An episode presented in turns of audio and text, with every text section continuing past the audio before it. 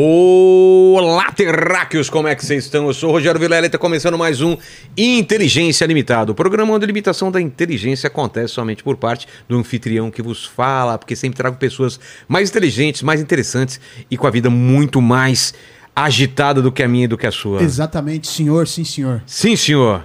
Os senhor? tiras, os tiras chegaram. É. Exatamente. Ô, Lene, como vai ser a participação do pessoal nessa live maravilhosa? É isso aí, galera. Você manda pra gente o seu super chat com a sua pergunta ou o seu comentário. A gente vai ler aqui, né? Assim, lembrando que a gente lê o quanto der, né? É. Se mandar muito. garante cinco. Cinco É. a gente lê. É. Se tiver mais perguntas boas, a gente lê mais perguntas. Exatamente. E aí eu vou pedir pra você se inscrever no canal, se tornar membro, dar like no vídeo e ativar o sininho pra receber as notificações.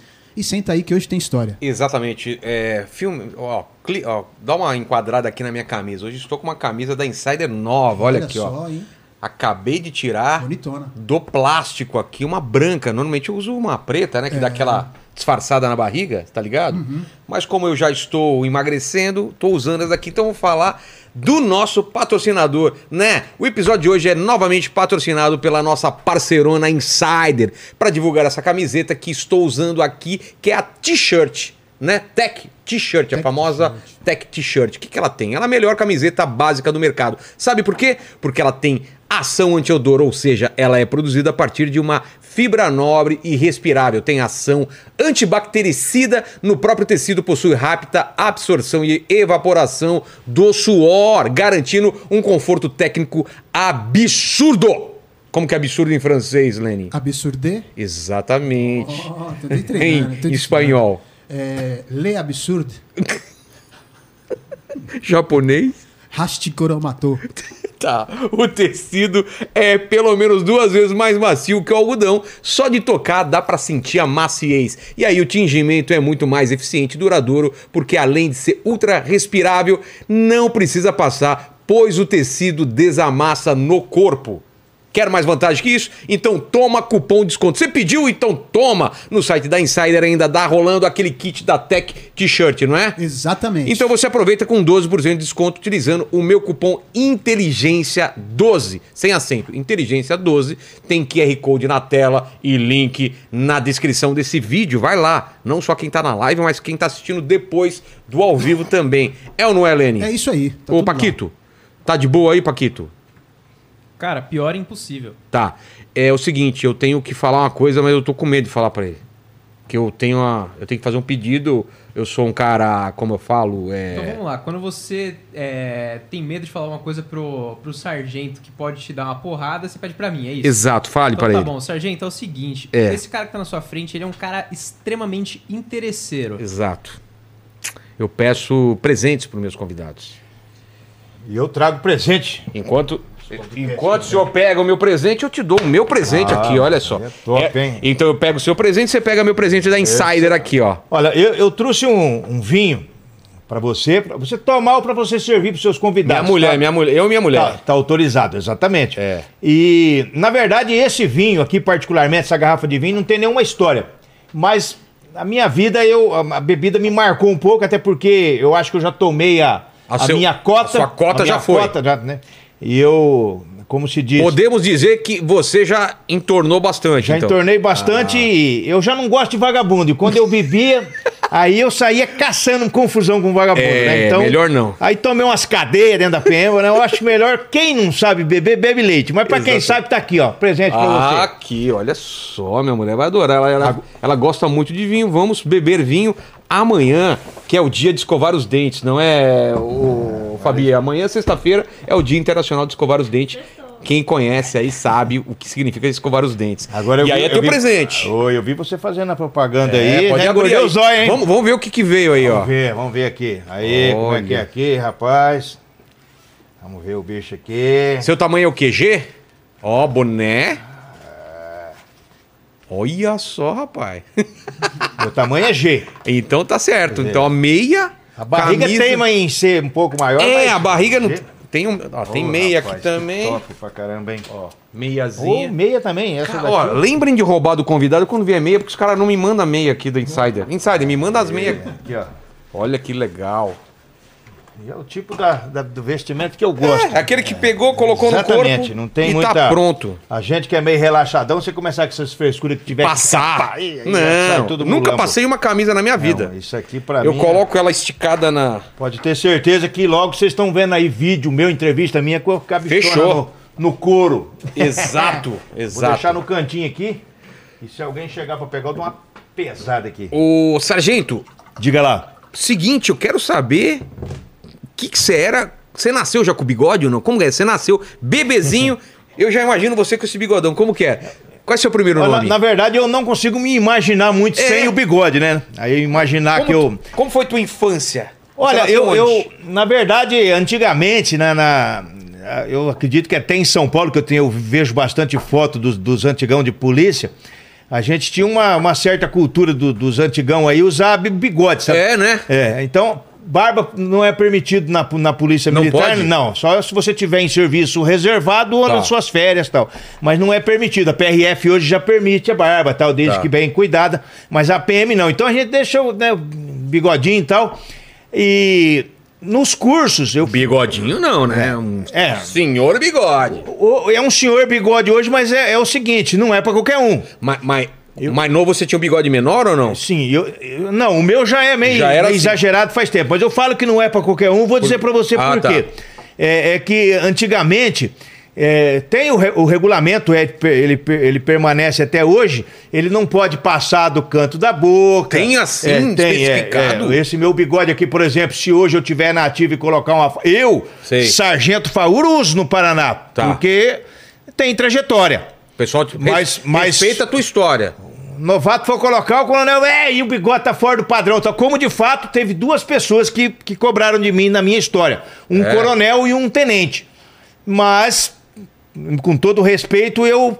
eu Conseguiu peitar. Peitei. Falei, não, teve um, um tenente que quis peitar e eu tava em outra companhia e eu falei assim: ah, mas o meu comandante nunca cobrou, que era o, o capitão na época, capitão Carlos, e o capitão era, era, era linha dura. Sei. Aí o tenente, eu falei, quem que é seu comandante? O tenente falou pra mim, eu falei, capitão Sebastião Carlos Fernandes. Ele falou, então, deixa quieto. Aí já- então deixa quieto esse bigode. Então, quer dizer, tava autorizado, né? Aí o coronel uma vez falou, esse bigode seu tá fora de padrão. Eu falei, sim, senhor, eu vou providenciar. Aí quando eu via ele, eu corria dele. E meu bigode continuou até hoje.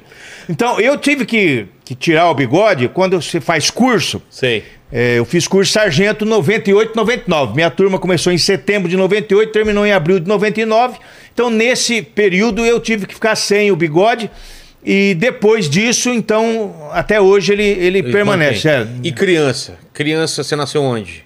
Eu nasci em Londrina. Londrina, conheço Londrina. E aí, como que era a vida em Londrina, sargento? Na verdade, a vida em Londrina é. Não, não, não tenho nenhum, nenhum tipo de lembrança, até porque eu vim para Maringá com poucos meses. Ah, só nasceu É, eu, lá, eu foi- nasci. Veja bem, o meu pai estava em Maringá inaugurando o Príncipe Hotel, que era do mesmo dono de um, de um hotel que o meu pai trabalhava em Londrina. Como meu pai era homem de confiança dele, falou: vou abrir um hotel em Maringá e você vai ser o gerente. Aí você vai ter que se mudar para lá e tal. Meu pai, beleza, veio para Maringá. Aí ficou eu, ficou, no caso, meu irmão e minha mãe, minha mãe grávida, nasci até um rapaz de uma padaria na esquina, que hoje é uma loja lá, que foi avisar o meu pai no Príncipe Hotel, falou, nasceu o Piá lá. Aí meu pai viajou pra lá e tal, né? Então eu, aí depois, acredito que 30, 40 dias, eu, nós viemos de mudança, e eu já, nenenzinho, vim pra Maringá. Então eu sou nascido em Londrina e criado em Maringá.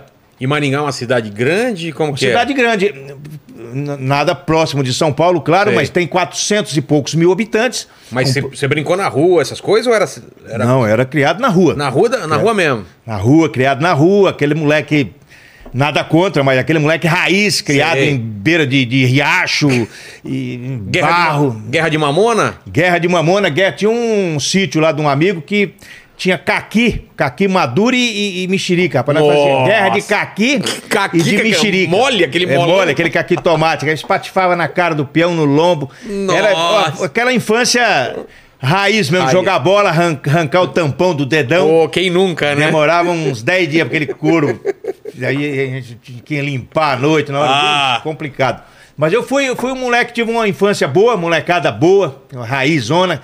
Andava de perna de pau, jogar bete, jogar bola na rua, golzinho no asfalto, né? Colocava às vezes o chinelo. Betis aqui a gente chama de taco, jogar taco. Exatamente. Aquele, né, de- Nosso tempo era, era Betis, né? Fazer 24 pontos e tal. E... Três pra trás. Isso, é exatamente. entregava o taco, É, né? Fazia Bateu, ou vai pra- casinha ou com lata de, de óleo e tal. É, a gente fazia então com foi, foi um moleque criado, assim, bem... E, e de vez em quando juntava aquela turminha e ia pra uma tal de Água Maringá, era um corguinho que tinha lá, ou pra um sítio de um amigo, um, tal, um amigo chamado Lila, na verdade do pai dele, né? Ele era moleque também. Aí ia lá, tinha um corguinho lá também, a gente era o nosso... E tinha um não sei como é, ban bananal, acho que bananeira, né? Tinha, a gente, a gente arrancava banana verde, escondia debaixo da folha, ali uma semana voltava, o bicho tava maduro, Ah. se empanturrava de... Minha infância foi mais ou menos assim, bem, Infância boa, bem né? top. É. É. Aí aos 16 anos, Mas né, brincava de polícia ladrão ou não? Brincava também. E você era Eu era o polícia. sempre? Sempre. Nunca foi ladrão? Não. Certeza? Certeza. já, já dei de Já- moleque. Já, já tinha Aí- escolhido o lado já. Exatamente. Aí quando eu fiz, eu fiz 16 anos, eu, o que acontece? Eu pichei o muro do, do, do colégio que estudava. Eu e, um- e uns dois colegas lá, pichamos. O que você escreveu? Escre- Escrevemos só merda, xingando o professor e falando só merda. Nada Sério? de, nada de, de, de especial, mas escrevemos um monte de merda lá e um, a- aquele tempo foi que eu conhecia a tal da delação premiada. Uma mulher, uma que escreveu junto com nós, caguetou. O quê? Pegaram ela, Aí falou... ela eu- foi identificada não, e falou: não ó, fui sozinho não. vai ser todo mundo punido ou você denuncia. Ela já delatou. Aí foram lá na minha casa, cham- mandaram chamar meu pai, fez assinar. Seu pai é bravo? Era bravo? Ah, ele era um. ele- meu, meu, meu pai é falecido, né? Era um mineiro assim, filho de libanês, meio firme e tal, Ah, mas tá. não, nunca relou a mão em nós, não. E aí, quando bateram lá pra falar que o filho Aí dele ele foi lá, teve que assinar um documento, pagou pra pintar. Aquele, aquela pintura meio que cal, sabe? Não era Sei. muito caro, não, mas pro- pros nossos padrões, mas teve que. Juntou em três pais lá e pintaram Pintou. o muro do, do, do colégio. Aí. A minha avó tinha, tava passeando em, em Maringá, era de São Paulo, aqui de São Paulo. Eu tinha 16 anos. Aí ela tinha me convidado para vir ficar uns tempos em São Paulo e eu já vi que a coisa estava feia para mim lá. Falei, ah, eu vou vazar para cá. E vim para cá. Aí cheguei aqui, fui, já cheguei aqui, já me encaixei no mercado de trabalho, aquele tempo, 1980, milagre econômico do É. Delfim Neto. Você passava, você escolhia emprego. Não assim, nada Ninguém, de. ninguém ficava desempregado. Não, Saia de um pra passava outro. ali na Avenida Paulista ali, tinha loja, preciso, preciso. Você escolhia o melhor salarinho, é aqui que eu vou É. me embocar. Trabalhei na, na- no Center Frio São Judas Tadeu, o Barateiro, que era de brinquedos, trabalhei em várias localidades ali. Morava lá no Jabaquara, Vila Campestre. que mais você trabalhou? Trabalhou na... na- Sempre em venda, assim? Aqui ou- em São Paulo? É, em São Paulo. Trabalhei na, na Santa Rita Fios e Plástico, que Sei. era da, da- antena, né? Que fazia aquele, aquele material de, de, dos plásticos que unia as antenas. Trabalhei com aquilo. Então foi o que eu trabalhei. E, e lá em Maringá trabalhei com um matadouro de, de gado, com carne. Tá. É, aí depois trabalhei, no, no- como toda a minha família, no Príncipe Hotel também, né? Que o meu pai gerenciou. Trabalhei lá tanto antes de registrar carregando mala, engraxando sapato, como depois registrado trabalhando em serviços gerais. Até que logo cedo também, com 19, des- pra- recém completar 19 anos, entrei pra Polícia Militar, passei no Mas você concurso. já queria desde criança ou não? Foi uma coisa que... Foi... Eu, eu tinha vontade, eu tinha Por que eu tinha vontade? Porque lá no, no- na esquina do colégio tinha uma, uma plaquinha privativo Rádio Patrulha. Ficava um opalão da PM lá. Cinzentão, aquele cinza Sei. escuro. E, e uma vez o, o colégio, não sei, chamou a viatura lá para passear com os alunos e. E alguns conseguiram dar uma volta com a viatura e eu não consegui, fiquei bastante frustrado. Falei, um dia eu quero andar, mas eu quero andar decentemente, não É. nem alguns que eu vi andando lá, né, debaixo de pescoção. e aí, quando teve a oportunidade, meu irmão mais velho, meu irmão hoje é coronel da polícia, da- da reserva. Aliás, mentira, o, o mais novo é coronel, o mais velho é delegado. Esse mais velho entrou na polícia militar, em 82. Aí me explicou como é que funcionava. Não, é concurso e tal. E eu nem imaginava, via aqueles polícia fardados lá, mas como é que o cara entra nisso aí, né? Eu pensava que ia lá no quartel e pedia emprego, né? Falava, não, tem que fazer o concurso e tal. Aí fiz o concurso da Polícia Militar, né? Logo em 1983, fui aprovado. Fiz a escola naquele tempo, era no bico da botina. É? escola de soldado era. Era Rígida é, e- rígida mesmo, e sugação, e vamos pro. Tomava uns tapas ou não? Tomava, tomava paulistinha, joelhada no. no, no- O quê? Aquela É? joelhada que, de, Por que que, que dói? não cortou o cabelo? Ah, senhor, tu. Ah, tá doendo, não, senhor. Não, tudo certo. Então era bem, bem, o negócio era bem. Mas. Entrar na linha, É, mesmo. eu, eu. não que todo mundo tenha que passar por isso para ser homem, mas eu passei e agradeço muito a minha formação militar, né, que me deu uma, uma certa estrutura de vida, né, para Formou o caráter lá. é, formou formou meu caráter, forjou minha, minha personalidade, a forma que eu que eu penso assim um pouco da, da, da vida, né, de, de assim sem muita muita nutelagem assim, sem muita coisa, mais é, grotesco assim, vamos Sei. dizer assim, não tem muita é, Apesar que hoje em dia as coisas mudaram, né? Tem certas coisas que naquele tempo para nós era normal, hoje né, a gente vê até com atitudes desrespeitosas. Eu procuro sempre me policiar, né? Sempre, mas também geralmente falo para as pessoas que procurem entender da onde eu vim, a época que eu vim, né? Eu, eu entrei na polícia na época do, né, da, digamos, da ditadura militar, né? Ah, é? Você Eu pegou a entrei na, ditadura. aí quando a gente saía para trabalhar na, na eleição, em época eleitoral, o capitão falava, vamos encher esse quartel de comunista. E hoje eu tenho que ver comunista falando na minha frente lá na Câmara e ficar quieto. Então, Vocês, eu- prendiam comunista? Vocês iam atrás? comunista, né? Mas o que? Vocês tinham informação? Como que vocês faziam? É aqueles caras que queria desestabilizar, queria falar contra o, o governo Governo. na época. É, Então a gente já ficava de, de, de olho, né? E eu também trabalhei muito tempo no serviço reservado. Mas são coisas antigas, né? Sei. Do tempo antes da Constituição de 88. Você nasceu em que ano? Eu sou de 63. Tá. É, entrei na polícia em 83. Pegou mais o finalzinho da ditadura, Sim, né? peguei É. mais o final. Pegou o Geisel e o Figueiredo. Geisel, Geisel teve em Maringá. é, Ah, é? Eu era rapaz, eu fui lá na Avenida Brasil para ver ele, passou naqueles Galaxy, né? Aquele, Sei. na época eram os veículos presidenciais. Eu tive lá para ver, em época da, do, do que estava sob o regime militar. Então eu, como eu- por isso que hoje eu, eu tenho bastante propriedade para falar e eu não, não, não faço nenhum tipo de crítica, porque primeiro que eu era, eu era jovem, adolescente. O meu pai, a minha família, que eu tenho conhecimento, nunca foi incomodado por, por ninguém, até porque nós vivemos uma vida tranquila, pa- pacata de, de família de trabalhadores, entendeu? Então, mas, às vezes a gente, eu até fui uma vez criticado, até uma, uma deputada entrou no, no Conselho de Ética contra mim, não deu nada também, diga-se de passagem, porque eu comemorei o 31 de março, né? Eu, eu postei lá, né? Salve 31 de março, tal, que é o evitou... do- que é 31 o, de março é o dia é, da- é a- é o dia da, do, do contragolpe, né? Da Revolução. Então eu, eu comemorei a tomada de poder pelo, pelas Forças Armadas na época. E como, de fato, até os governos comemoravam antigamente. Hoje já começa a se ter uma, uma outra ideia. Eu mantenho as minhas ideias, mas respeito né, quem, Respeita pensa, quem- é, quem- quem pensa ao contrário. Né? Eu, eu acho que na época é, foi feito o que tinha que ser feito. Né? Na verdade, nós estávamos numa uma crise. Isso eu falo pela história que eu acompanhei, porque nessa época eu era recém-nascido. Como, É, você como não eu viu- disse, eu tinha um ano não- de idade. Você não, você não É. viu tortura, Eu não, viu. não é, vi nem, morte, nem nada, né? não, vi nada disso.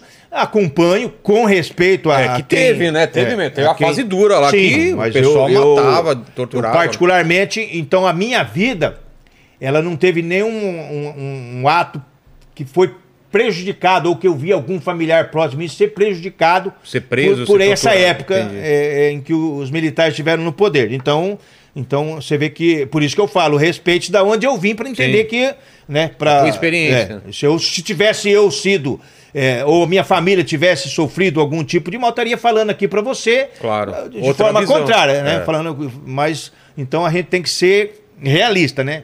É, E aí, e aí você começa é, é, tua carreira. Como que é? Como que você vai subindo? É, você começa como? Fazendo o quê? Polícia Militar, ela, ela tem alguns, alguns, é, algumas portas de entrada, né? Você tem a porta da- da- dos praças, que é o, o curso de formação de soldado, Tá. que foi o que eu entrei.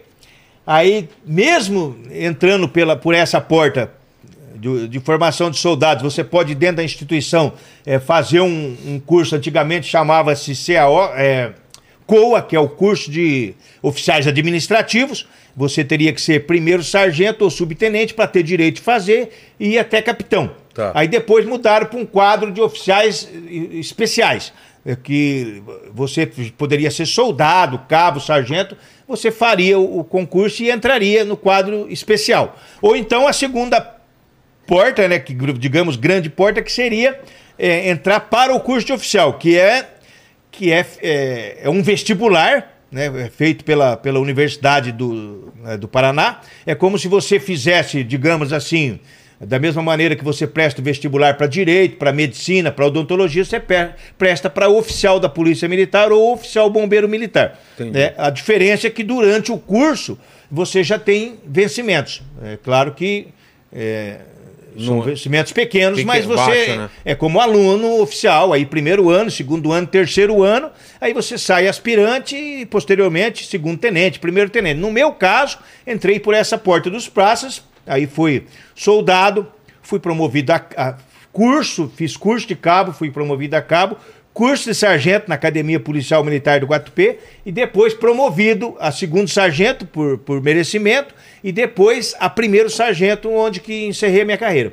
É, a minha, eu, eu encerrei minha carreira em, em 17 de junho, obrigatoriamente. Por quê? 35 anos de serviço. Você é obrigado É, a- o limite, 35 É anos, exatamente.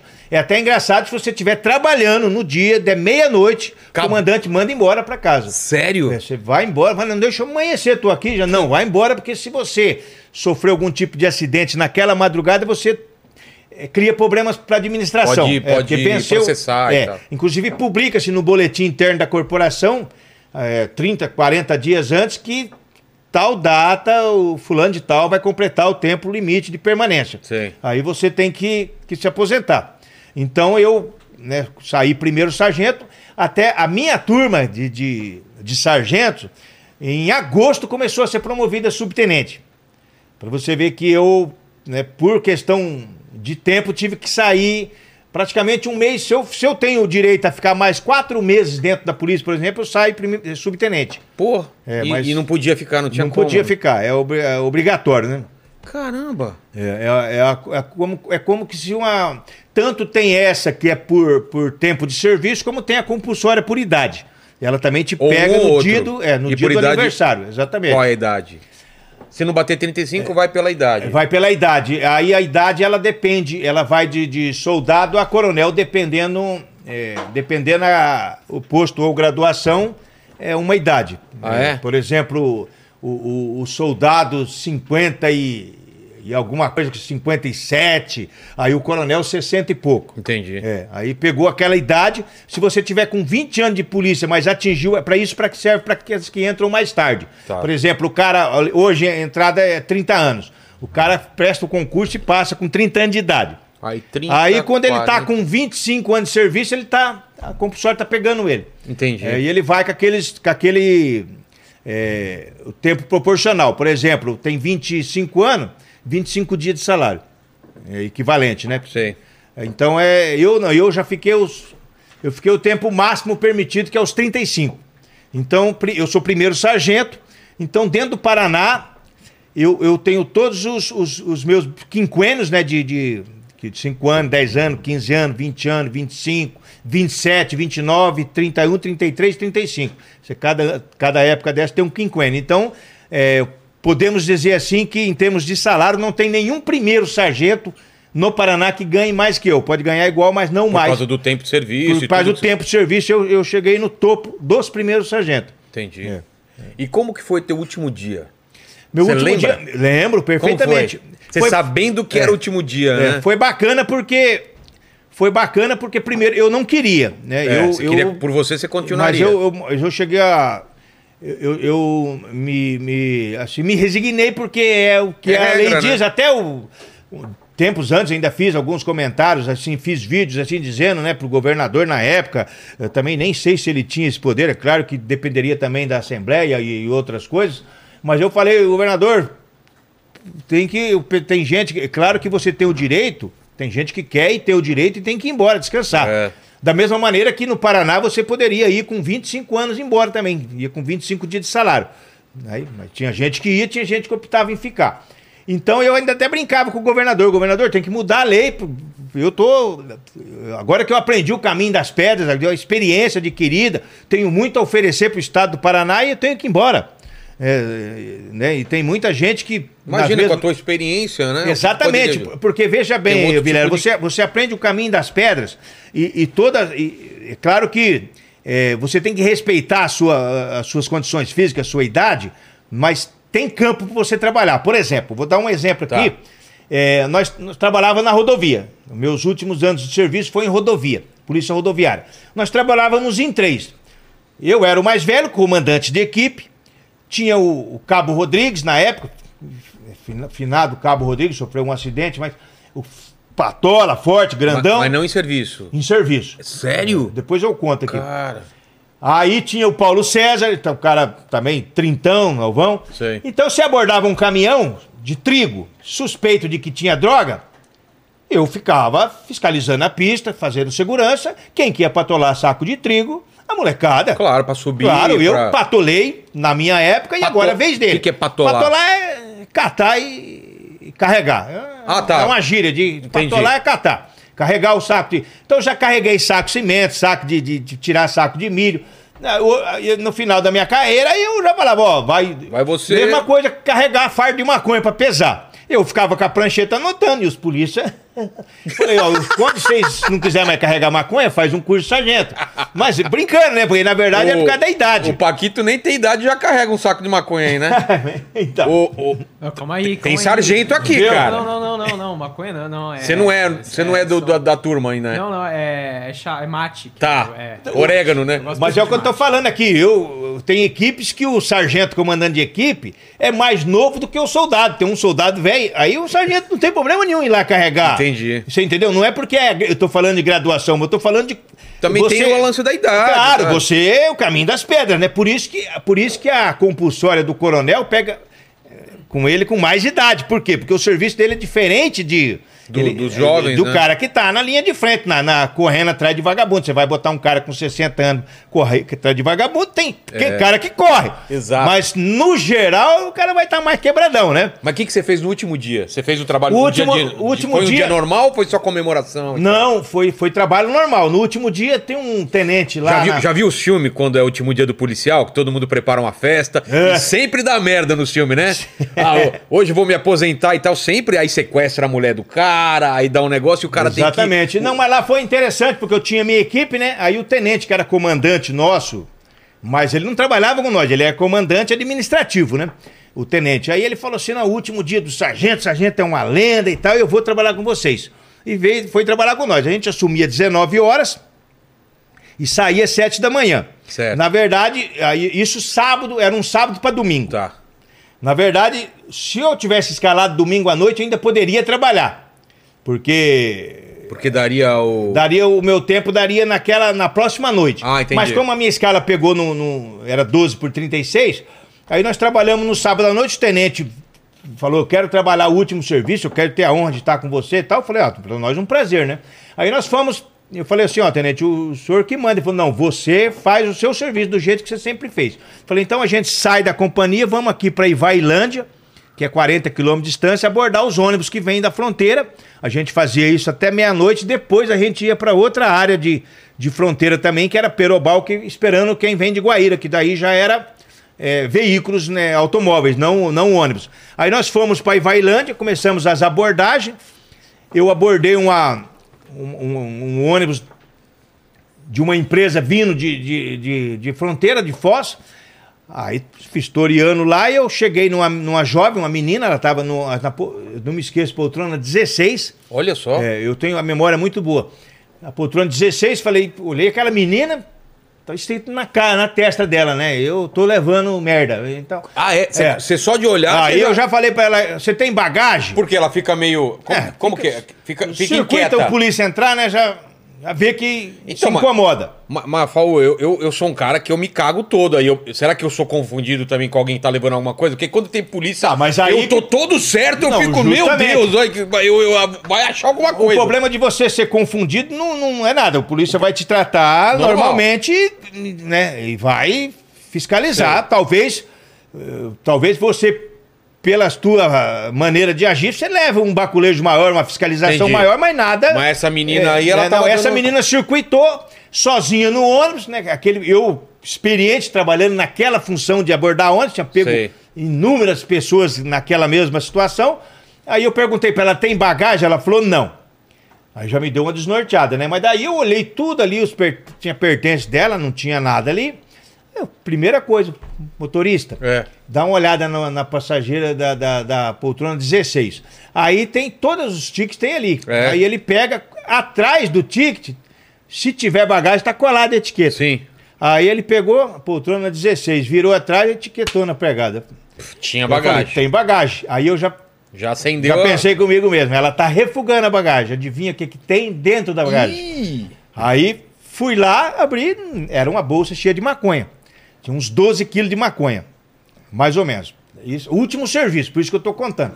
Aí tocou o telefone. No dia do, da, da despedida. O dia da despedida. Aí tocou o telefone dela. O policial atendeu. Ai, tá, eu quero falar com fulana, outra menina. Aí falei, ah, então na rodoviária aqui, não sei o quê. É, porque eu tô esperando ela aqui. Falei, ah, não, nós...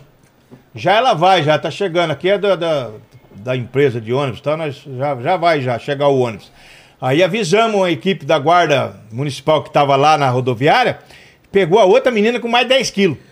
Elas, elas, elas eram. eram- Depois elas eram namoradinhas Sei. e combinaram de viajar em dois ônibus diferentes, porque se caísse uma, não caía a outra, caiu as duas. Da- Não deu É, certo. Não deu certo, porque como nós pegamos uma e tocou o telefone, Mas era uma mala de viagem normal, assim? Aquelas malas de, de viagem? era, era, era mochila. Mochila, Mochila, mochilona que você você abre em cima aqui. Aquela Ô, Paquito, de zíper. tá de mochila aí? Não, não, é. Hoje eu. Traz sua mochila Por- tem uma coincidência. mochila. Já mete a mochila, Não, traz, não, não, traz é, aí a mochila, precisa, cara. né? É- Vou abri- vamos abrir essa mochila. eu vim sem. Pa hoje, Paquito, ô, ô Lene, traz a mochila dele aí. Mas eu vou fazer um alerta, mas se tiver alguma coisa dentro, eu vou engatar. Eu, eu, mas é, é óbvio que eu quero que seja feita justiça aqui.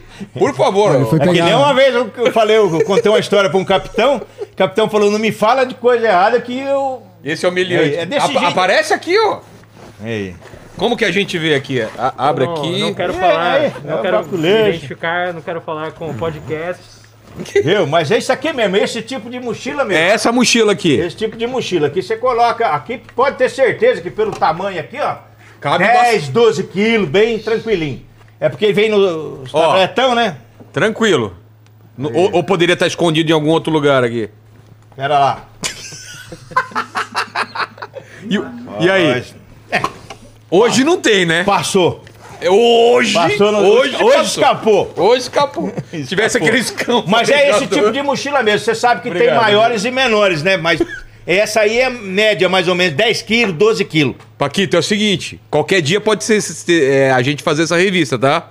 Qualquer dia. Não, me avisa antes, pô. Viu? Mas então, aí, aí Mas pegamos. ela, mas ela não meteu uma, ah, não é minha essa mala. Não. Já, Já começou a chorar e tal. Ela era, ela era maior de idade. E a menina que foi detida na rodoviária menor, uma Putz. 18 e uma 17 E anos. aí? Aí ela ainda, além de tudo, o delegado ainda empurrou, além do, do tráfico, ainda empurrou a corrupção de menor nela. Ah, tem essa, né? Tem, Levando uma menor tem essa, porque cometer. ela, elas estavam em conluio ali, ficou comprovadamente, tanto que elas não tinham nem capacidade de negar, porque na verdade a gente que tem experiência, claro que estão cometendo coisas erradas e tal, mas ela é uma, nada mais, nada menos que uma mula, né? É. Ela recebeu lá milão, dois mil, sei lá quanto que tá pagando hoje, foi lá e, e vem ah, ah, dentro do ônibus, e, e se, não, se não tem uma abordagem dessa, é, vai embora. De repente tem em outro lugar, de repente não tem, porque como muitos conseguem, né? Então, É. agora, eu, na, na minha região, que comecei com essa, essas abordagens a ônibus, ônibus passava tranquilamente. Quando eu cheguei na polícia rodoviária, que eu fui para Rotan especificamente, que é, que é, um- é uma viatura é, que tem mobilidade, você vai para onde quer, não atende acidente. A gente dá apoio em acidente, porque muitas vezes você chega, acabou de acontecer, mas não, eu é- não era teu trabalho não, eu não atender. tenho obrigação de confeccionar BO, fazer Entendi. croquis, nada disso. Então a minha função é pegar bandido nas rodovias.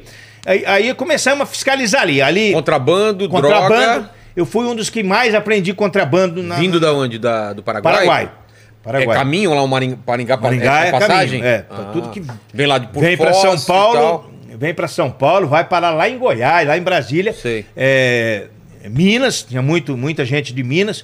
Então a gente, a gente, quando eu falo em contrabando, eu- a gente até brinca, né? Fala assim, Pô, você quer trazer metade do Paraguai. A gente pegava muitas vezes ônibus com uma, uma senhora lá, uma pessoa com A, a cota na época era 300 dólares, hoje é, Hoje é mais. 500 dólares? Talvez Hoje é dá uma 500. olhada qual que é a cota lá do. Por favor. Era 300 dólares. A gente pegava uma pessoa com 400, 500 dólares. Tá. É. O Ah, duro. Tá, é, tô levando aqui. É, tá, beleza. O duro é quando- quando agora, agora você pega muito, o que acontece, ô Vilela, é muito laranja. Como O cara, o cara, empresário Tá. de Minas, por exemplo, ele contrata 20 pessoas, Paga passar. paga uma diária, paga passagem, paga uma comida na estrada, e essas 20 pessoas trazem 20 bagagens para ele. Então, quer dizer, E caras, né? Coisa cara. coisa cara, já, já traz uma mais do que a cota. Qual é o agora, limite? agora tá 500 dólares. 500 dólares, tá. Tá, 500 dólares. Então, na minha época era 300 dólares. Vamos dizer, 500 dólares é o limite. Essa pessoa já traz mil, né, que já está errado, é o dobro da cota, e vem 20 pessoas com esses mil. Ou seja, esse empresário está trazendo 20 mil dólares de mercadoria, ou mais. Porque teve uma vez que nós fizemos uma apreensão lá em Maringá, e a gente entrega na Receita, depois é a Receita que faz a, Ah, tá. eu, até um delegado uma vez quis me dar uma, uma mijada, um delegado da Polícia Falando Federal. É, ele falou pra mim, você é auditor da Receita? Porque eu coloquei o preço das mercadorias na, no BO. Ele falou, Sei. você é auditor da Receita pra saber os preços? eu não sou auditor, mas também não sou burro. É, porque primeiro sabe, que né? tem tabela, tem sites que falam os preços no Paraguai. Exato. Segundo, porque eu fiz inúmeras apreensões. Então, se você chegar pra mim e falar, ó, eu tô levando essa caneca aqui, favor, ela custa um dólar no Paraguai, Ah, eu falei, fala, mentira tá sua, ela eu custa aqui. três. Você já porque eu sabia. sempre pego, as pessoas contam pra mim. Então, eu, então eu Pessoal- colocava lá. Mas o que, o que mais traziam? Cigarro pra caramba, né? Cigarro, mas o cigarro vem, não é ônibus, né? Não? Não. Ciga... O Barco? ônibus vem, mas pouquinho. Vem lá uma sacola, não, não é caminhão, Caminhão, ah, caminhão e carro. Tá. Caminhão e carro. Que aí vem Mas ali, ali especificamente, o que vem muito? Você viu aquela apreensão lá do cara que tava com o porta-mala cheio? Ele falou, é pra consumo próprio. Foi eu que fiz. Foi você que fez foi- isso?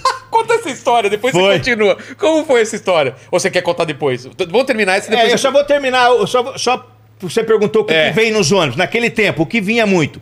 É, é, jogos, o- CD de jogos. Sei. Muitos piratas, por sinal. Claro. É, é, Play- é, PlayStation, é, Xbox. Xbox, vinha muitos jogos, vinha também lançamentos e, né, de, de alto desejo de consumo, então vinha malas e malas cheias daquilo. Vinha muita é, tela de celular. Ah, só tela pra Tela trocar. de iPhone. É, muitas coisas de celular desmontado, peças né, de Sei, reposição que vem para os grandes centros, para São Paulo e tal. Vinha o próprio celular na época que era, era aquele celular mais, mais aquele antigo, aquele Nokiazinho, Sei, sei. aqueles pequenininhos. Depois começou a vir os O modelos, iPhone, o iPhone.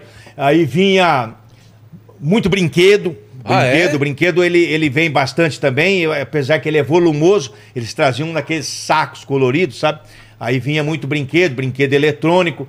Então, vinha tudo que você pensar, vem no- no- no- no- nos ônibus. Vinha material, é, caneta odontológica, aquelas de fazer. o- Sei. aquele- Vinha muita coisa. Microfone, vinha muito microfone. Vibrador?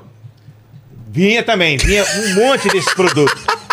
Peguei uma vez de um. de um- de- como é que fala? Sex shop. Sim. Além do vibrador, de todos os Todos tamanhos. tamanho e cores, né? uma- umas bolinhas, rapaz, engraçadas. O que, cê que eram essas bolinhas? Soca dentro da mulher e depois cai aquela história lá dentro mesmo. Que diabo, rapaz. Por que, que os caras não inventam? Levei umas três bolinhas daquela pra casa, mas nunca usei. Mas acontece o quê? Ele Olha- fica geladinho, será? Ah, deve dar um negócio Deve dar um gostoso, negócio. mas falei, vai que estoura a cabeça do danado. Eu falei, não vou levar não, mas, mas muita, muitas coisas nisso aí também. Também, né? É, roupas, né, de, de, de, de Roupa fe- fetiche, de, de pra, pra Ah, sei, sei. sex shop. Aí vinha também... É, tudo que você pensar. Uma vez nós pegamos, até engraçado, nós pegamos um compressor, um compressorzinho de ar, Sei. amarelinho, assim, ó. Pesava lá uns 15 quilos, compressorzinho e tal, mas como tava com várias outras mercadorias, fizemos uma apreensão. Entregamos na receita, eu fucei aquele compressor, hein? Mas bem feitinho e tal. Falei, não, será que tem alguma coisa dentro? Mais nada, beleza. Entreguei. Falei, é, o cara tá trazendo várias mercadorias, aproveitou para trazer um compressor. Aquele- cara, é, compressorzinho assim, de, de- Aqueles pesados ou não? pesadinho, Sei, mas sei é que pequeno, Sei. portátil, assim, ó. Pega uns 15, 20 quilos. O pessoal usa pra encher pneu, essas paradas. Exatamente. Aí um, o rapaz da Receita Federal, que sempre recebia nós lá no pátio para fazer a, a- receber as mercadorias, Ele foi em Foz do Iguaçu fazer um curso na, na, na receita lá de identificação de produto lá. E na telona lá mostrou um compressor idêntico ao que nós tínhamos entregado. Aí ele correu para Maringá, chegou lá, levou numa oficina, abriu, tinha 7 quilos de crack dentro. Passou debaixo do bigodão do sargento Faur e tal, mas eu fiz a apreensão. Cara. Mas não identifiquei. Depois ele falou, Faur, aquele compressor tinha 7 quilos de crack. Nossa! O cara, o cara abriu, depois fez a solda novamente, É porque tem que soldar, né? pintou. Ficou perfeito. Tanto que nós, cara. nós em três polícia fuçamos.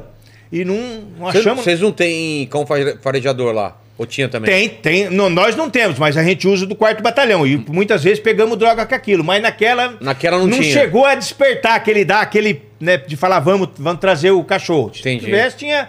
Tinha pego, na né? hora. Pegamos, pegamos. é, Mesmo dentro do compressor, ele consegue, né? Sentir. Consegue. Nós pegamos um, um- um- Eu sempre falo, tem uma história que eu sempre conto, que eu achei interessante. Nós pegamos um cara de Foz do Iguaçu, um casal. Um cara lá dos seus 30, quase 40 anos, e uma menina adolescente grávida. Abordamos, dia de chuva. O cara com aquela conversa, ele falou pra mim que tava vindo de Foz. Ele falou que tava indo na casa de uma tia que morava em Maringá. E eu Sei. sou de Maringá. Eu falei, qual que é o endereço da sua tia? Ele falou, sargento, eu não sei o endereço, eu sei ir. É perto da Toyo Diesel. Toyo Diesel é uma mecânica, uma venda de, de caminhão diesel. Sei. Não, nem existe mais. Eu falei, ó, eu sou de Maringá, vou lá com você. É, mas não sei o quê, porque eu não sei se a minha tia vai estar lá. Eu falei, tá, Ah, claro. Conversa aí, vamos. Aí paramos na companhia, nós tava pertinho da companhia, tinha uns 10 quilômetros. Aí eu pedi a presença de cães farejadores. Tá. Pra você ver como é que é interessante. O canil veio com dois. Passou o primeiro cachorro, passou batido. É um monzo. Um monzo do... Co- Como que funciona? Você você solta ele e. e- Aí você solta e fala algumas palavras, busca, busca, busca. Tá. Ele, ele fuça tudo lá e olha. Ele vai pula- cheirando. Pula, os bancos, anda por cima, você põe no bagageiro. O bicho é, é versátil, ágil. Aí passou o primeiro cachorro, eu desanimei, né? Falei, puta. Aí o cara falou: não, sargento, às vezes não é o dia do cachorro. Aí vamos pôr o outro. Ah, é? Às vezes o cachorro não pega? É, às vezes não pega. Botou o outro cachorro, rapaz. Esse cachorro ficou doido. A, a tampa do tanque do Monza é redonda assim, né? É. Ele fazia assim, ó. No tanque. Aí ele entrou debaixo do. Ele mordeu a mangueirinha do combustível. Ele falou, sargento, tá no tanque. Eu falei, será? Ele falou, tá no tanque. O cachorro ficou doido. Aí eu tenho um amigo meu que tem uma oficina lá em Maringá. Eu peguei e falei, vamos levar esse carro lá. Se o cachorro tava Cheguei doido pela falei- gasolina, aí, né? Lá na oficina tava cheio de gente lá, cliente Sei. e funcionário. E o pessoal do canil foi com nós. Aí o, o cachorro. o povo ficou impressionado. Eu falei, tá vendo? Vamos olhar. Aí foi bacana que eu arrumei uma plateia pra ver. Umas Pra ver. 20 pessoas. Aí o cara colocou na, na- no elevador o carro, Subiu. subiu. Fechou e falou: sargento, o tanque tá compartimentado. Quer dizer, o cara separou metade droga, metade combustível. Entendi. Aí eu falei, arranca pra mim. Arrancou, rapaz, caiu tijolão de, de cocaína. Cara, cocaína no tanque. Cocaína no tanque, quatro tabletão. Essa eu nunca tinha ouvido. Aí eu joguei ela no chão ainda com, pra comemorar. e Você ela- tá anotando aí, ô Paquito? Você tá anotando, anotando a parada aí? Não, não. Tá, tá bom. Aí eu joguei no chão ainda pra comemorar. Eu falei, pô, aqui não, aqui não. Bateu no chão, parece jogar um tijolo no chão, sabe? Sei, a cocaína prensada mesmo. É quase que a pasta base dela, mas você vê que. Ô, tinha uma grana lá então, hein? Exatamente. Tanque de, de Aí- Monza? E o cara tinha ficado no- no- no- na companhia, com segurança de um polícia. Eu já liguei e falei, ó, segura porque tá, tá em flagrante já, tá, tá com droga aqui. Aí voltamos lá, a menina, aí fui apertar a menina, a menina, é, eu, eu não sabia no meio da viagem, eu fiquei sabendo e tal, mas também eu falei, só vem criar problema pra administração. 16 anos, grávida, né? Aí vai fazer o que com uma porra dessa aí? Tem É. que chamar conselho tutelar, tem que né, tomar, estraga toda a ocorrência. E o vagabundo, né, aí o que, que chama mais atenção? O vagabundo, há sete meses antes, tinha caído com 800 quilos de maconha em Camorão, Ué? pela, pela PRF. E não foi preso? Ué, aí eu te pergunto, foi preso e autuado em flagrante, o que que um cara tava fazendo ali, com- um cara que foi preso com 800 quilos de, de maconha num caminhão sete meses antes, quer dizer, Soltaram. justiça benevolente, leis frágeis, É. né? E tava Cara- o cara ali traficando E se soltar, vai fazer de novo e de novo. Tava. Foi até essa que virou um meme meu na internet que eu falei: esse é o tal do Mula na entrevista. Porque Sei. o cara é o Mula, né? É. O cara trazendo 4 quilos de, de cocaína, 4 tabletão ali, passando, inclusive era próximo da hora do almoço. Nós tínhamos almoçado na companhia e indo pro trecho. Aí era meio-dia e 40, uma hora da tarde, cruzei com o Monza, placona de Foz. É aquela velha história, pra quem tá na estrada trabalhando, é a mesma coisa de tá escrito, eu tô levando, sargento, me pega. É. Aí fizemos esse, esse trabalho todo aí com, com, com os cachorros, até você falou se nós não tínhamos cachorro. É. Algumas vezes nós utilizamos e- e E deixar claro que o cachorro não é viciado. Vocês não dão cocaína Não. nada pro cachorro, não, né? É, é, é até bom É bom explicar, né? assunto. Porque a galera acha dois, que- dois assuntos que eu quero falar aqui, ó. Primeiro é do cachorro e segundo da... da, da- é, muita gente, para desmerecer o trabalho da polícia ou por falta de conhecimento, quando você vê apreensão de 100, 200, 300 quilos de maconha ou cocaína, o cara vai lá e escreve lá na reportagem assim, é, o traficante deu esse carro e passou um caminhão com Uma- 50 mil quilos. É mentira, conversa. Conversa, tá? Eu vou falar por você por que, que é conversa. Quem fala isso, eu falo por falta de conhecimento para desmerecer o trabalho da polícia. Por quê? Porque se tivesse, vou falar para você, Vilela, se tivesse uma só fiscalização, só o sargento Faur na pista,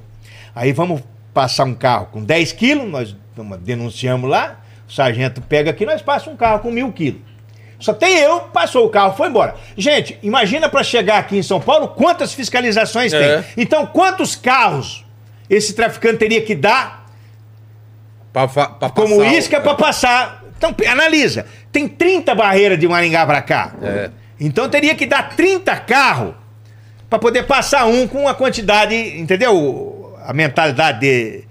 Por que, que, eu, que eu falo que a mentalidade desses caras é, é, é de desmerecer o trabalho da polícia? Porque você está acostumado a. Aí fala, como é, que, como é que você pega droga no painel do carro? Ah! Isso aí é informação, serviço dado. Não é serviço dado, é experiência. Você vê aquela- aquele ditado antigo. Você vê as pingas que eu tomo, não vê os tombos que eu caio. Exato. Eu, por exemplo, parei uma C4 balas uma vez, domingo de manhã, 7 horas da manhã. E fui fuçar o carro do cara, fucei tudo. Quebrei a boia do tanque de combustível do cara. Não tinha nada.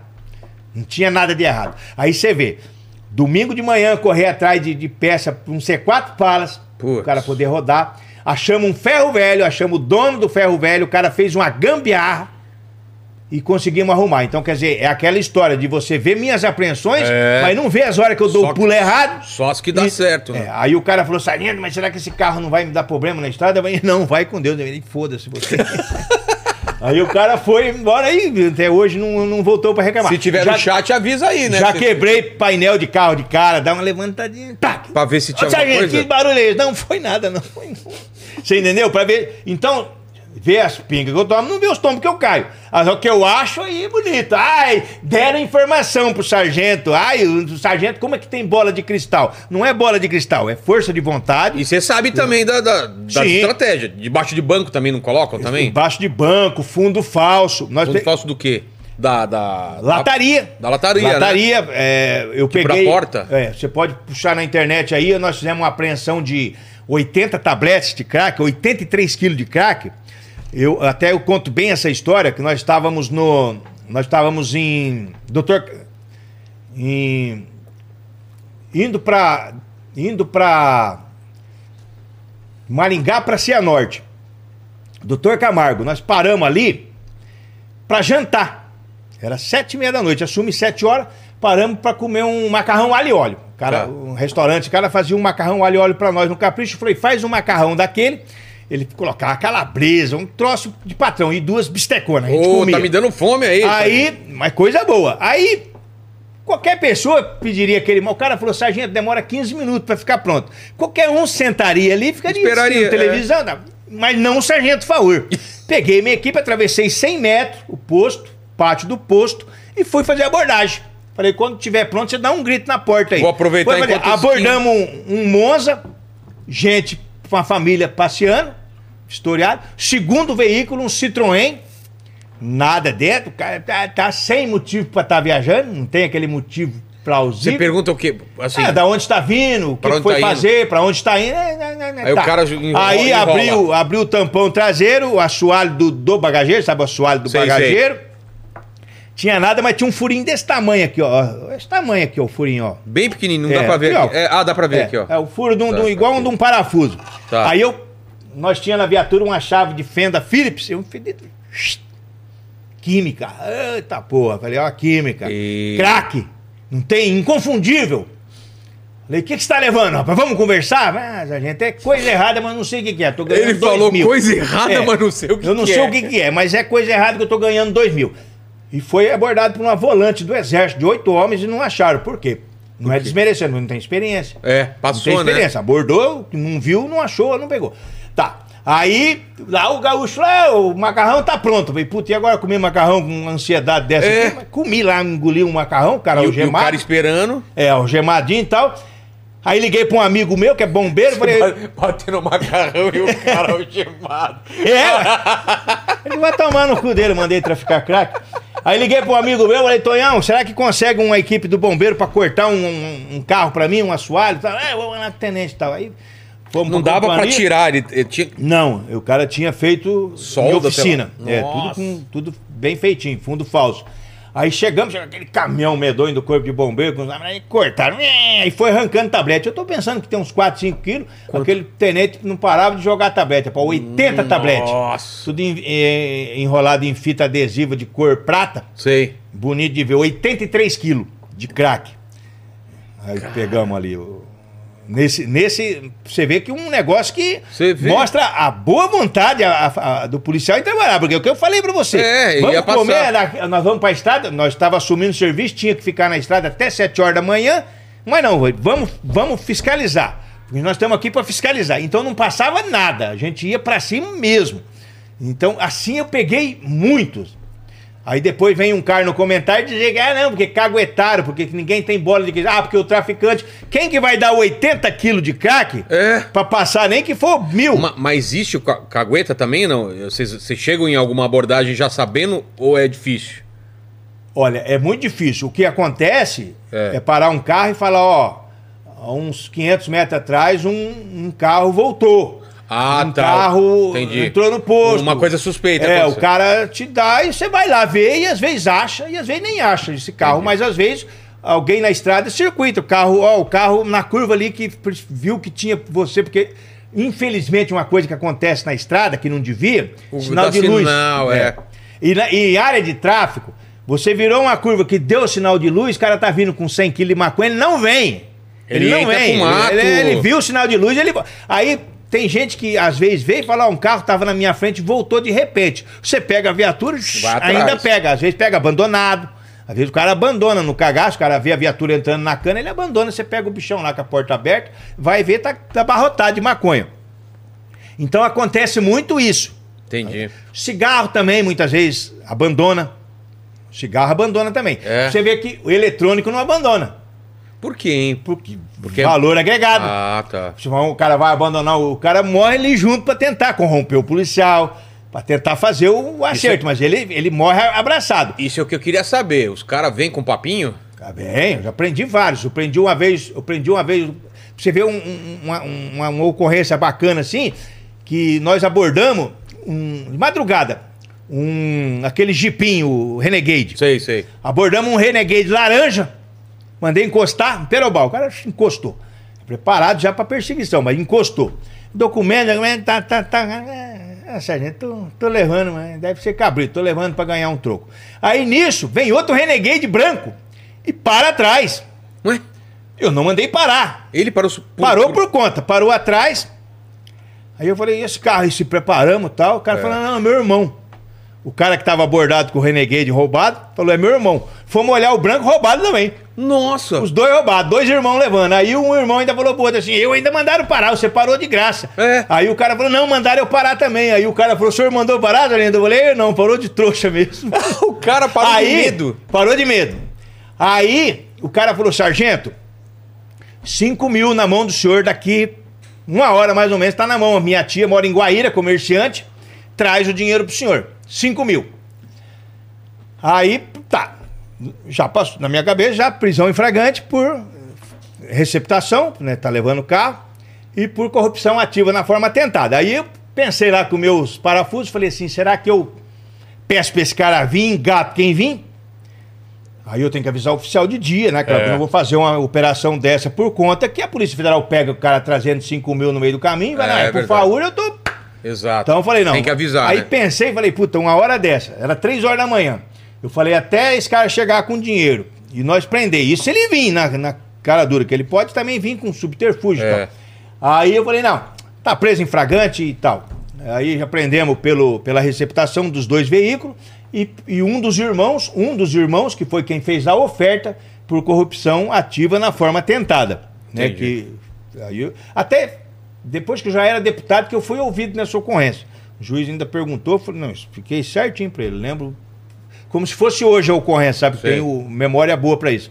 Então são são bastante coisas que, que que acontecem que na estrada que chama atenção, mas que vai tudo da, da, da sua experiência também. Uma vez paramos, um, um, demos um, um sinal de, de parada para uma caminhonete branca, uma S10, duplada, coisa filé. O cara ameaçou de ir embora. Ela foi até uns 500 Ele parou, metros. quando É, ele parou e ameaçou. E para, para. Quando nós corremos para a viatura, ele encostou. Pensou, né? Falou, vai É. dar perseguição, vai dar tiro. Aí encostou, chegamos lá e pá, calçou o documento. Aí olhando a documentação, placa certinho e tal. Aí falei, agora vamos dar uma olhada no, no- nos números, sinais identificadores, chassi e tal. Sei. Ah, passei o, passei o número do chassi para o 190 falei, checa aí.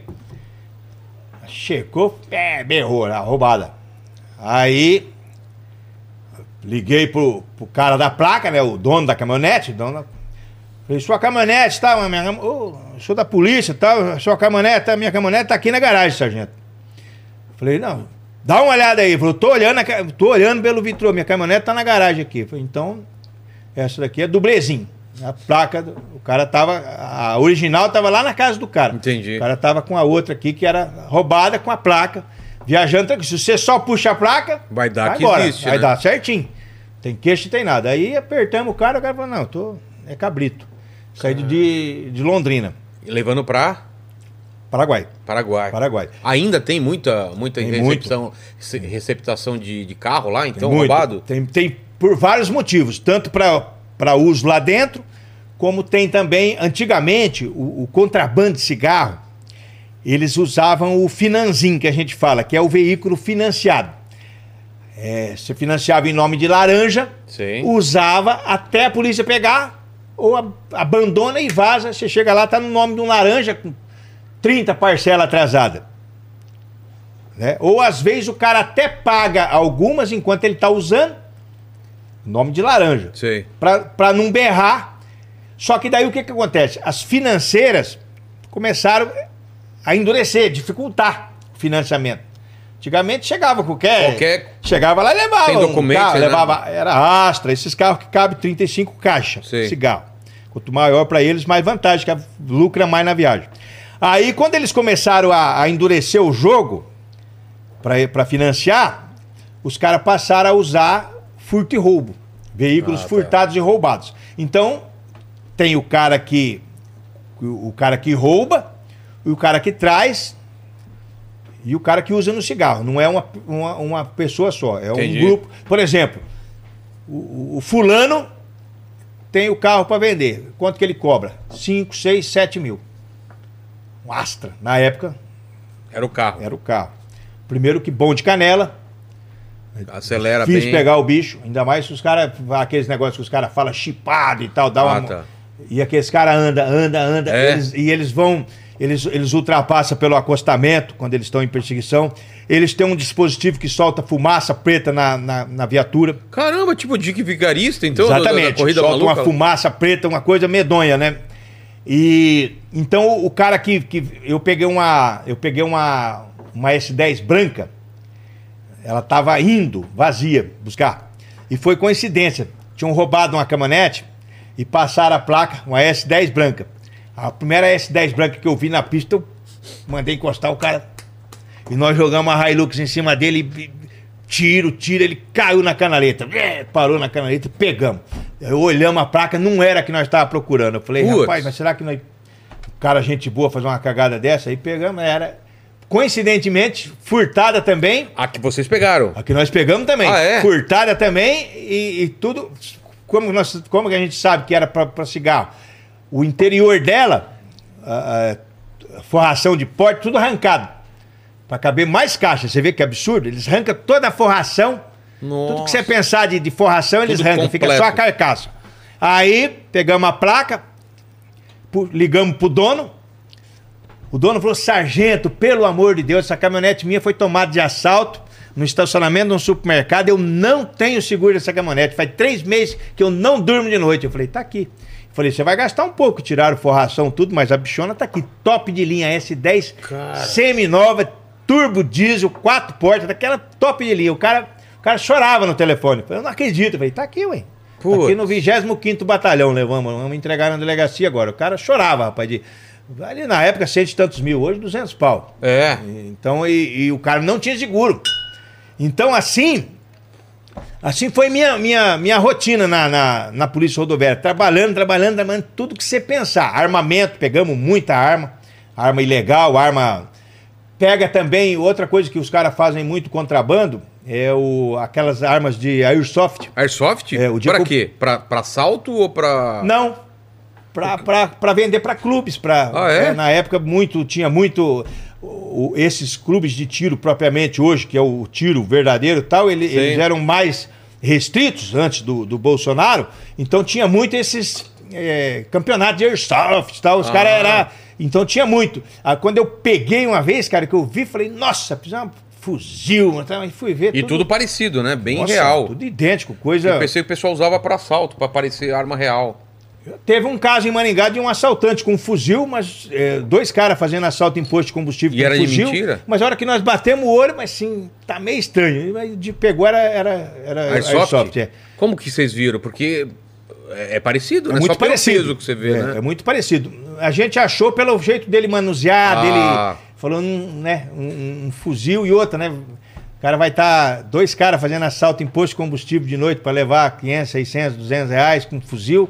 Achamos estranho como dito e feito, quando, quando foi preso, não, não era. Era, era Airsoft mesmo. Entendi. É. Ô, Lene, vê se você acha o vídeo dele, desse cara aí que, que fala que é pra consumo próprio aí do, do, do- cigarro Então, aí. esse né? cara é tão, é tão espichado que esse cara, Como na época. foi? É, como que foi a, a Essa, abordagem? essa apreensão foi o seguinte: coincidentemente, é uma série de, de coisas que aconteceu no dia ali.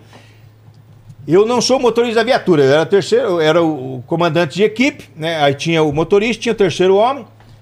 Aí, co- coincidentemente, eu pedi para falei, deixa que eu levo a viatura, vai pro, pro motorista descansar, para depois de madrugada ele trazer a viatura, né? Falei, você vai descansando no banco de trás aí, deixa comigo aqui. E Que carro que era que vocês estavam? era uma, uma Hilux, uma Toyota. Ah, boa. Aí quando eu saí no trevo de, de, de Cianorte ali, eu cruzei com um, um Fiat Uno e um Monza. Fiat Uno e um Monza. Eu já falei, vamos abordar. Voltei. E o Monza é 2.0, o Monza é caneludo. O Monza foi embora, aí eu falei, vou segurar o Uno, que me, que me restou. Segurei o Uno, encosta, encosta, encosta, encostou o Uno. Aí tinha dois caras dentro. Aí o cara Falei, daí, tá vindo não sei o cara, não, estamos, estamos, tá, o cara aí da frente aí que tava com o Monza pediu pra mim fazer batedor pra ele, mas nem sei o que, que ele tá carregando. Aí engordei os olhos, né? Falei, caramba, tá cheio de maconha essa porra. Aí o cara falou, sargento, eu dou o que eu tenho no bolso, o senhor me libera. O que, que você tem no bolso? Tinha 902 reais. 902 reais. Tá, peguei. Você tá preso em flagrante. Corrupção ativa na forma tentada. Cara. Aí, beleza. Aí falei, e agora? Eu passei rádio, né? O Monza e tal. Parou um carro do lado falou, sargento, tem um carro capotado ali na curva. Nossa. Aí peguei, engordei os olhos. Aí que eu falo pra você, eu tava dirigindo a, a caminhonete, é uma Hilux. Sei. E eu tinha uma S10, que pra destravar o freio de mão, você puxa um câmbio aqui, ó. Sei, sei. Plá. Aí eu, achando que eu tava com a minha S10, eu flá, e saí, capô abriu. Eu tinha aberto o capô. Ai, bateu o vento. Bateu o vento e o capô abriu. Ai, os caras, sargento, mata nós, filha da puta. Aí para. Olhando aqui por fora aqui. De olhando aqui. Aí tá. Aí paramos, tava o cara lá, mas pegando o Monza, tá estufou as veias do pescoço, tentando desvirar o Monza, o Monza deitado. E cigarro esfarramado pra todo lado. Ah, já tinha saído os, os Caído um monte de cigarro. Aí já prendemos o cara, o cara com aquele jeito dele. Ai, sargento, ai, tá. Mas ele capotou da, da- da- de fugindo, Fugindo de, vocês. nós, na É. curva. Aí, né, chamamos, já antecipando um pouco a história, chamamos um guincho pra vir buscar o. Olha lá, Ló. Vamos ver, vamos ver. Tem som aí pra, pra, pra gente? Cara, olha isso. Isso aí já foi de dia né, na companhia, né? Ah, tá. A, a, a, a apreensão foi de madrugada. Mas e o pneu? acho que o áudio tá baixo na televisão.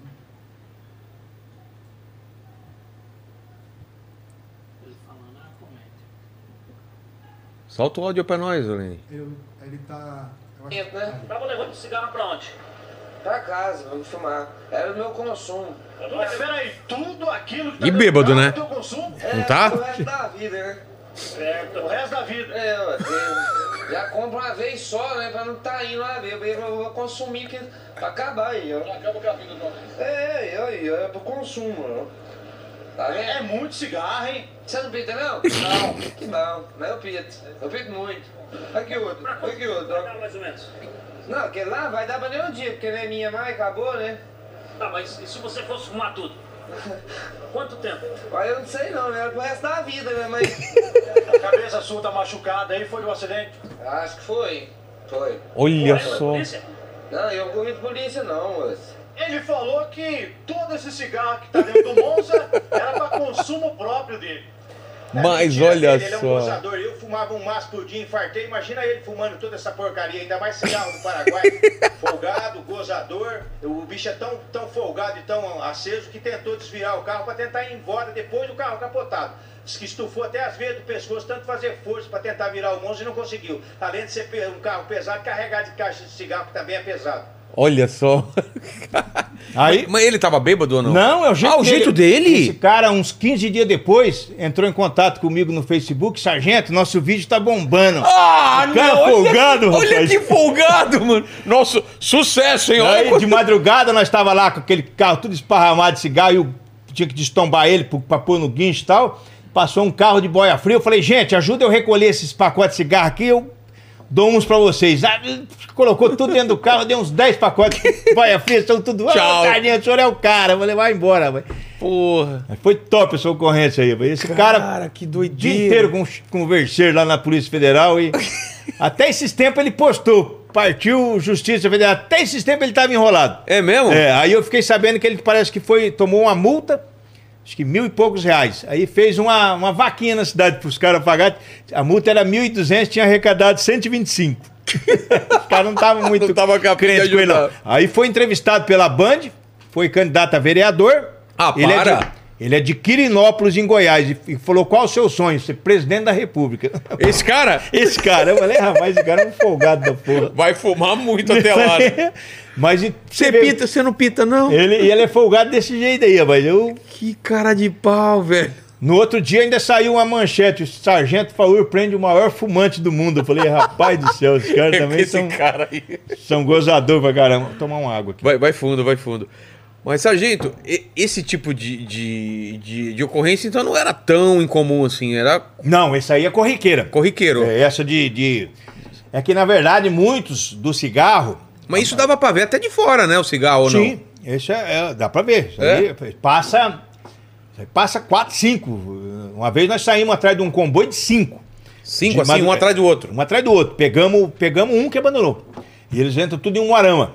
Tá. Eles entram em um arame e vai um pra cada canto. Aí eu, eu pedi apoio, 25º Batalhão.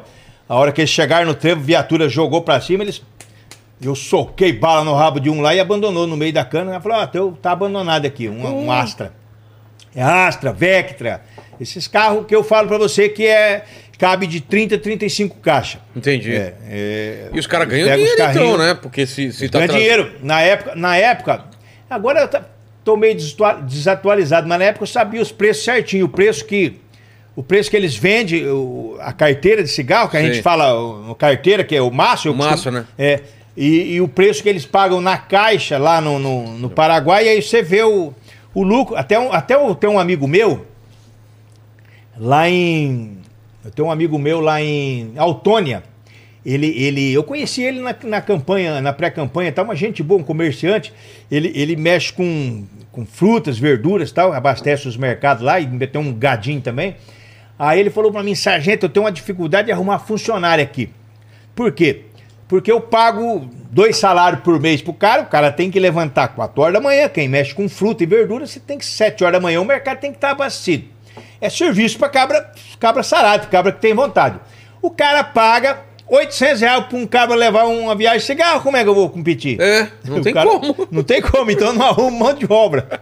O cara, o cara que trabalha comigo, ele trabalha porque ele é realmente honesto. Porque Exato. se ele engordar os olhos, ele pega. Eu, eu já peguei vários, o cara com é, 800 reais a viagem pra levar de é, Autônia ali na beira do, do, do- do- da onde desce as embarcações ali, Sim. até é, Rolândia, Apucarana, Londrina, que é coisa de 200, 250 quilômetros. Mas é aquele negócio, é, é o, é o tiro seco, né? Porque o cara sabe que se a polícia cruzou, vem em cima. Porque tá Mas, mas, é, esse lance de, de carro é uma coisa. E caminhão? Os caras escondem combo dentro do caminhão.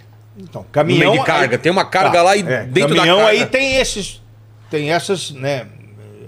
Digamos, variedades. Tem caminhão que vem carregado de cigarro, só cigarro. Mas aí não tá escondido, ele tá carregado É, já. você bateu, tirou a lona, é cigarro. Já pegou. É, 800 caixas. Putz. Mais ou menos. E tem aquele que. Mas, mas é um caminhão que tá com. Fora, tá escrito outra coisa, tipo sorvete, os negócios desses? Ou, ou- Não, é, é caminhão lonado, né? Caminhão Ah, é graneleiro lona- que chama, Sei, né? É sei. o graneleiro. Ele, ele tanto tem o caminhão normal como tem o bitrem. O- Ele vem é, o- de 600 a 800 caixas. Ele Cara. vem, é tudo certinho, como se fosse uma carga. Nem esconde por cima, É. coloca outra coisa. Coloca lona só e tal. Você chegou, você, se você abordou, você pega. Entendi. É a sorte. O, o- o- o grande problema é que todos esses caminhões vêm com batedor. né? O que que é o batedor? O Ele batedor é um cara que vem de carro para bater a pista, olhar a pista. E aí ele avisa pro cara Ele avisa, o cara para num posto de combustível, o cara não vem. Ah, tá. Então ele. ele Então é mais difícil de pegar um desse, não? Ah, se bater em cima, pega. Tem- é por isso que eu falo. É, o cigarro, esse, esse tipo de, de, de grande quantidade de cigarro, eles têm olheiros. Então você chegou com uma viatura, por exemplo, você entrou num- num- numa cidade pequena, onde tem, onde cruza caminhão de cigarro de madrugada. Sem, sem generalizar, o, frentista de posto, qualquer cara é. O cara sabe. é, ó, tá aqui. Ah, é? ganho Só de dele. olhar? Ganho dele, é. Ele ganhou. Ah, então se ele. Se ele dedurar, ele ganhou dele, então. Tinha um, tinha um cara que trabalhava com, com isso, toda noite, a, a função dele era ficar com o carro batendo pista. Nós pegamos ele uma vez, demos um aperto nele e tal, ele falou, eu ganho 5 mil por mês, na época. Pra fazer o quê? Pra fazer o batedor? Só o batedor. Ele só pra avisar, ó, a polícia tá aqui, a polícia não tá, a polícia entrou, a polícia saiu. E como vocês acharam esse cara?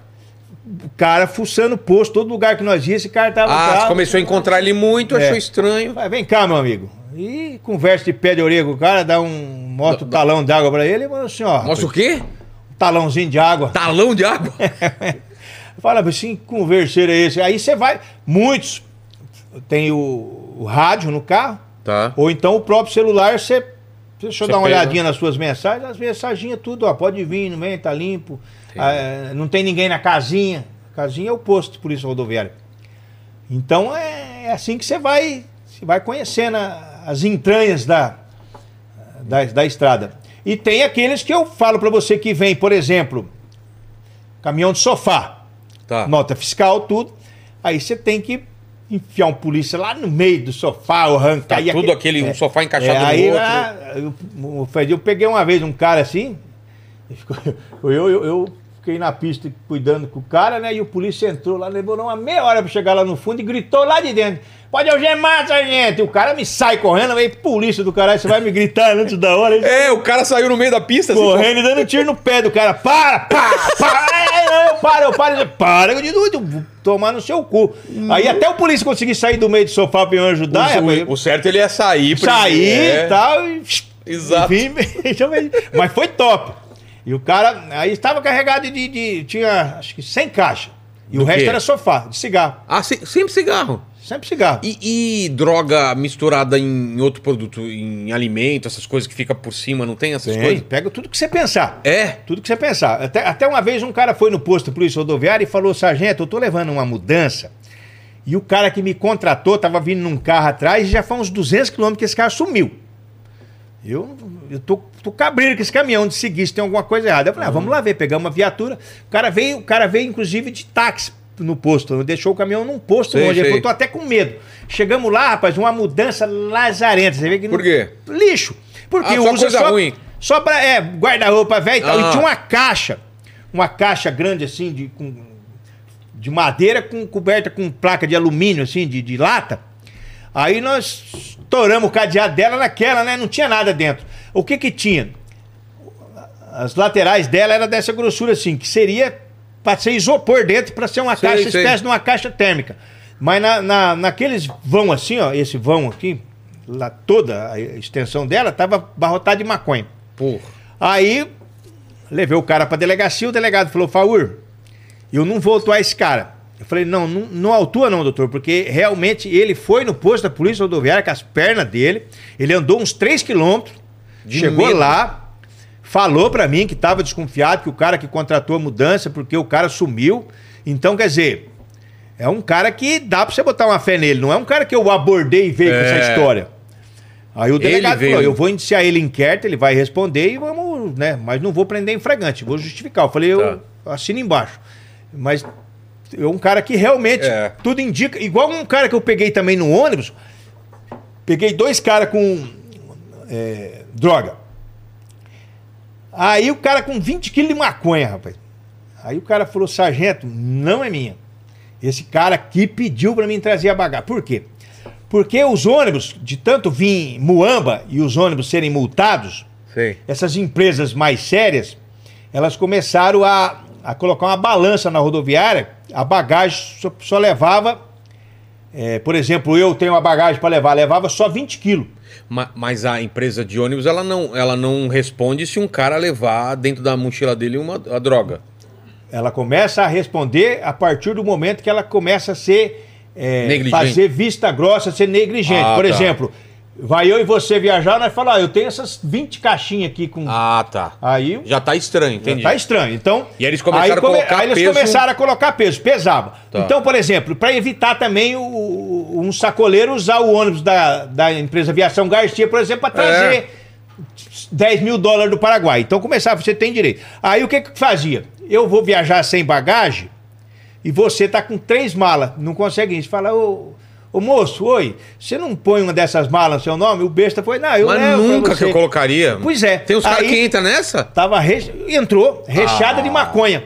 Aí, sorte. Você levaria, ô Lene? O cara chega pra você, ô Lene, tá sem bagagem, pega aqui. Mas Nem a nunca, pau, mas nem a Aí, sorte que o cara que, que era o dono da, da coisa, o cara falou: não, sargento, não tem nada a ver, eu Putz, ainda joguei bem. ele na fria. Que ele podia ter jogado nas costas do Sim, cara. né? podia falar, não. Ele firmou, levei pra delegacia outra vez. O delegado.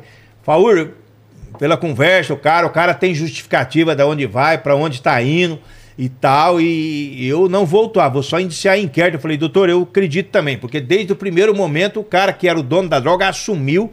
Nenhum momento houve dúvida de que. Mas é. E acontece muito isso aí, sabe? Do, do cara. O cara tá viajando sem mercadoria e levar É. uma mala para ajudar o outro, que é um, ele pensa que é um contrabandinho, uns brinquedos. Você que tá em casa, não seja trouxa. Isso em aeroporto aconteceu agora. Um, um pessoal pegou a mala de outra pessoa.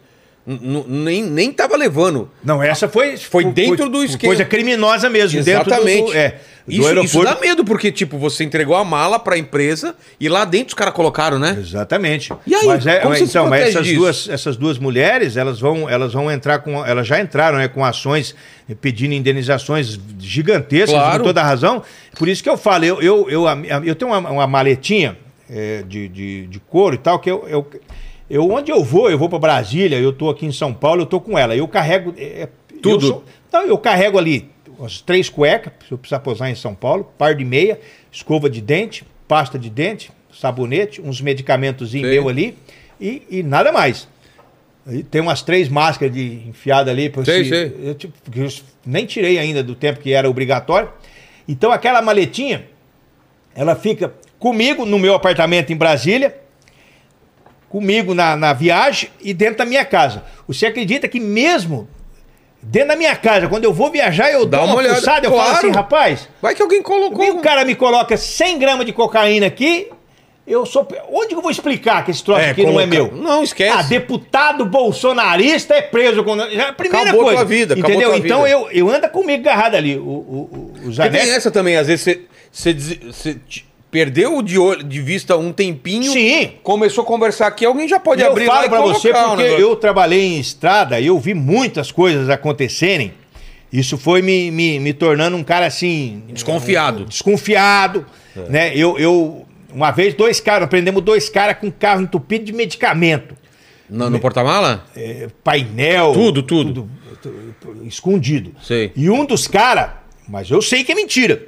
Um dos caras teve um piripaque lá, disse que não sabia, não sabia, não sabia, não sabia, não sabia, e começou a fazer que ia, ter Estrebuchar. um, é, que ia morrer e eu levei para Polícia Federal e era e era e, e o medicamento, você vê que o legislador e hoje eu me encontro nessa posição de legislador, ele, ele, ele, ele colocou o crime de, de o, o- o contrabando, digamos assim, do medicamento mais grave do que a droga. Por quê? A droga ela dá de 5 a 15, o medicamento Ué? de 10 a 15. Você sabe por quê que é essa diferença? Porque o entendimento de que é algo ainda mais pernicioso. Ah. Né? O legislador Sei, sei, teve sei. esse cuidado. Então o medicamento ele dá de 10 a 15. Cara, eu não sa- eu o cara entupiu, disso. entupiu o, o carro. E eu era um cara que eu, eu Era o sempre- mesmo medicamento ou eram vários medicamentos diferentes? dois ou três. Tá. Dois ou três. É, eram os, mais comuns, daqui a pouco eu falo sobre isso.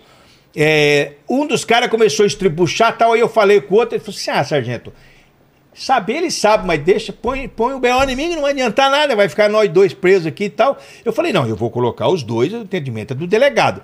O delegado chegou e falou pra mim: "Ô, esse cara aí vai me dar trabalho, vai morrer dentro o que tava estrebuchando. É, estrebuchando aqui, tá falando que não sabe, o outro tá falando também e tal. Eu não volto a ele. Falei, ah, doutor, o senhor que sabe, eu tô fim de carreira já, o que o senhor cagando e andando, o que o senhor, o senhor tá fazendo aí. Mas, ah, isso entendeu? Mas eu, mas cai que o cara, o cara deu um chavecou, sabe? Ah, Aí o delegado botou ele numa cadeira, eu falei, doutor, eu dou umas remadas na sola do pé dele, ele sara. mas Ele o- fica bom daqui a o senhor, pouco. como é delegado federal e, e tal, o senhor, o senhor tem mais a perder. Então deixa esse cara pra lá. Manda esse cara pra puta que pariu. Autuou o outro. Pelo menos o cara solto ajuda na correria de ti- tirar o que tá preso. Aí, o medicamento, ó. Como eu sou um cara. O meu BO já foi elogiado sendo um dos melhores BO. Eu. eu O, o jeito de. o jeito de. De relatar. a- promotor, tinha promotor, uma promotora falou pra mim uma vez, Faur, eu. A denúncia minha quase que eu copiei e colei do seu BO. De tão perfeita é, tão que perfeito, é, detalhista. Então, o medicamento, eu, eu pegava um medicamento, sem desfazer de ninguém, desmerecer de ninguém, por isso você pega lá o medicamento, vai lá e escreve lá, o medicamento tal. Eu não, ia lá no Google e pesquisava. Pra que que serve? Por que que é proibido? Aí eu pegava muito, ó, presta atenção. Reumazinho forte. Reumazinho forte. Citotec abortivo. É, Caramba! o abortivo Citotec. Nossa. Eu pegava o esse O, é, o Viagrão? pra mil, pra milzinho, o azulzinho. o do- azulzinho. Esse era o que, que mais Talvez, vinha. É. talvez alguém nesse ambiente aqui já tenha comprado aqui, já viu? tenha usado. Já te- o, o, o Lene ou eu Quem já. será, né? Pode ser que Viu? ele já tenha comprado, né? Quem será? Quem Então, será? por exemplo, eu pesquisava, tanto que o, o reumazinho forte, ele é, ele é um. Ele é, Mas por que é caro esse negócio? ele- ele- eles, eles são proibidos pela Anvisa. Ah, no por território isso. nacional. Então eles tornam-se caro. Entendi. O reumazinho forte, ele é proibido por quê? Porque ele acaba com seu trato estomacal, in- in- intestinal, ele Detona- ele, ele detona tudo. Mas eu fui no Google e pesquisei. Tem pessoas que falaram assim: eu sei que tá fudendo com o meu estômago, mas é o único medicamento que eu- que eu consigo sair da cama. O louco. Porque o, o tornozelo do cara fica Sei. dessa grossura. O cara preferia arriscar do que. O cara fala, eu tomo, eu, eu consigo andar, mas eu sei que daqui dois, três anos eu tô cagando sangue, mas eu. Entendeu? Então o cara. Por isso que a Anvisa proibiu. O Citotec é abortivo. E olha que o, o tipo, você sabe que o Citotec ele é usado. eu não tô querendo ensinar, mas é uma coisa que. Ele tanto que a pessoa en- engole como introduz. Ai, cara. Eu, eu já vi é, aborto em- na rodovia. Não dá tempo Ah. da pessoa chegar em casa. De tão forte A pessoa que é o compra negócio. no Paraguai e aborta Imagina- é, ali em Engenheiro Beltrão, no posto de combustível. Imagina o estrago que faz no, no, Estraga. organismo Então, da pessoa. é, é, o Citotec, o, o Viagrinha, eu peguei uma senhora de 70 e poucos anos, ela tava com uma blusa, uma blusona. Aí sabe aqueles, aqueles negócios antigos que você coloca pasta de dente e escova? Ela fez um fundo falso por Como dentro. assim? O- a- a- umas coisas por dentro? É, por dentro assim, você que encaixa assim. Aí ela encaixou todas as carteiras. Cada bolsinho daquele tinha 10 carteiras de par, pra mil. Imagina a grana. Aí eu falei Não ela, que eu mas- saiba o preço, mas é caro esse É negócio. caro. Aí ela falou, Tá eu falei pra ela, ó? Não, não, é que eu achei engraçado a senhorinha do. Ah, tá, tá. Não, aí eu falei pra ela, a senhora, eu, pra quem que a senhora tá levando? Tá, aí eu vendo lá, no, eu moro num condomínio de idosos, eu tenho bastante cliente. Eu falei, Imagina a grana que a senhorinha não O que, que eu ganhava. vou falar pra ela? né? Aí, eu, aí até. Olha, a gente tem, tem coisas que a gente. Né, a gente cumpria Entende, a lei. Eu fiquei é. até com dó da velhinha. É, dá- dá eu podia dó, falar, né? ó, tá abandonado, tá, mas. é. Aí amanhã depois você responde uma jaca, o promotor não quer saber É. e te enfia um fumo no. Mas, no- mas ela tava só com Viagra. Era um só com Viagra. Tanto dentro da bolsa como nesse palitozão. Lotado, lotado. Tinha umas, umas 200 cartelas. Cada cartela tem 10 comprimidinhos. Isso E, aí. e- e também vindo do Paraguai, essas coisas ou não? Paraguai. Então, então esse, eu pesquisava esses, esses medicamentos. Então, Então, é o abortivo, o Viagra, o de reumatismo e É. o que mais? o, o que vem bastante também, sibutramina, que é para emagrecer. Putz. Esse também é proibido pela Anvisa. Sei, sei. Também vem bastante. E o que vem também muito, que já não é nesse campo, mas é, é o. para bombar, os Um. Como chama? Anabolizante? anabolizantes, Ah, tanto é? injeção, coisa, tudo Olha coisa de. só. Coisa que dá arrepio até de você ver. Aquelas Sei. coisas. do Coisa de tá pra cavalo. É, né? coisa que. Sim, outra, né?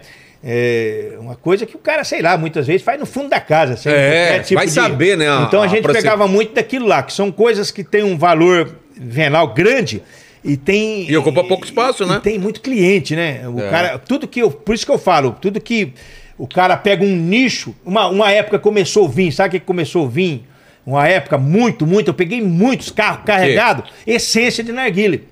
Aquela época que deu aquele. É, aquele boom, todo aquele mundo boom. fumava aquela merda lá. Caro aquilo lá. Nossa, caro, e- odiava e aquele- vir, Começou a vir. Vim, vim, vim. Tanto vinha o, o, o material para o cano lá, as coisas Sei. que era menos, mas a pegava carro. É cigarro? Não. Essência. Sei.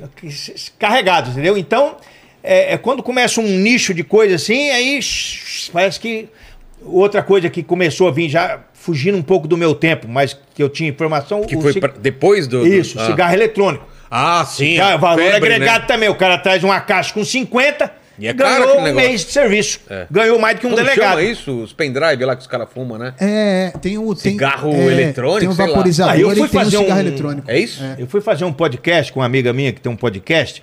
E ela fuma esse diabo. Aí começou a fumar, o cara não é. Admira o sargento, não dá voz de. Porra, cara. É foda, né? Eu É. sei que. Mas eu vou falar o quê? Vou falar. Tá- ela tá- que é dona do podcast, tá É. Claro que. Né? O cara Mas, começa. mas é proibido isso? Esse... Então, é proibido. É proibido? o comércio. Ah, muito bom ser proibido, porque é um saco É proibido. negócio, né? É não proibido sabia, o- Faz mal pra saúde, então, né? Sim, eu, eu vi uma matéria uma vez. Falar que é pior do que fumar, não é? Sim, ele que- falaram lá equivale a não sei quantos É. cigarros. Até o pessoal estava muito preocupado.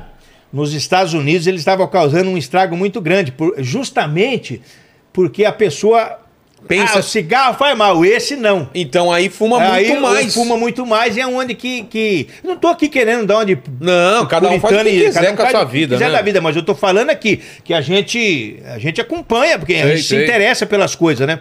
Pe- Pela, pela, pelas novidades, pelas notícias, né? Então, é, mas como nós estamos falando de, de, de contrabando, de nicho, de coisas É. que vem, por exemplo, a época do Natal e, e E Dia das. Crianças é, é- é brinquedo.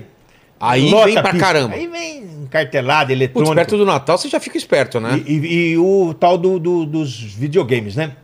Aí vem- Videogame também vem pra carro caramba. lotado também de videogame. Na época eu- era o Play 2 e o Play 3, aí começou com os Play 4, eu já... Sei. Play Tava- 4, é. porra, aquilo lá vendeu pra caramba. Devia... Nossa senhora! Não é? A gente sabia o, o valor certinho que o cara.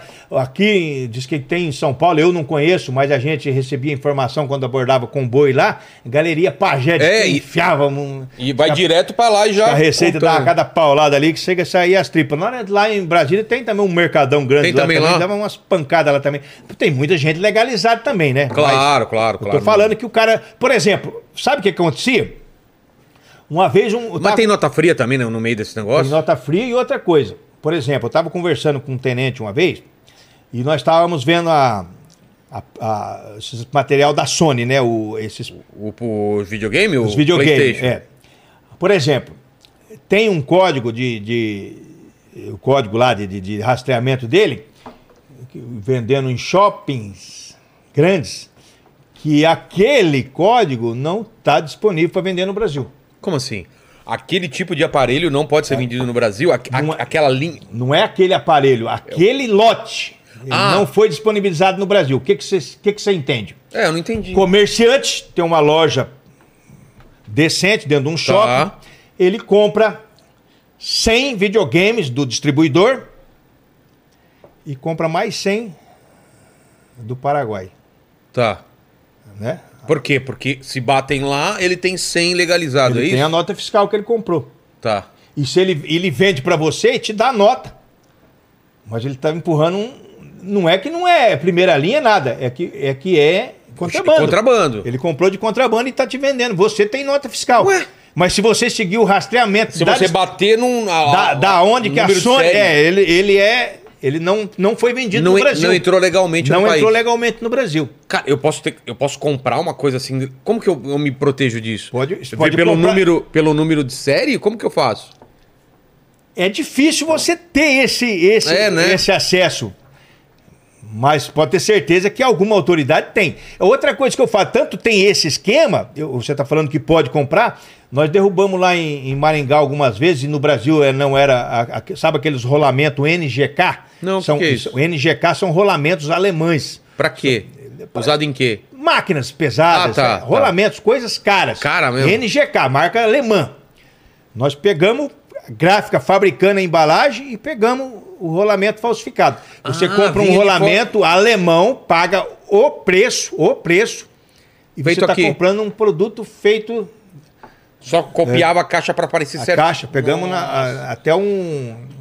Polícia Federal, uma vez, eu vou, posso falar agora porque faz anos, Polícia Federal chamou,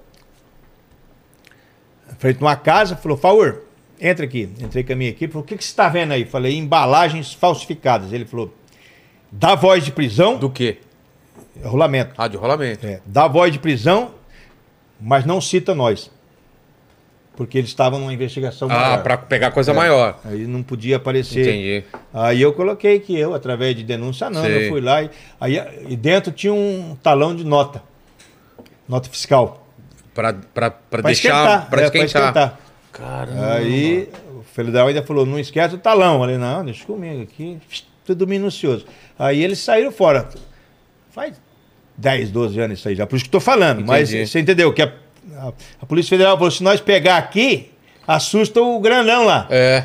Aí então eles passaram. Mas como se você pega um caminhão com nota fria, vocês conseguem saber se o caminhão tá cheio de, sei lá, Play, Play 5, aí você vê as notas, o cara tem a nota das coisas, mas, mas é fria. É, aí tem que, muitas vezes você chama a receita, muitas vezes o, dá um aperto no motorista ali, conversa, Ah, tem que fazer tá. com a tradição.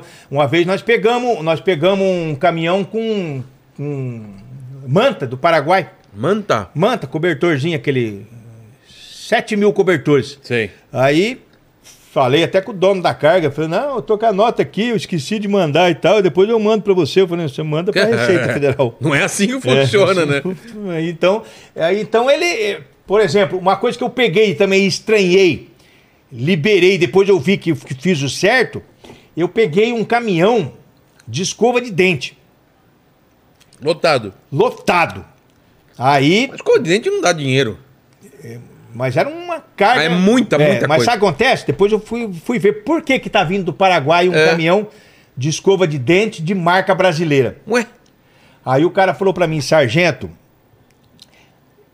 eu, o, o problema que na época, não sei hoje como é que tá, até serve de alerta, né, pra quem tá, é, energia. Eu falou assim, pra mim fabricar no Brasil essas máquinas trabalhando, Ah, ele gasta muito mais eu energia. gasto, pago muito mais energia, muito mais caro do que no Paraguai. O, o então eu monto, unitário fica mais caro. eu monto minha fábrica no Paraguai, o transporte, mesmo com o transporte para mim trazer tudo a São Paulo, legalizar tudo na, e ainda chega aqui mais barato do que se eu fabricar no Brasil. Que doideira. Loucura, né? Imposto, tudo, Tô né? falando de coisa de seis anos Sim, atrás. não sei se mudou isso, mas Sei naquela como é que época. Tá hoje, para ninguém Olha falar que eu tô contando mentira aqui. Olha então, só. para você ver que é, montavam-se fábricas lá, energia mais barata. Sem contar, eu sei que na China funciona muito assim, leis trabalhistas, né? Sei. Na China, você sabe que tinha uma época que tinha. é, operários trabalhavam com coisas manuais em grandes navios em alto mar. Porque não tinha. para fugir da legislação. Águas internacionais, Águas- não tem águas- legislação. Não tinha que- legislação. Os caras Então, meio escravizados. escravos modernos. Cara, Porque se ele trabalhasse dentro do país ou trabalhasse, por exemplo, aqui no Brasil, Ia aquele, que por isso que é por isso que muitas vezes você vê, eu não tô, também estou falando de coisas antigas. Muitas vezes a concorrência de uma coisa que hoje no Brasil custa 20, vem de fora por 3, porque esses 20 aqui tá agregado Claro, que muita trabalho coisa escravo. que o cara lá Nem paga os direitos dos caras. nem paga os direitos. Então, é, Você chegou a pegar gente, tráfico de gente no meio da, da- da- da- de caminhão, Olha, essas paradas? tráfico de gente. Eu, não- eu não peguei tráfico de gente. Eu peguei, eu peguei, é, digamos que, como é que é o nome? É, pessoas, pessoas vindo ilegalmente. Ah, tá. Tipo, É. ele não, não tinha carimbo. Ônibus Ah, cheio, é, ônibus. Como chama? Ah, não tinha entrada deles não, na, tinha, na- não tinha visto de entrada, não tinha nada. É, é entrada ilegal no país. Muita peguei, gente junto assim? Peguei um ônibus cheio. É? Um ônibus cheio. Vindo da onde? Você lembra?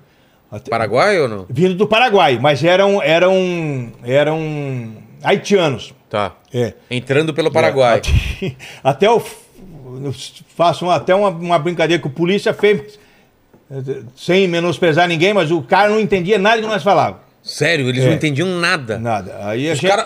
Mas alguém tava, tipo, trazendo eles, alguém tava tinha, bancando? é, é os que lá nos Estados Unidos é chamado de coiote, né? É. Os caras pagam pra esse É, cara. Aí a gente levou para a Polícia Federal. O policial federal falou: não, sargento, o serviço do senhor é o que a lei manda, mas não tem o que fazer. Amanhã tá tudo de volta ali. Não, não tem o Qual que é o trabalho de vocês? Vocês têm que mandar de volta pro Paraguai, é tem isso? que levar para a Polícia Federal. Ah, é? Aí a Polícia Federal, ela tem que, ela, ela, ela tem que, como se diz, deportar essas pessoas. Isso tem um custo financeiro, depende de autorização judicial, tudo nós que pagamos. Ixi. E eu peguei também chegando no Brasil, via Paraguai, árabes. Mas era uma família. Eu vou falar para você. É, um cara que morava já há anos no, Para- entre Paraguai e Brasil, trazendo restante de família, mulheres e crianças. Eu vou falar para você. Mas por que que não entra legal? Porque é burocrático, né? Ah, o cara não Crianças, rapaz, coisa mais linda, sete, oito Poxa. aninhos olhando assustado pra mim, assim, a mulher assustada, não fala um A de, de- do português e vê o cara fardado, armado, É. bigodão, fala assim, tô fudido, não sei o quê. Poxa. Mas falei, não, você tá num, né, você, você tá sendo abordado por uma pessoa que é, é dura e, e radical, extremista, com um bandido, mas na tua situação você vai ser tratado com dignidade, não tenha nenhuma dúvida. Se for o caso de ser encaminhado, vai ser encaminhado, suas crianças vão ser tratadas com dignidade. Você viu os olhinhos assustados ali, sete, oito aninhos, que não sabe o que está acontecendo, entendeu? Aquelas mulheres, aqueles né, árabes chegando, Sei, acabando sei. de chegar. Putz, E que eu. Onde, está indo? Aí o cara fala, ah, sargento, eu tô, tô indo pro para São Paulo, estamos trazendo para mudar de vida, difícil situação tem lá, levar pra- guerra, é, desemprego, fome. Fugindo estamos- de tudo, né? É, então a gente que quem está na rodovia, você você acompanha toda essa essas coisas que a gente que está aqui para dentro aqui não Nem ouve sabe, falar, né? não sabe É. o que o que né, que essa essa bola essa bola de barro tem aí de, de tantas coisas. Não era, não era teu trabalho quando acontecia acidente, mas com certeza você viu muito acidente. Eu, eu era. Até pela nossa mobilidade, que a Rotan ela roda a coisa. noite inteira, eu, eu peguei muitos acidentes. Qual que é o teu trabalho? Você viu um acidente, o que, que você tem que fazer? O que você tinha que fazer? Primeiro, é, é, a primeira coisa num Capotado. acidente É. é isola- é- é- é sinalização de pista. Tá. Essa é a primeira coisa.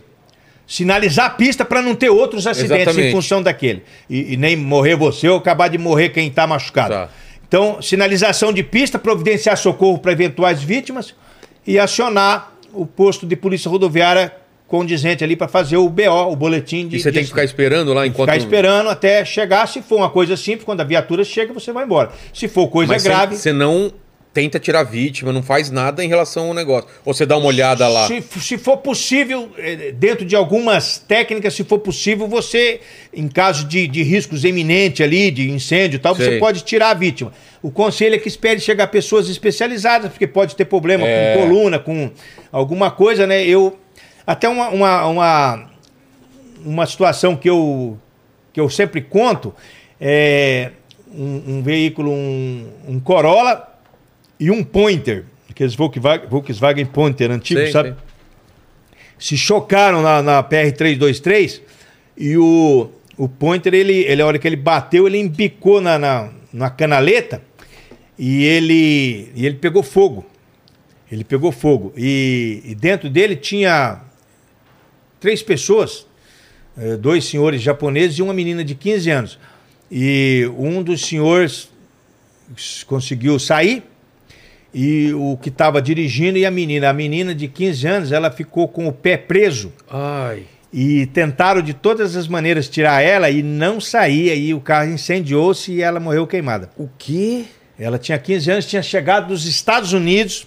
Pô, então dá pra incendiar. A gente acha que é só em filme que Não, incen- pega. incendiou que Mas não- por quê? Porque vaza Vaza combustível, ele tá quente, tem faísca. Ai, caramba. Aí, a coisa que eu reparo, o, o- a, des- a destruição da batida do Corolla com o Pointer. Não estou fazendo propaganda aqui para nada, mas o Corolla, o habitáculo de passageiro intacto. É. Ele todo destruído, um carro extremamente resistente. O Pointer matou o homem que estava Todo, dirigindo, todo amassado. incendiou a menina. A menina gritava e o pé preso.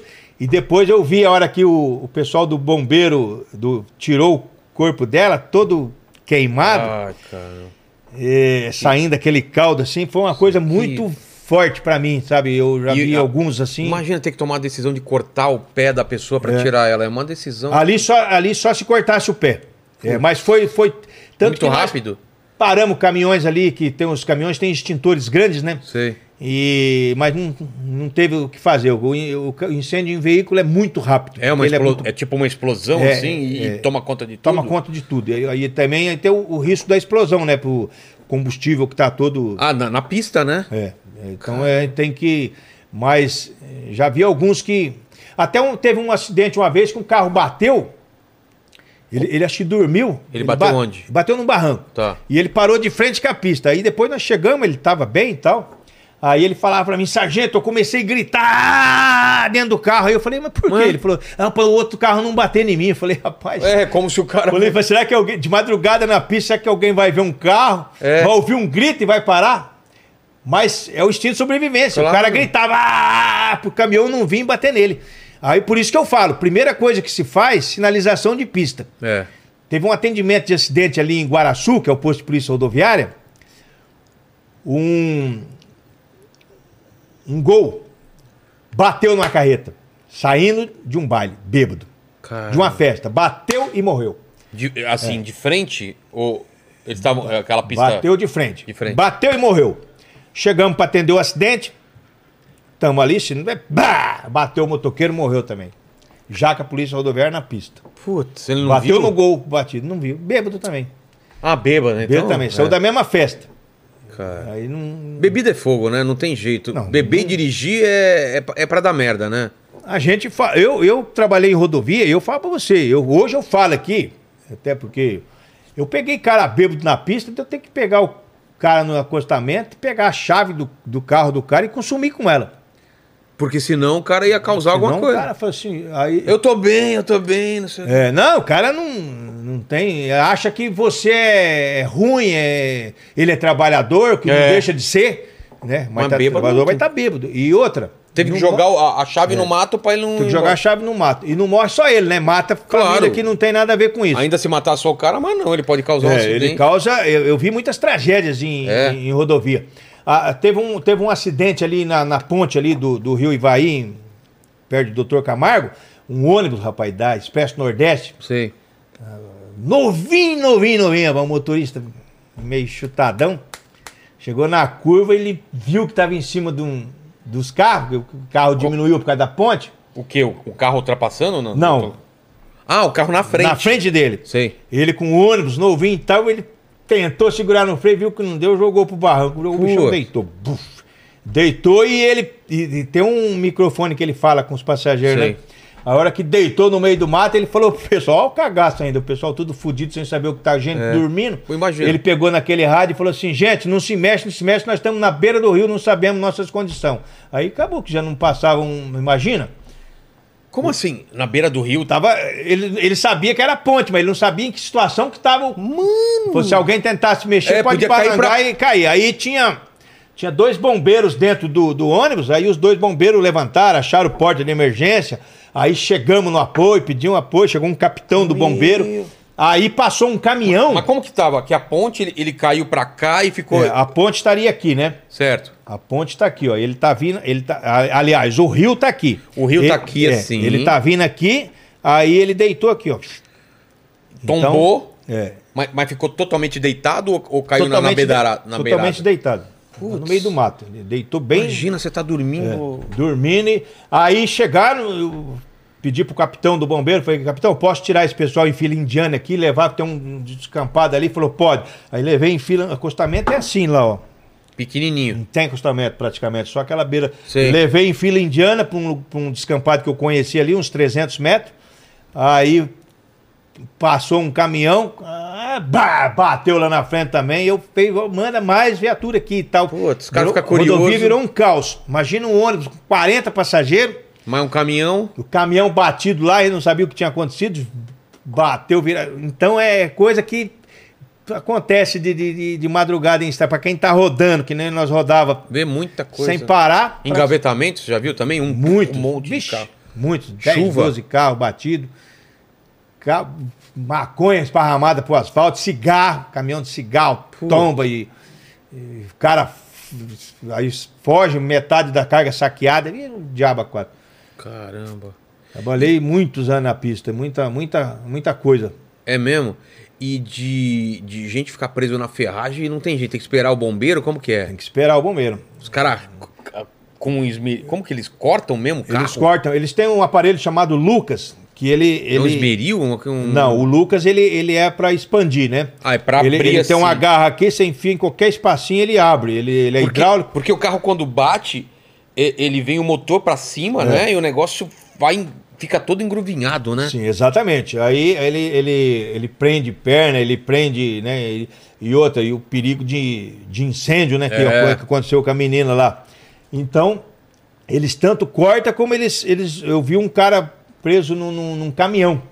Você vê que a pancada foi tão forte. Caramba, ele ficou preso ficou- no, ele no ficou preso. entre o volante, Ele assim? bateu num, num caminhão de cana, cana canavieiro. Dois caminhões? Dois caminhões. Ele bateu num caminhão com 90 mil quilos de cana. Caramba. Aí ele ficou preso. E deu trabalho, hein? O que, que os caras tiveram que fazer? Cortar. Cara- ca- Teve que cortar quase metade do caminhão dele e, e expandir com o Lucas também pra tirar. E ele ficava lá, rapaz, cinco minutos que eu demorasse pra sair, o cara não se se, conformava. você- se acostumou com isso ou ainda, ainda você- dependendo da, da- Se tivesse muito feio, você passava mal ou meio. Não, eu, eu, eu, eu não passava mal, não. Que é muito sangue Mas eu, vê, né? eu depois eu pensava, depois que eu que acabava aquele. Ah, passava É, adrenalina. aquela e tal. adrenalina, eu ficava pensando em casa, né? Falei, que barbaridade, né? E outra, né?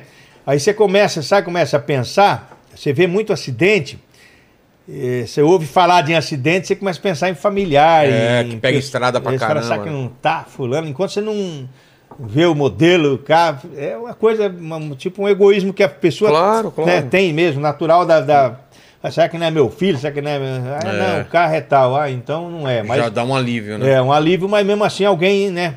E, e você vê, eu, eu vi um, já que nós estamos falando de acidente, um motociclista, cara, e depois informação na pista, não sei por que cargas d'água, ele, ele, ele tava acelerando, ele deitou em cima da moto, sabe quando o cara deita? Como assim? De, de- Ele fica de barriga aqui, Sei, sei. As pernas Ah, deitado, trás, sei. É, deitado. Eu não sei por que carga d'água. O trabalhador É. estava vindo, ele tinha um celular novo na caixa, que eu, eu sei porque a chama a caixa e a chama nota fiscal. Ele tinha comprado um celular no dia em Maringá, ele morava em Floresta. Aí, ele caiu na pista. Aí passou um cara lá no pedágio e falou assim: ó, caiu um motociclista na pista e tá perigoso ali. Porque é muito movimento. E o pessoal da Viapar já, já saiu, que é da concessionária, mas já tinha uns 10 carros passando em cima dele. Nossa. Mas patifou, eu falo pra você porque eu fui lá e vi, Despedaçou ele? despedaçou. Um, um carro disse que arrastou ele uns 30, 40 metros. Aí foi o único que parou porque não, não, não conseguiu andar. O resto que foi passando foi embora, sabe? Nossa. Como se passa em cima de um cachorro. Muitos que nem viu também.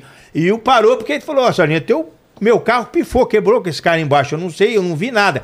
Aí até eu depois, percorrendo o asfalto, achei um dente do cara ainda no, Putz. no asfalto. Por isso que eu me chama atenção. E, e vi uma, uma situação também, já que nós estamos falando em acidente, Claro. depois se você quiser mudar de Muito, assunto. muito animal na pista também, né? Deve Muito animal. E um acidente numa senhora, uma senhora começou a beber e ela, o marido falou que ela surtou e ficou uns três dias sumida, andando lá, bêbada na pista lá, até que foi atropelada. Aí eu, achei, assim, interessante, sabe o que foi interessante? Eu cheguei no local, eu estranhei a cabeça dela, mas, mas que cabeça quadrada, né? Quando eu fui ver, era o retrovisor do carro. O quê? Ela, ela, o carro, eu acho que o motorista tirou o máximo, E pegou. pegou o retrovisor na cabeça dela, O quê? arrancou a cabeça dela. Peraí, peraí, peraí. Como? O carro veio aqui, ó, ela devia estar andando aqui, o motorista tirou o máximo aqui, Isso. ó. Pegou o retrovisor. Mas o retrovisor é baixo, Sim. né? É, é- Ela, é era baixo. baixa. ela era baixa? Ah, Ela era baixa também, mas ah, tá, assim. porque pra pegar na é. cabeça, né? Mas eu não sei se pegou na cabeça, Ah, mas tá. assim, pegou e ficou no, no corpo, no lugar da cabeça. Nossa. Aquele retrovisorzão Sim. lá. Aí eu falei, cadê a cabeça dessa mulher? Aí achamos a cabeça na canaleta. Aí, o cara da, da Você funerária. Nossa, uma cabeça separada. É, o cara da funerária, que um pouco sarcástico também, acostumado, né? Ele foi lá depois de tudo que nós fizemos, ó, tá liberado o corpo, fizemos o boletim, tudo. Sei. Nós não, né? Que eu era rotan e eu veio a viatura pra fazer. Aí fez o boletim, tá liberado o corpo. O cara da, da funerária foi lá e pegou a mulher pelos cabelos, assim, veio trazendo aquela cabeça. Aquela cena dela dele. aquela cena grotesca, de- de- grotesca. De, filme de terror. É. Aí Veio assim, aqui, sargento, a mulher olhando pra mim assim, eu falei, pelo Como que de fica? Fica com os olhão assim? Voz bugalhada. Eu acho que Cê- vocês têm algum fundamento, a última visão que ela viu. É. lá, então- Você não sonhou com isso daí, não, sargento? Deus me livre, meu. Ah, eu fiquei Você assombrado. acredita nessas coisas de sobração, essas paradas ou não? Não acredito Não. muito, não. Eu, eu vou falar ainda mais, pra quem, pra quem é Santista aí, foi o dia que o Santos foi campeão da Libertadores, a última vez. Esse, eu, eu pegando a cabeça da mulher. Ficou- e- ficou na tua cabeça porque foi o de- Pá, pá, eu falei, o Santos foi campeão. Eu não sou Santista, mas Você- pelos fogos eu imaginei. Falei, Entendi. porque eu sabia que tava tendo o jogo da final da Libertadores, eu falei, o Santos foi campeão. Cara. É, aí depois eu confirmei, realmente foi Meu campeão nesse Deus. dia que esse- essa mulher foi atropelada na, na rodovia ali perto de, de Vailândia. Então, muita gente, ah, tem atropelamento, tem um motoqueiro caído e tal. É desagradável, sabe? Moto causa estrago, né? Porque o cara tá totalmente desprotegido, O né? asfalto, né, rapaz? Pô. Pistona aí. Então, rodovia é. É isso, É isso né? aí, tem que, tem que cuidar ao máximo, né? E cuidando ainda já, às vezes acontece, você não. Mas tem gente ainda que não usa cinto e, e atravessa o, o- o para-brisa, essas coisas? Tem. Putz. Ah, você um Porque caso bateu, antigo. né? Você tá na velocidade, você bate sem cinto, teu corpo é arremessado, não é? Sim. Ou te segura o volante?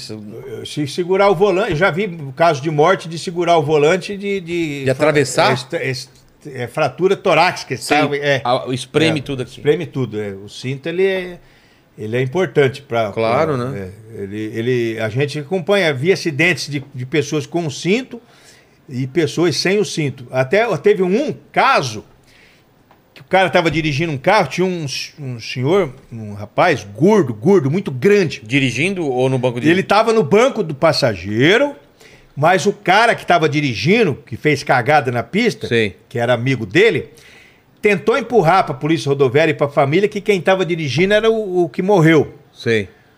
Para dizer assim, não, não foi eu É, que, que o cara matei, que foi o culpado. Sei. Mas depois ficou. né, esse cara, esse cara gordo, eu vou falar para você. Ele foi parar uns 20 metros lá na frente. Ele estava sem cinto, ele Ah. passou pelo Ele tava para-brisa. dormindo, será? E se matou lá. Ele tava, acho que tava dormindo. E o cara que dirigiu fez cagada. Aí o cara falou que. Falou, não, quem, eu não tava dirigindo. Quem tava dirigindo era o cara. Mas fora que o policial foi fazer o boletim, fez Já as né? medições, já falou, rapaz, tal. E ele segurou, segurou do- dois dias depois. Já, tava Pô. dirigindo, mas não foi O culpa cara minha. foi arremessado, É, então. a família ficou fudida, a família do Gordão ficou fudida com o cara.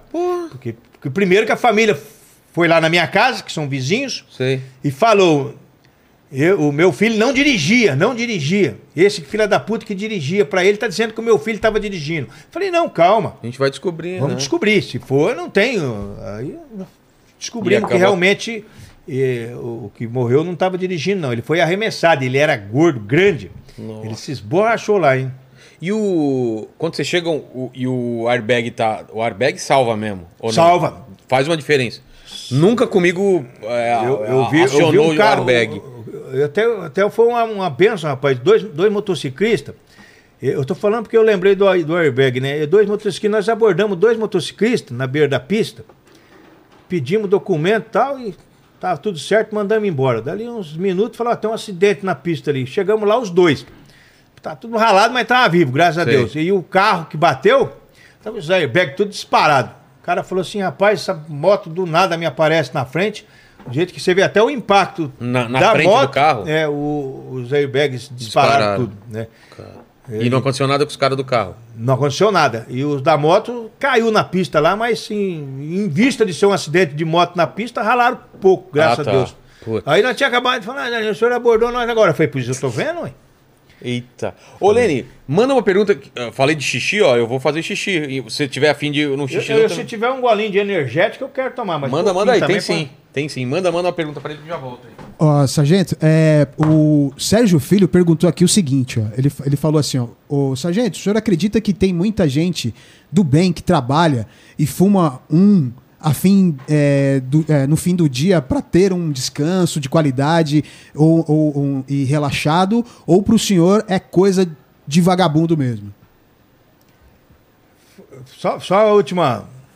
É, é, que é, é o seguinte, ele tá falando assim, que tem pessoas que fumam, fumam um no final do dia para um descanso. O senhor acredita nisso? Ou se, é, se isso é coisa de vagabundo mesmo? Olha, de- eu sempre falo, viu? Eu, eu, eu, eu, eu, gosto de frisar o seguinte: eu tenho uma frase que eu costumo falar. Vamos ver se eu. Nem todo maconheiro é vagabundo, mas todo vagabundo é maconheiro. tá. Até uma vez um cara falou, você falou em um fumar umzinho, até lembrei que o cara falou pra mim assim, eu tava falando lá o que na internet, lá o cara falou, sargento, o senhor tem que chegar em casa no final do dia fumar umzinho pra, pra distrair. Eu falei, vai tomar no seu cu pra negócio de fumar umzinho. Eu tenho nove netos, eu preciso de fumar umzinho pra, pra me distrair, pra, me, pra relaxar. Mas eu sou franco em dizer, pela minha experiência, minha trajetória de vida, eu conheço bastante maconheiro que tem vida produtiva. Entendeu? E conheço muita gente, aí eu- tem cara que ignora quando eu falo, mas eu conheço muita gente que, por se envolver com a maconha, acabou se envolvendo com outras drogas, acabou indo pro crime. Pessoas que poderiam ter vida produtiva estão presos ou morreram. Aí nem todo mundo é igual, por isso que eu não gosto de generalizar. Até tem pessoas que falam, ah, sargento, eu sou maconheiro, mas gosto do senhor. Então, mas eu. E, e outra, eu sou, eu sou polícia, criado dentro da polícia. Então, pra mim, se você falar que o cara tá carregando maconha, o cara tá com maconha, pra mim ele tá na, na ilegalidade. Mas se você falar, olha, a maconha foi liberada no Brasil, eu vou trabalhar contra. Mas a partir do momento que foi liberado, foi liberado, foi liberado. Eu sou cumpridor da lei, entendeu? Então, é. Só que eu penso assim: tudo vai do controle da pessoa, igual bebida. Quando eu falo em, em- em droga, muita gente fala, ah, mas e a bebida, e o álcool? Você não vai ver eu nunca defendendo o álcool aqui. Não defendo. Falar, ah, não, mas o álcool pode. Não é que o álcool pode. Eu conheço pessoas que bebem tranquilamente, não tem nenhum tipo de problema. E conheço pessoas que foram para sarjeta por causa de bebida alcoólica. Eu, até no começo, eu dei o, o vinho de presente pro, pro Vilela, eu comentei aqui, né? Falei, eu tenho uma história, não dessa garrafa, mas de o que que acontece. No passado, eu tomava além da cota, me descontrolava, criava problemas administrativos, arrumava briga, arrumei punições disciplinares dentro da Polícia Militar. Então cheguei à conclusão de que, para mim, quem não sabe beber, bebe leite. Então não bebo. Não bebo nem. Ah, só um golinho, Zé. Não, não bebo nada. Porque se eu tomar um golinho desse vinho aqui, amanhã eu tô na zona, lá em Marialva. então não adianta eu. Você entendeu? Então por isso que Melhor eu falo. não. Então você que fuma seu umzinho aí e consegue ter vida produtiva, parabéns pra você. Agora eu conheço pessoas que começaram a umzinho, depois uma pedrinha, depois e tomaram no cu. Então por isso que eu não gosto de generalizar, entendeu? Eu Entendi. gosto de. Eu sou um cara experiente, tenho experiência de vida. Eu já vi tudo que você pensar e mais um pouco. Então é. São, são coisas que ele estava me perguntando a respeito de. Eu Sim, eu acho vi, eu que vi. fumar umzinho é coisa de vagabundo. Então, Eu conheço muita gente que fuma maconha e tem vida produtiva. E tem gente que não consegue e tem gente que consegue, né? Exatamente. Cada um é um. Tem muita merda aí que não fuma e não vale nada. Mas é que É. eu falei aqui pra ele. Nem todo maconheiro é vagabundo, mas todo vagabundo é maconheiro. Ah, é? É. Tá. Em tese. Tá. Nem todo maconheiro acaba no crack. Mas todo craquento começou na maconha. É mesmo? Você tem essa. Eu tenho essa- estatisticamente. estatística Agora, que você conhece. se você falar que é 100%, claro que não. É, mas é grande parte. Grande parte. Ô, ô Lene, com quem que ele parece? Não parece o Rivelino? É verdade, parece o? Rivelino. Parece Já te Rivelino. falaram isso? Que parece o Rivelino do Corinthians? Não, o Um Ribeirão. jogador. Eu, sim, eu conheço. É, conhece. Conheço a trajetória do, do esquerdo. Parece quem? O Leôncio. Falaram também do Leôncio né? Lembra do Leôncio? Sim, o Manda, fala. manda aí, Lene. Ó, o Renato pediu pro senhor falar. O senhor tá conseguindo me escutar, sargento? Falou o Renato, tá, É, tô escutando. tá. É, o sa- é, ele falou o segui- é, o seguinte: o senhor pode dizer o local mais violento que o senhor já trabalhou? Aí ele coloca aqui, tipo, o senhor teve que já subir morro, entrar em favela, coisas do tipo. Tá, vamos lá. Eu sou do Paraná. É. né? Sou policial militar do Paraná. Então, todo o meu serviço prestado foi no, no Paraná, com exceção de uma vez que estive em São Paulo para prender um, um bandido, um cara que tinha atirado num- no prefeito de Goerê e tinha matado uma senhora. Então, eu estive ali em São Paulo, fui, eu sofri duas abordagens dentro do estado de São Paulo, uma pela rota e uma pela, pela, pela TOR, né, que é o Tático de Operações Rodoviárias. Mas grande parte da minha vida eu trabalhei em área de, de fronteira ou dentro de, de, de grandes cidades. Trabalhei em Curitiba, que nós temos também é, comunidades é, onde o tráfico impera, onde tem a criminal- criminalidade, mas esclarecendo ao Renato que nada comparado às comunidades, aos morros do Rio de Janeiro, se é isso que você quis dizer. Estive nas comunidades do Rio de Janeiro depois, já como deputado, estive lá, não é segredo para ninguém, com o Gabriel Monteiro, em áreas amarelas, né, próximos é, 30, 40 metros das barricadas, e tive com o pessoal da CORE, que é a Coordenadoria de Recursos Especiais da Polícia Civil, o delegado Fabrício, estive dentro do Caveirão, inclusive nós tivemos em alguns deputados, Ah, é? dentro do. é, até ele falou: eu quero que vocês sintam a, a reação das pessoas com, os- com a, com a chegada dos blindados. Eu vi Como que é? como- da, da forma que eu tô te vendo aqui a, a 100 metros de distância, e eu vi quatro jovens fu- com fuzis correndo, é, com, a- com a- os, os blindados Sei. passando assim no pé da, da comunidade. É, daqui a 30 metros tinha as barricadas, né, as- aqueles trilhos de trem. E a reação das pessoas é, é- é de confronto iminente. Eu vi uma, uma mulher, pegou uma criança, uma filha de cinco aninhos mais ou menos, pelo cabelo assim, e trouxe pra dentro assim. É, que parece uma, uma violência, mas na verdade é o cuidado de uma mãe sabendo que Pode rolar uma troca é, de tiro é, lá. Pode rolar uma troca, porque os blindados eles vão ali já para essa finalidade. Ninguém estava sabendo que é uma. Porque os deputados que ele estava mostrando, até o delegado ainda falou para sua equipe: olha, não, não vamos reagir em caso de algum disparo. Sei. Né? Porque se nós reagirmos, nós colocamos em risco os deputados e colocamos em risco as pessoas. Então não vamos reagir. Ele estava me mostrando é, estruturas de concreto, ponte, alguma coisa. Você não vê, a gente que está passando não vê. é, um buraquinho assim, ó, chama-se os- as seteiras. Um buraquinho assim, você está passando e ali tem uma ponta de um fuzil apontado para. Ah, é? Exatamente. Escondido só. É, só... é, Então, aí você vê dentro do blindado, totalmente blindado, ele tem uma, uma escotilhazinha desse tamanho aqui, ó, ó. Desse tamanho aqui, onde você vê. E tem muitos policiais que são atingidos nessa região aqui. O, o, o Atravessa? ele acerta o tiro pela, pela aquele buraquinho.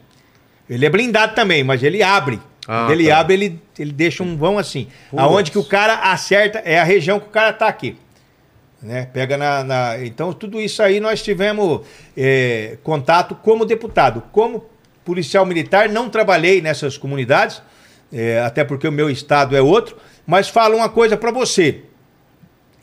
É, tivesse eu sido policial militar no Rio de Janeiro, tivesse eu sido policial militar em São Paulo, eu teria é, enfrentado tudo isso daí da forma que, né, com as devidas proporções, enfrentei no meu estado, até porque eu tive esse, essa, essa vontade operacional, essa vontade de fazer, de, de sempre estar trabalhando, estar em evidência, de, de fuçar, né? Não fui Sim. aquele cara de apenas cumprir horário. Gostava de. Eu até tem um amigo meu que trabalha comigo até hoje, ele, ele, ele é sargento aposentado e tal.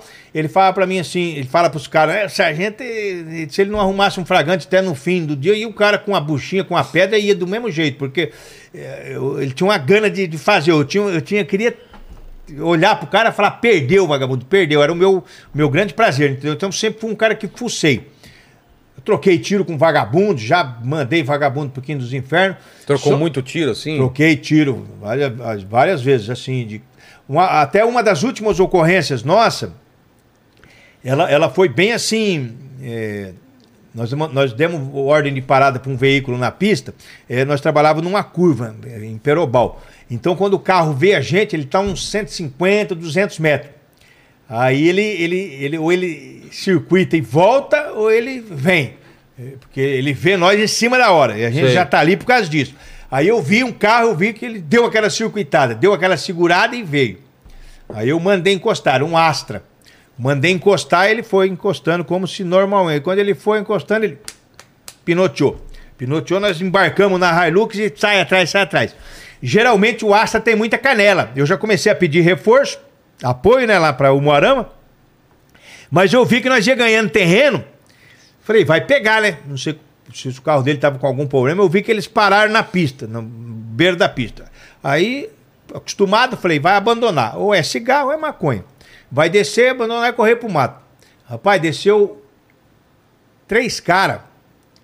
Meteu bala de pistola em nós. Porra! Desceu via. Era de noite, umas duas horas na Assim, madrugada. ô, de- é, de- 100 metros de distância. Sim, 60 metros. A viatura parou em cima da pista. Eles pararam no acostamento. Aí eu vi aquele foguinho saindo. saindo foguinho da, da ponta das pistolas. De noite, duas horas da manhã. Sei. Aí eu atirei de dentro da viatura, quebrei o para-brisa, tiro de 40. E o polícia atrás, eu falei, pega o fuzil, pega o fuzil, fuzil. Aí os caras, quando eu atirei, os caras correu. Aí a gente fez aquela segurança, então eu fui me aproximar do carro, o polícia, sargento, não vai, não vai, não vai. Eu falei, calma, rapaz, calma, e vamos, vamos. Não vai, não vai. Eu falei, vamos, rapaz, vamos pra cima.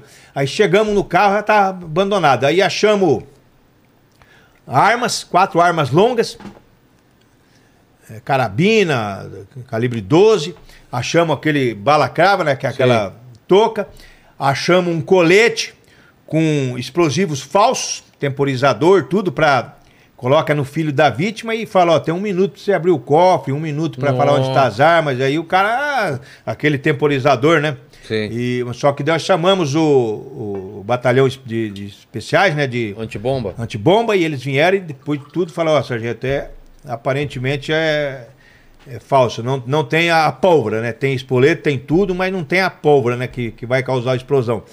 Então aquele, eh, cara semeou para nós. Depois, durante o dia, nós fomos ali, tinha umas 25, 30 cápsulas de, de pistola no chão, porque ela, ela joga fora a casca, né?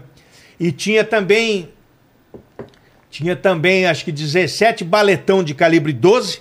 que Os caras estavam correndo com ele nos bolsos, jogou, por causa do peso, né? E tinha também Miguelito, que é aquele artefato de, de, de, de ferro que joga, qualquer jeito que ele cair no asfalto, ele fica com a ponta para cima, para furar o pneu. Ele foi jogando para tentar furar o pneu da, da Toyota, mas não, não acertou nenhum. Depois a viatura recolheu de manhã, acho que oito Miguelitos daqueles esparramados na pista. Então foi uma ocorrência bem, bem assim, de, de troca de tiro, bem.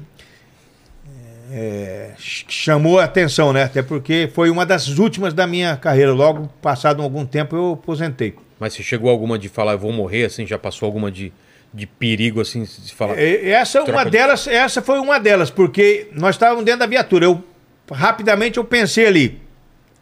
Se nós ficarmos aqui dentro, eles vão progredir e vão nos matar aqui, que nem coelho. Se eu descer. Eu, eu podem estar Eu esperando- tô me expondo a. a- é, aqui pelo menos estou protegido minimamente por uma coluna de viatura e tal, né? Aí a minha reação foi justamente de reagir de dentro da viatura, que é uma técnica policial. Ah, é? É, uma técnica, quebrei, eu tinha aprendido isso no, no meu curso de condutor de viatura, eu lembrei, falei, eu vou atirar aqui de dentro. Pelo menos eles veem que tem reação, porque aqui não tem três molengas aqui, né? Estourou o para-brisa, foi essa hora eles correram. Aí depois, nós demos uns tiros de fuzil. Falei, o cara tiver na moita, ele vai ver, porque o fuzil é respeitado, né? É. Nós jogamos tiro de fuzil. Aí foi a hora que realmente eles descabelaram lá pro. pro... Mas você desceu, você se arriscou quando você desce. Arrisca, né? Porque o cara pode, o cara pode correr 5 metros dentro do mato e falar, vou matar esse polícia. É. E o outro polícia doido, rapaz, pra mim não me aproximar. E eu sempre fui assim, até pela minha vontade de fazer, um pouco irresponsável nessa. Até uma, Impulsivo. uma vez nós entramos numa casa também, tinha uns caras dentro da casa e tal, nós chegamos, cercamos a casa, casa abandonada.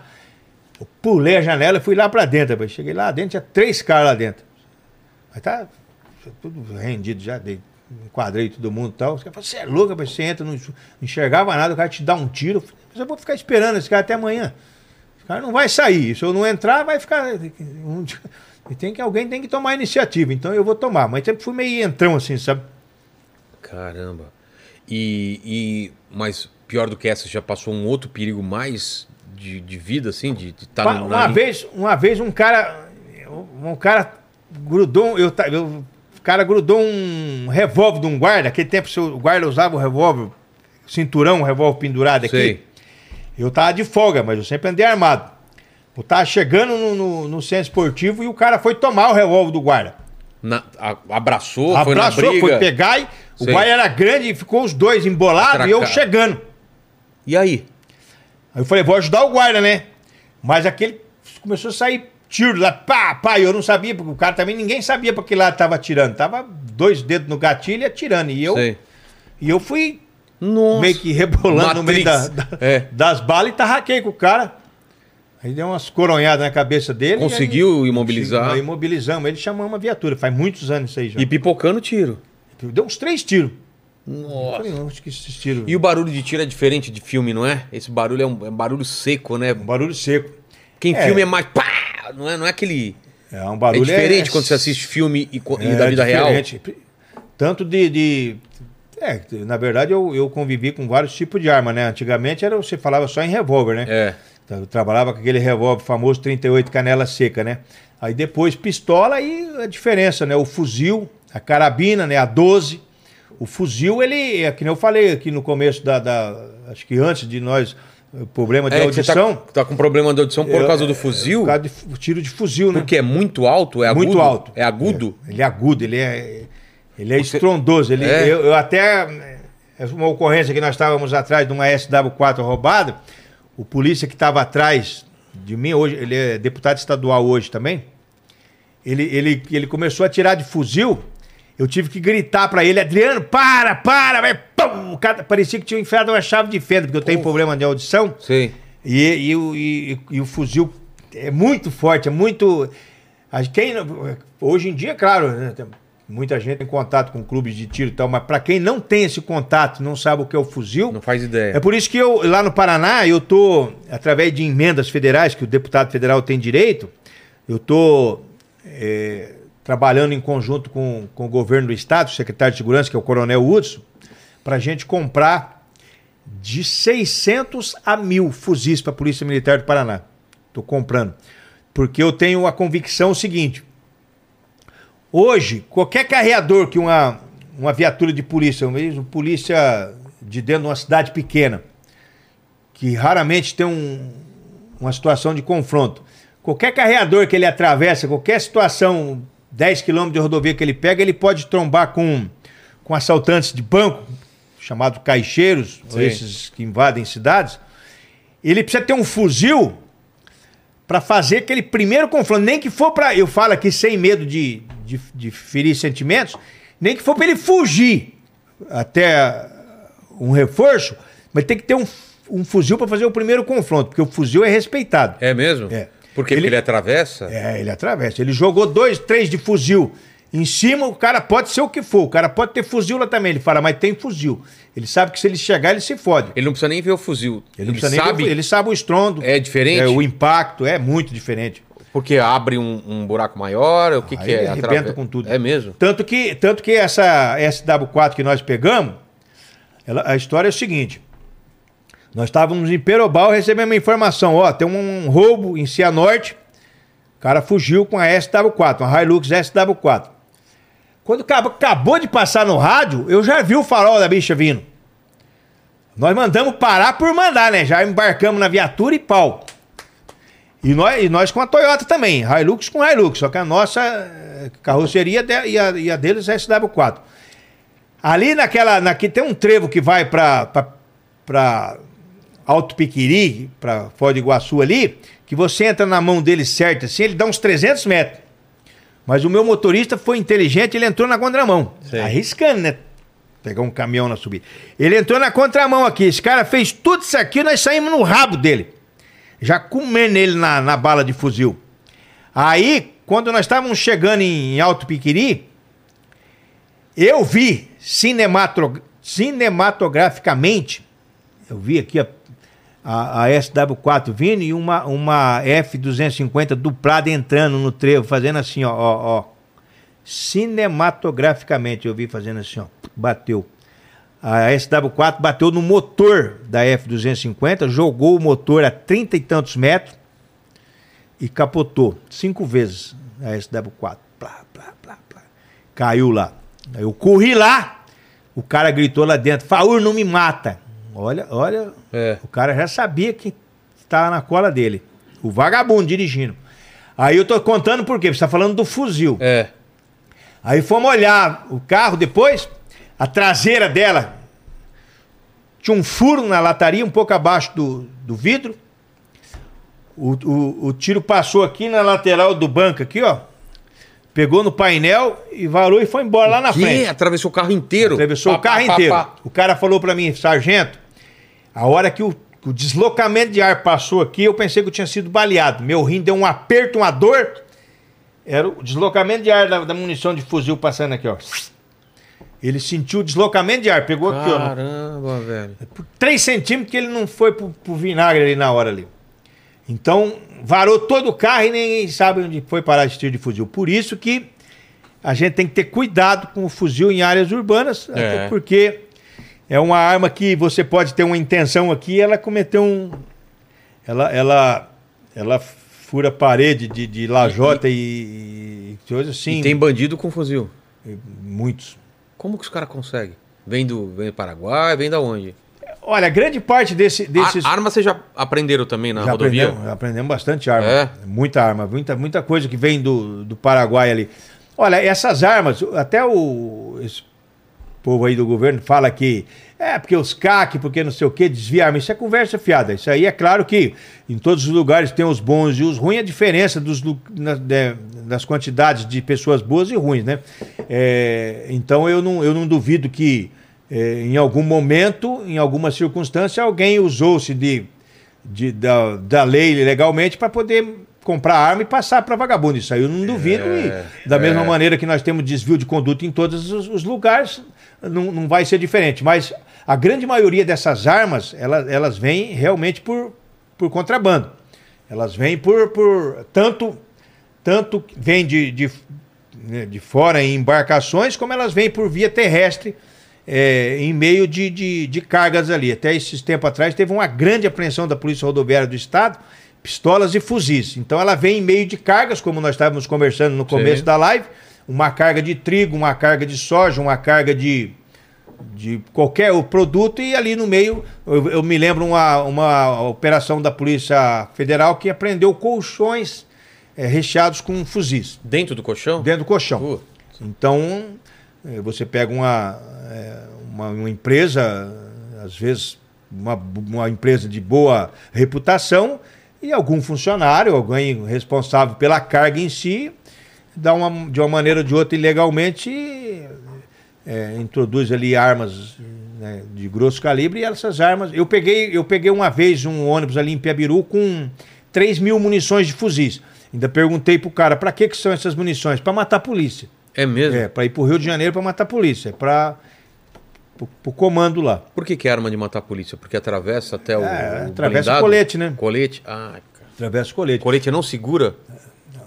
Tem colete que segura. O- o- o- hoje eu estou falando também do, né, de coisas que eu eh, aprendi no passado. Por exemplo, antigamente, o- esse colete que, que normalmente você usa para armas, para pistola, para revólver, ele tem um tipo de material. O fuzil, eh, ele, ele tem uma, uma placa de cerâmica. Ele tem uma placa de cerâmica antes do material propriamente dito. No colete, você tá falando? É. Tá. Aquela placa de cerâmica, ela serve nada mais nada menos, a função dela é, é dar uma achatada, uma mínima achatada na ponta Pra não entrar. para depois o material segurar. Ah, tá. Porque, vamos assim, ó. A munição vem, a munição normal vem e bate para aqui. Certo. A de fuzil atravessa porque ela tem uma ponta. Então ela bate na placa de argila antes, ela achata um pouquinho e aí o material segura ela. Então o colete para fuzil, ele é uma, uma vestimenta quase que uma armadura. Hoje, então, antes que vocês me critiquem e me corrijam, eu estou falando de coisas um pouco. Hoje temos outras tecnologias. Também não sei É, como é que saber tá. hoje, né? É, se você falar que o presidente dos Estados Unidos usa uma placa de cerâmica, pode estar me chamando de tonto, né? Mas, É. de repente, mas eu digo assim, basicamente, para segurar o tiro de fuzil, um negócio um tanto quanto complicado. Porque, primeiro, pela potência e também pelo, pelo formato dela, né? Ser muito pontiagudo, ele atravessa é, o, o que a, aquele o Kevlar, que, né, que seria o material específico para segurar, né? Porque a munição, ela, ela como é, Ela vem ela rotando. tem as né? raias, né? Então é, para isso que ele se tenta segurar. Então são são eu eu tô, tô fazendo esse esforço, né, das minhas emendas, né? Tô, tô trabalhando junto ao governo do estado do Paraná para ter uma contrapartida para comprar esses fuzis, porque eu acho que é, contra a criminalidade é um, é um, é um reforço excelente. É uma coisa importante. É, o- antigamente, antigamente, um efetivo de um batalhão, você tinha lá um ou dois fuzis na mão de uma equipe de, de choque, uma equipe de BOP. Hoje nós estamos tentando, cada viatura do estado do Paraná, estamos tentando Aumentar é, colocar um fuzil dentro pro, pro cara, pro cara poder se fazer aquela primeira defesa, se pegar bandidos um, um tanto quanto mais ousados e armados, né? Entendi. E você falou que já teve que matar bandido, né? Sim, Na verdade, uma vez nós estávamos, nós estávamos numa. Teve um assalto na cidade, vários assaltos. E uns próximos bandidos, um matou, um, mataram um deles, né? Acho Tá. que na hora de partilhar bens lá de, de produtos Eles roubados. ma- Ah, entre si? É, mataram um e colocaram no bagageiro de um carro. E nós pegamos um taxista que, que informou que tinha levado. Fez uma, uma viagem, né? Normalmente, assim, sem saber que tratava-se de bandido, mas desconfiou depois, pelo jeito dos caras. Aí ele nos mostrou o endereço. Ele falou: trouxe o cara ali, ó. Aí nós cercamos a casa e nós fomos. Eu fui pelos fundos, né, com mais dois, três polícias. Era um, um terrenão aberto assim, com as árvores no fundo. E a polícia cercou na frente, chegou, né? Falou, ó, polícia, tal, tal. Aí os vagabundos armados pulando a, a janela do fundo. Sei. Nós estava Preparado. esperando eles lá. Na hora que a polícia que, ah, reagiu, aí socamos bala. Aí morreram, morreu quatro. Então, ali, né? Naquela ocorrência ali. Eles, eles acharam que a polícia estava chegando só pela frente, mas nós tínhamos cercado o fundo já. Eram assaltantes de. Assaltante de comércio, assaltante de residência. Até pouco tempo atrás, naquele tempo não me falava assim celular e tal, você tirava foto com máquina fotográfica mesmo. Eu tinha as fotos na, em casa, né, dos, de- deles mortos e as pessoas, as pessoas da minha família me excomungavam, né? Você guarda essas merda aí, não É. sei o quê. Mas eu falava, ah, mas lembrança de É mesmo? é, vagabundo morto, pra mim é. Sempre foi positivo. Porque como eu conheço a, a maldade humana, conheço a maldade humana, eu tenho consciência de que o criminoso, né, de alta periculosidade, aquele que não tem, não tem escrúpulos, ele, ele morto, ele é um alívio para a sociedade. Cê- Ele, ele preso, Você Ele- conhece, você conhece, você conhece a maldade mesmo da eu conheço pessoa. a maldade humana. Quando a pessoa quer fazer mal mesmo, não eu, é? Eu, eu conheço a não é- maldade humana porque eu. Não é roubar pra comer, o cara É, quer. não, é quer- diferente. É diferente, né? Eu estive no IML de Maringá, a gente fala, né, em cima da mesa do IML, que é é uma espécie de um alumínio, uma lata de alumínio bem. Eu vi um corpo de uma menina, de uma garota de 10 anos, nua, com isso aqui tudo aberto, estuprada por um homem de mais ou menos 1,80m Pô, pesando uns cento e poucos quilos, forte. Então eu, nós tivemos prendemos ele e ele mostrou onde estava, achamos o corpo e tal, e só foi possível prendê-lo naquele momento ali porque é, a irmãzinha dessa menina estava vindo num ônibus escolar e viu a irmãzinha na garupa do vizinho, na bicicleta. Aí ela chegou em casa e todo mundo, cadê a fulana, cadê a fulana? Sumiu, sumiu, sumiu. A menininha falou, ah, mas eu vi ela com o tio fulano na bicicleta. Aí a família passou para nós, nós fomos atrás do cara. O cara, não, eu não, não sei o que, não sei o que. Pegamos o cara e tá, e vamos conversar, vamos conversar. E um aperto no cara, o cara forte pra caralho, o cara é 1,80m, o cara não cepa de um homem.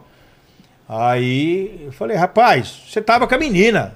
A, a irmã dela viu você com a menina. Onde na garupa da bicicleta, descendo pro carreador. E é lá que você vai mostrar pra nós. Senão nós vamos te comer na madeira. E fomos lá e ele mostrou o corpinho da menina. Meu Deus. É um monstro, né, cara? 10 aninhos, estuprada e morta. Putz. Esse tipo de coisa eu não consigo entender. E vou- e já que nós estamos no assunto da maldade humana, lá na região de Maringá tinha um cara chamado Natanael Búfalo. Natanael Búfalo.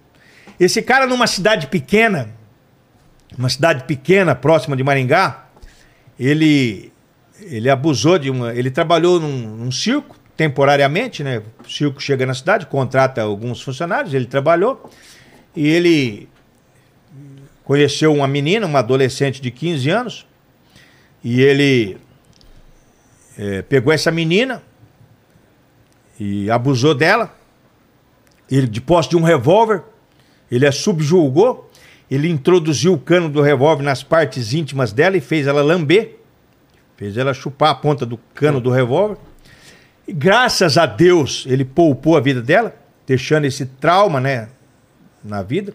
Foi preso, foi identificado, preso, cumpriu uma pena pífia, saiu da cadeia, veio para Maringá, ganhou a confiança de pastores de uma grande igreja, começou a frequentar essa grande igreja.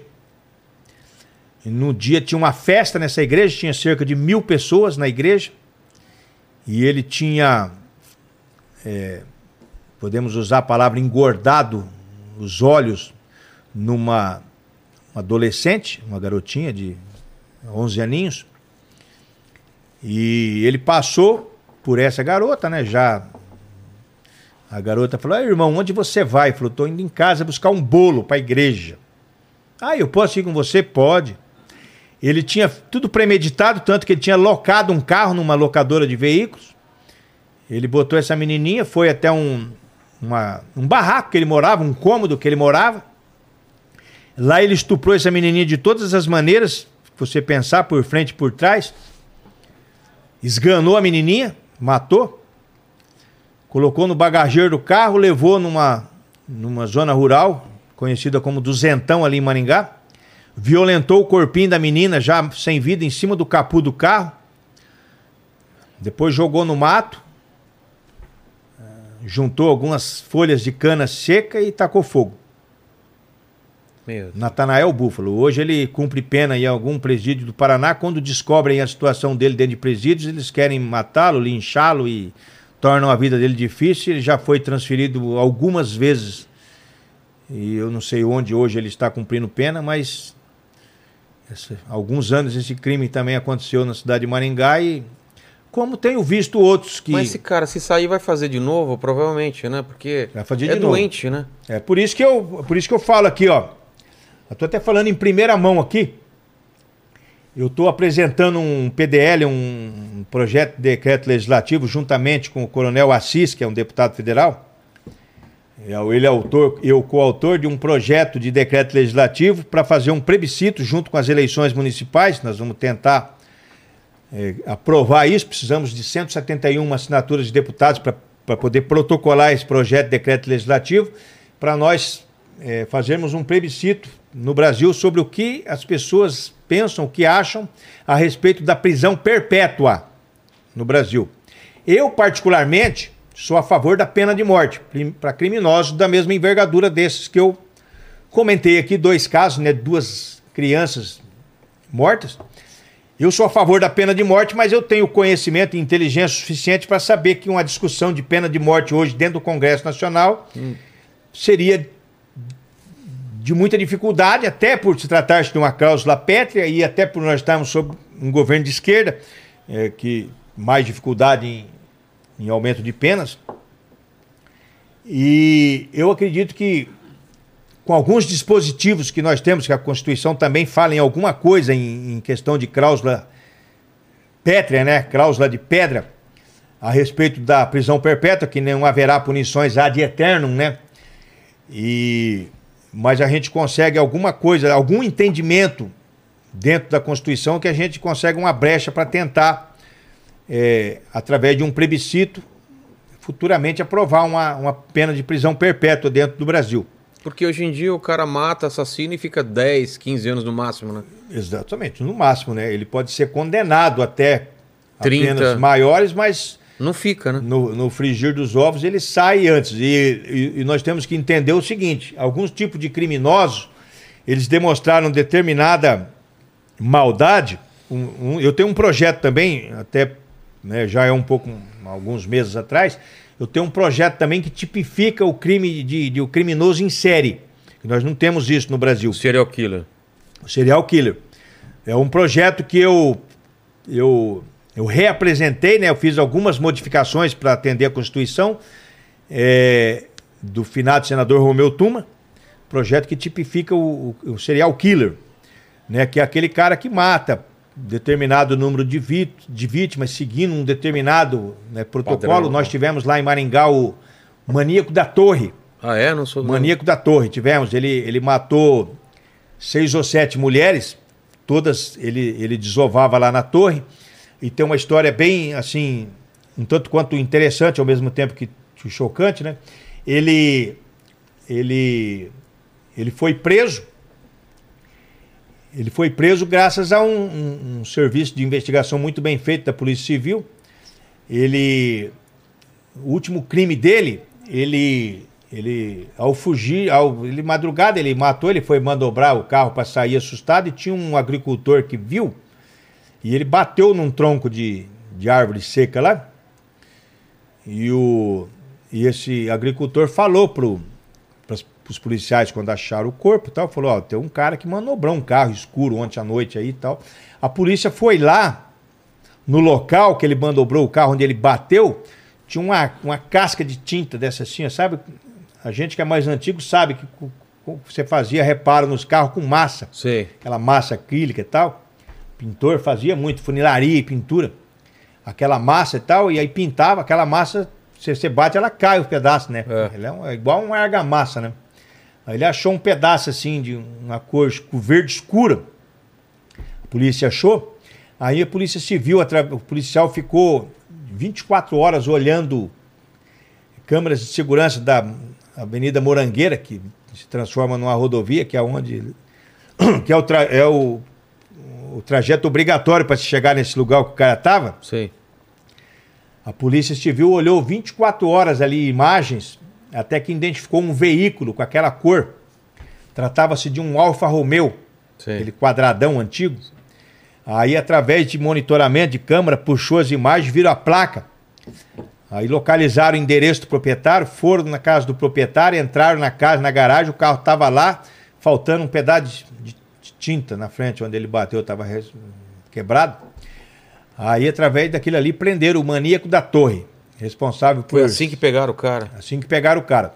Aí na- o cara, quando ele foi eh, criança em Campo Mourão, e ele matava eh, prostitutas, eh, né, meninas da noite, né, digamos assim. E ele, e ele, quando ele era criança, da janela da casa dele, pela janela da casa dele, se viam-se as torres é, Viam-se umas torres lá em Campo Mourão, aonde que gravou a, a mente dele aquelas torres. E a mãe dele teria sido prostituta também. E alguma coisa na mente dele Ficou. é, ligou as torres com prostituição e tal, e ele começou a matar é, meninas de programa. Só uma que escapou, ele mesmo conta, que ele levando ela pro, pra poder esganar. Ele matava esganando, esganando as meninas. Sufocando ele, aqui, assim. É. Ele ele estava levando e ela começou, do nada, ela começou a falar que tinha um filhinho de dois aninhos, que dependia muito dela e por mais monstruoso que ele fosse, aquilo tocou o coração dele naquela hora e aquela vítima escapou. E engraçado que esse maníaco da torre, alguns anos antes, alguns anos atrás, eu trabalhava no serviço reservado dentro de Maringá, na P2. Eu usava barba grande, bem maior que a sua, barba preta grande. Eu trabalhava eu e o, Cabo Martinez, hoje Sargento Martinez, era um cara linha dura também. E tinha um comício na cidade, naquele tempo que tinha comício, showmício Sei, sei. muita gente e tal ali. Nós estávamos nas redondezas ali, nos hotéisinhos de, de grande circulação ali, onde eu costumo correr o tráfico. Estávamos ali, do nada, mas nós estávamos paisando, mas já já éramos conhecidos da vagabundagem. Sabia que a gente era polícia. Do nada, um cara. Tinha uma obra ali cercada ali de, de reforma de, de esgoto, de asfalto ali, uma obra pública. Pública. E do nada um cara pegou uma picareta, você sabe a picareta, uma ferramenta que tem duas pontas, Sim. assim, uma de, de, de, de- de afiada e uma de corte. É. Uma picareta, tem um cabo idêntico a um cabo de machado. Do nada um cara pegou uma picareta e veio pra cima de nós dois, eu e o Martinez. E eu tinha um 357 e o Martinez uma, uma pistola. Chegando assim, cinco metros, nós enquadramos ele com essas armas. Foi mais um passo, você morre. Mais um. Ele jogou a picareta no chão e saiu correndo. Do nada. Sei. Aí nós entramos no meio daquele comício, fuçamos, fuçamos, fuçamos, até que sentadinho no meio do povo, lá estava ele. Pegamos o cara, demos uma camaçada de pau nele e prendemos. Ele sabe quem é? O maníaco da torre. Porra. Dez anos antes. Se eu tivesse dado um tiro de 357 na cara dele, aquele dia que ele investiu contra mim e o Cabo Martinez com a picareta, tivesse dado um tiro na cara dele, não tivesse hesitado, preservado a vida dele, essas meninas estariam vivas até hoje. Fica, fica na tua cabeça, é isso? Fica na minha cabeça. Por isso que eu não passo a mão na cabeça de bandido. Se tiver oportunidade, manda pro inferno. Falo pra você, policial também. Tiver oportunidade, manda pro inferno. Porque cobra não se deixa escapar. Falando no sentido figurado. Porque cobra não se compara com isso. Cobra é um ser vivo que merece estar vivendo aí. Bandido não. Bandido tem que ser exterminado. Fica Exatamente. na minha cabeça. Fala, Lene. É, é o seguinte, o soldado anônimo mandou aqui. É, é verdade que o senhor teve um infarto em serviço? Não veio um, um energético aí? Ah, é. Eu- já, você falou em Você infarto, eu lembrei. pegar lá? Tem, tem aqui não. não. Você falou infarto, eu lembrei. Lá não tem? Não, não esquenta a cabeça, não. Tem, tem aí. Fica tranquilo. É, respondendo a pergunta, ele perguntou se é verdade que eu sofri um infarto na viatura. Na verdade, eu sofri três. Eu sofri cinco infartos, três foram em viaturas da Polícia Militar, trabalhando. Né? A, a minha sequência de, de infartos, elas demoraram, pelo menos a minha mente diz que, que é mais ou menos isso, 40 dias. Quando eu comecei a sentir dor no peito, até o dia que foi diagnosticado através de uma de uma de um cateterismo, né, que eu estava realmente infartado, foram 40 dias é, de sofrimento, de dor e, e com nesse inteirinho eu sofri cinco infartos. Três foram dentro de viatura. Uma uma foi no dia que um amigo meu, eu estava de serviço, um amigo meu foi atropelado por um ônibus e morreu. Aí quando eu cheguei no. Quando eu recebi a notícia, ó, o Adilson. Parece que o Adilson morreu. Que eu comecei a dar alguns telefonemas para confirmar se ele estava no trabalho. Ele trabalhava numa padaria e falaram que ele não tinha ido. E eu fui no. E eu fui no IML para reconhecer o corpo. E quando eu vi era o Adilson todo arrebentado, que um ônibus bateu nele, eu sofri um infarto. Talvez pela, Caramba. pela emoção da hora ali, eu sofri um dos infartos. Estava dentro, dentro de uma viatura da Polícia Militar. Uma vez, outra- vez, eu sofri um infarto é, invadindo a casa de traficantes. Nós acompanhamos uns 4, 5 dias, a movimentação na casa. Quando nós invadimos, botamos todo mundo de joelho no chão, mão na cabeça, a polícia, localizamos a droga e eu sofri um infarto. Eu falei pro, pro meu parceiro de serviço, Sargento Montagna, que hoje trabalha comigo. Falei, Montagno, eu tô com uma dor no peito que eu não tô aguentando. Aí falou, vamos pro médico. Então eu falei, não, vamos terminar o BO primeiro. Fizemos o serviço, levamos pra delegacia. O capitão Silva Neto, hoje tenente-coronel, falou, vou te levar no médico. Aí levamos, levou eu no Santa Rita. Aquela velha história. Chegava no médico, fazia o eletro. O eletro não pegava. Aí o médico falava, tem que fazer a esteira. No outro dia eu amanhecia bom, sem dor nenhuma, mas é porra de esteira nenhuma. Passava quatro, cinco dias começava a doer. E é dor, viu? É dor, dor, dor. Aí eu batia assim na mesa de snooker, ó. No bar. Batendo assim, pra tentar amenizar aquele desespero, sabe? E nada. Aí, um dia. Eu fui várias vezes no médico. Aí um dia um amigo meu ainda falou assim: ó, vou te levar num médico particular. Esse negócio não tá certo, não. Levou numa clínica particular, o médico falou: tem que fazer esteira. Aí eu falei: tá, dessa vez eu acho que vou fazer. Aí, isso era às 11 horas da manhã. Aí esse meu amigo falou: ó, tem uma cantina ali, tem uma comida bacana, faz tempo que eu quero comer ali, vamos almoçar ali. Almoçamos. Aí levou eu pra casa. Mas meio-dia e 40, uma hora da tarde chuviscando. Falei, rapaz, vou dar uma cochilada boa agora, tá desde cedo correndo atrás de médico. Falei pro André, André, vou dar uma dormida agora. Ele falou, rapaz, que sorte sua que você pode dormir, eu tenho que ir em banco, um monte de coisa pra fazer. Aí cheguei em casa, eu, eu durmo de bruxo, né, de tarde. Falei, vou dar uma descansada. Deitei de bruxo, começou a latejar o peito. Falei, Caralho, mas que porra, mas de novo. Aí falei pra minha mãe, mãe, tô com uma dor no peito, não tô aguentando. Minha mãe ligou pro meu irmão. Meu irmão é, é polícia, né? Ligou, assim, meu irmão tá no fórum. Falou, ah, vou mandar o SIAT aí. Aí eu já cheguei na sala, eu já sentei no chão, não aguentava. Eu vi que a viatura ué, ué, ué, passou em frente de casa. Aí erraram o endereço, aí voltou. Aí o médico chegou, falou, o senhor caiu? Eu falei, não, não caiu, eu sentei. Tô com dor no peito. Aí eu resmungando, resmungando, e ele meteu analgésico, né? né, no- na veia. Aí eu reclamando, reclamei, ele, falou assim: "É, rapaz, colabora, você é da casa. Eu falei, colabora, eu tô passando dor até agora e não fizeram nada para me ajudar. Ele falou, já te deu uma tonelada de medicamento e não resolve. Eu falei, então, deixa eu quieto então. Aí levaram pro Santa Rita. O mesmo médico me atendeu duas vezes, que tinha mandado fazer a esteira, Sei. o elétrico, de novo, o elétrico não pegava. Aí o elétrico começou. Ele falou, ó, tá pegando infarto agora. Você fez a esteira que eu mandei? Eu falei, não fiz. Ele falou, é, agora não é hora de saber o que fez ou o que deixou de fazer, é saber o que vai fazer. Vou te mandar pra UTI, você tá, tá infartado, tá pegando infarto aqui. Aí fui pra UTI, aí depois veio um médico intensivista, fez o, o cateterismo para ver a situação. Eu passei mal, vomitei na hora ali. Aí o médico, eu falei pro médico, daí, doutor, é grave? Ele falou, é grave. Mas amanhã nós conversamos. Eu vou analisar os exames. Aí no outro dia, quando foi meio-dia mais ou menos,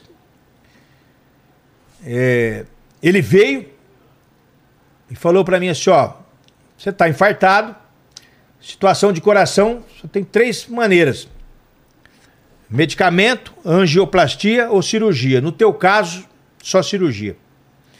Aquilo ali, o céu caiu na minha cabeça, né? 40 anos de idade, uma cirurgia de coração. Pô. Não esperava aquilo na minha vida. Ele já vem naquele horário, meio-dia, porque daí ele libera a visita, né? Daí entrou meu irmão, minha cunhada. Entrou um, um, um infartado que tinha feito operação e estava bem. Para animar a gente, porque sabe que aquela notícia derruba a gente, né? Aí minha família entrou, eu chorei, minha, minha cunhada falou, tá triste, tio? Falei, tô triste, né? Porque tem que fazer uma cirurgia de coração, né? Aí isso foi dia. Eu infartei dia 5 de julho, que foi constatado, né? Porque eu infartei, como eu disse, 40 dias. Dia 5 de julho, aniversário do meu irmão mais velho. É, ainda fiz ele levar um esporro do médico ainda, porque eu falei ele, que eu ia pra UTI, eu falei, olha, olha que absurdo, gente, porque a gente quando eu fumava, falei pro meu irmão, fala pro médico, esqueci meu cigarro. Meu irmão não foi falar, rapaz, Foi levou um falar. esporro do cardiologista. Tomou o esporro do médico. Pô, teu irmão tá quase morrendo, aí você vai... Pedir pra fumar. Aí eu fudi. Daí, dia 5, eu fui internado. Dia 16, eu fiz a cirurgia cardíaca. Abriu, fiz cinco pontes. Safena, radial e mamária. 40 anos de idade, faz 19 anos. Aí tô aí. Me- arrastando aí. Não, Tô, tá bem. tô bem. Não sentiu mais nada. Esses dias eu senti um, senti um desconforto no avião. É. Aí fui no cardiologista, fiz um exame bem sofisticado. E também não levei pro médico ver ainda o resultado. mas pra, pra marcar pra ir lá, mas é o médico lá da Câmara, né? do- mas eu, eu tô bem, mas eu canso fácil, né? Assim, ontem mesmo eu, durante, ontem durante o dia eu fui, tinha uma votação, estava no meu gabinete atendendo as pessoas, abriu votação e geralmente demora 5, 10 minutos. Você tem que ir lá no terminal marcar presença, né, dentro da Câmara, dentro do plenário. Aí eu fui muito rápido e me doeu muito meu peito. Doeu, doeu, doeu, mas daí eu sentei e estabiliza rápido. É igual aeroporto, quando você sai de um voo para outro, esses aeroportos grandes igual Guarulhos, Pô. vai de um, aí dói. Corre pra caramba. né? Mas eu tô bem, tô. E tua decisão de ir pra política foi quando? Na verdade, ô, ô Vilela, eu fui, eu fui empurrado pra política por pessoas que, que são desse ramo e viram um potencial, né? Pelas minhas falas, pelas minhas entrevistas.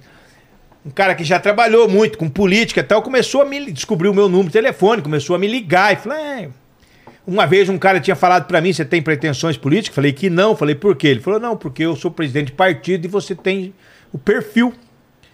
Falei, não, não tem interesse. Também não insistiu mais. Passado uns tempos, esse outra pessoa de Curitiba começou a me ligar. É, você tem que ser candidato, tem que ser o quê, não sei o quê, não sei o quê. Queria que eu fosse candidato a deputado estadual por um partido. Acabou que eu ia ser candidato por um partido e, e tinha alguns vereadores de Curitiba que seriam candidatos também a deputado estadual. E esses vereadores falaram para os manda-chuva do partido: falaram, não, se o sargento vir como candidato a estadual, a gente sai do partido, porque eles eram vereadores pré-candidatos a estaduais. Como que a gente vai disputar a vaga com um cara que é ídolo dos nossos filhos, que a gente vota nele? Então, Deus livre, vai trazer um cara desse, vai tirar nossos votos. Não. Aí eu tinha prerrogativa de, de decidir até no último dia, sabe? Como militar da ativa, eu não precisava estar afiliado em partido. No dia da convenção eu decidiria. Aí me, o pessoal falou: "Ó, o pessoal dos os candidatos a estadual tá com medo de você lá e tal, porque você não. Vamos para federal. Mas eu não entendo nada disso na época, né? Eu, sei lá, a diferença de federal e estadual. Vamos pra essa porra de federal então. Ah, ser candidato a federal. Aí Saí candidato a deputado federal, 2014. Fiz campanha. Quando começou a campanha, rapaz, que os caras falaram que é campanha, eu falei, onde eu fui me meter, cara? Não é minha praia, cara. Eu, polícia de abordagem de rua tal, aí não sei fazer campanha, não sabe. não sei. Até eu parei perto de um polícia rodoviário uma vez, né? Uma equipe, tava fazendo viagem aí. Parei perto de uma equipe da polícia rodoviária e conversa, conversa, conversa. Daí o, cara falou pra mim, ó, o polícia falou, se o sargento pediu o voto pra mim, eu voto nele, mas até agora não pediu. Falei, mas tem que pedir. Você me conhece faz 20 anos eu tenho que pedir voto. Aí eu falei, nossa, política é engraçado, né? Tem que pedir o voto. Eu achei que é só mostrar quem eu sou, o que eu faço, o que eu estou disposto a fazer, você ia votar em mim, não, eu tenho que pedir. Tá. Aí eu falei, não é minha praia, né? Aí chegou a eleição, fiz 50.608 votos, fiquei de primeiro suplente Tá. no meu partido, da minha coligação. Não consegui assumir.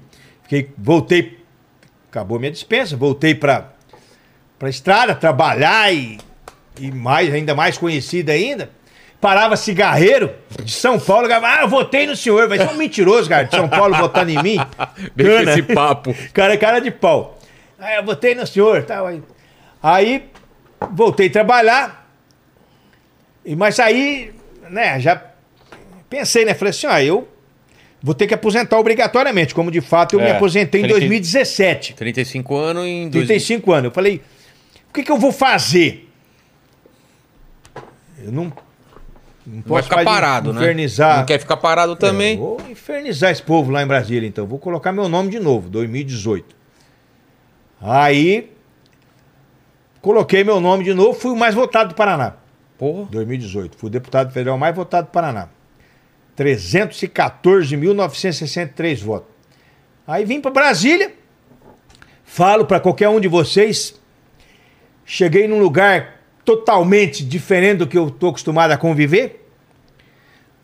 Cheguei ali, já uma, uma pessoa já me falou: é, aqui você é um 513 avos. Eu quis dizer que eu não era merda nenhuma, né? É Falou, mais "Você é um." mais. É. Eu falei: não, não é bem assim. E eu vou me destacar aqui de uma maneira ou de outra, nem que eu tiver que socar um aqui dentro aqui, né? Aí, como de fato, a minha história dentro da polícia, quatro anos, vocês conhecem aí. Não sou aquele, aquele deputado, aquele cara articulado que anda com. que você pergunta o projeto, não sei o quê, você fala o parágrafo terceiro. Não, não sou aquele cara.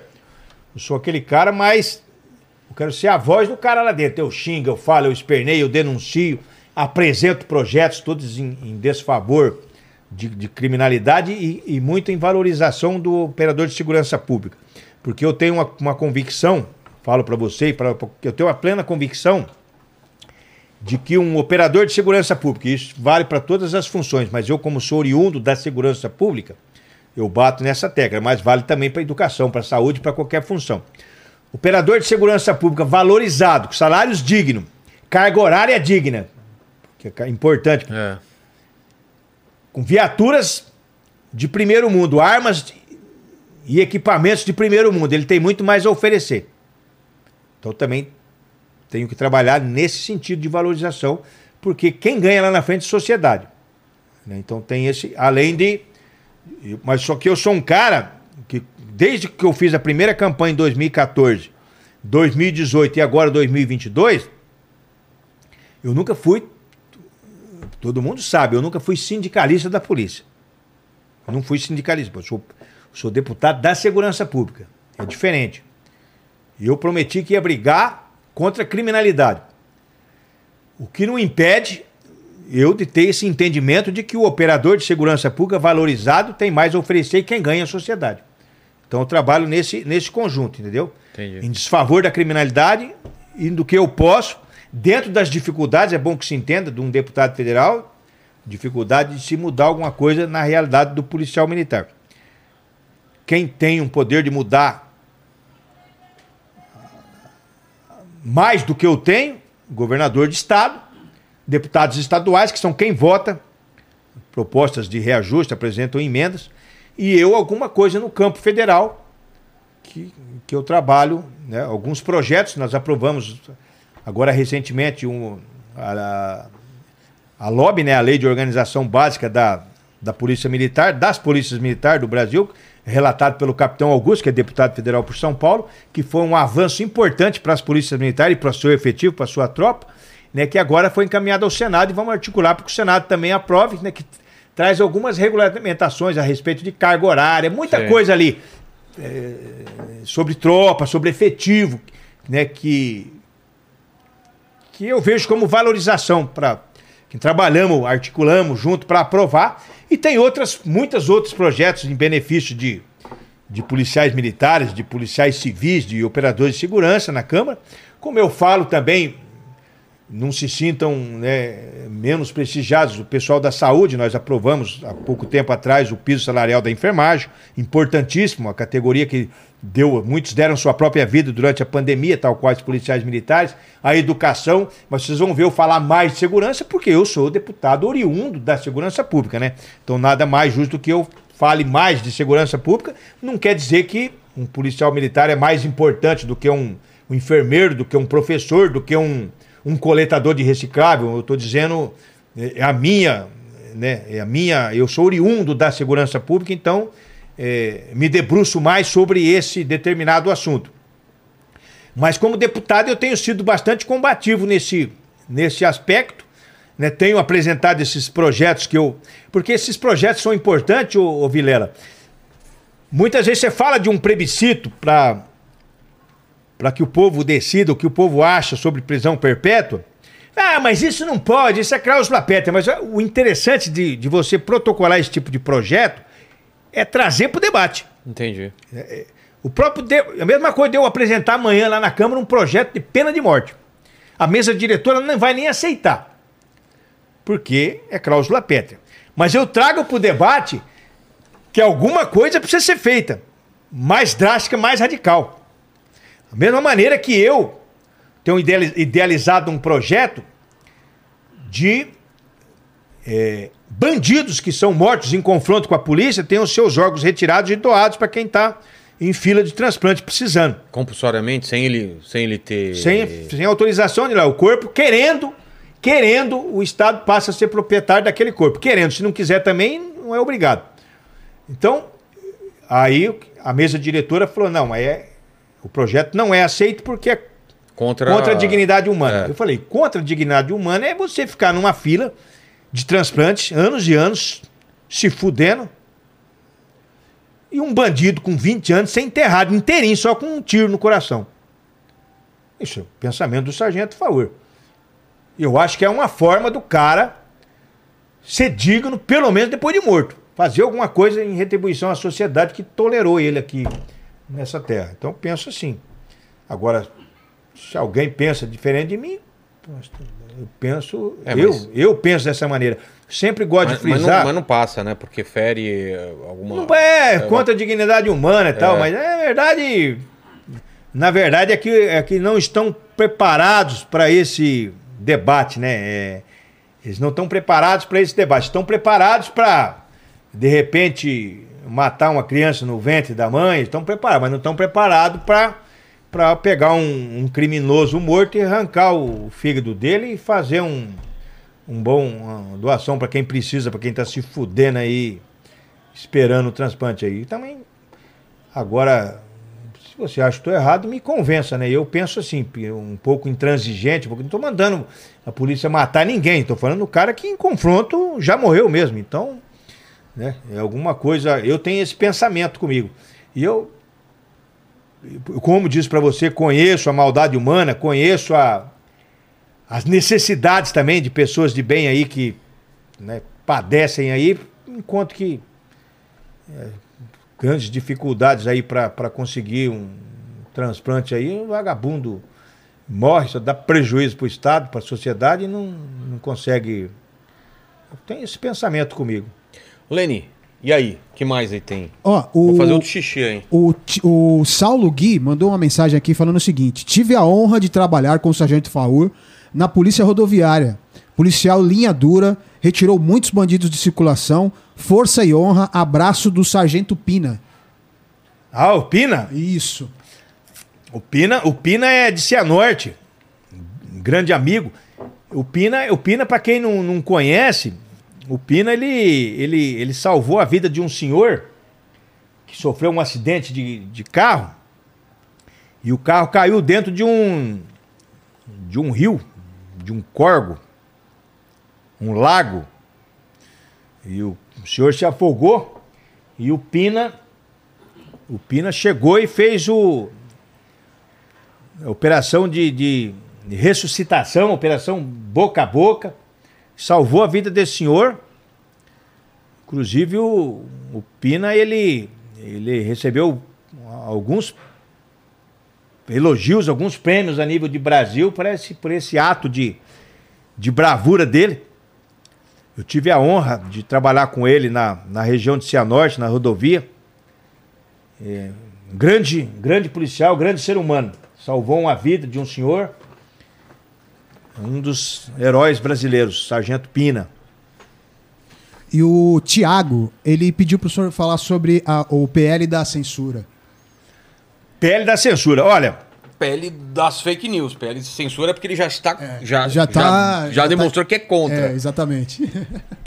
Pra você, é PL da censura também. Censura. O que que, tá, que, que, tá, que, que o pessoal tá tentando passar? Hoje à tarde a gente fez uma discussão aí, um debate. olha, eu, eu vou falar, Vilela. A partir do momento que você me chamou aqui, vou ouvir minha opinião. Claro. Claro que você eh, tem todo o direito de não concordar, de contrapor. E, eu, né, É a tua opinião, pessoal- você tem todo Eu, é. eu ó, primeiro, esse projeto já começou errado por quem relatou ele. Porque ele é relatado pelo deputado Orlando Silva. Que teve aqui Orlando hoje à Silva tarde, é. é comunista. Tudo que vem de comunista, pra mim, não presta. Então, pra mim, já começou por aí. Já, se vier um, um copo d'água da mão de um comunista, pode saber que algum cocô de lagartixa tem ali dentro. Mas, enfim. enfim, tá. Isso eu não estou falando nada contra a, a pessoa do Orlando do Silva. Orlando Silva, contra ele, a honestidade dele. Estou falando como, ideologicamente, ele é comunista. Para mim, se tiver se tiver 10 pessoas numa mesa e sentar um comunista, Se não se levantarem todos, é para ele ter 11 comunistas.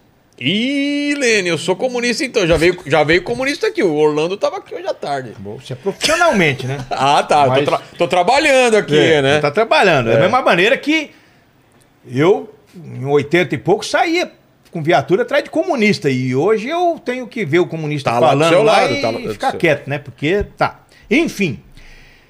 Mas eu, eu vejo como censura, eu vejo, eu vejo como um grande lobby é, esse projeto. É por isso que eu falo pra você, eu não sou aquele deputado técnico, você me ah, mas que parágrafo, não sei lá que porra de parágrafo vai estar escrito isso aí.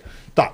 Mas o grosso do, do projeto que a gente discute no, no grupo de, de oposição, com a minha assessoria, que eu questiono, eu vejo com um grande lobby é, de entidades e de, de pessoas ligadas à esquerda, inclusive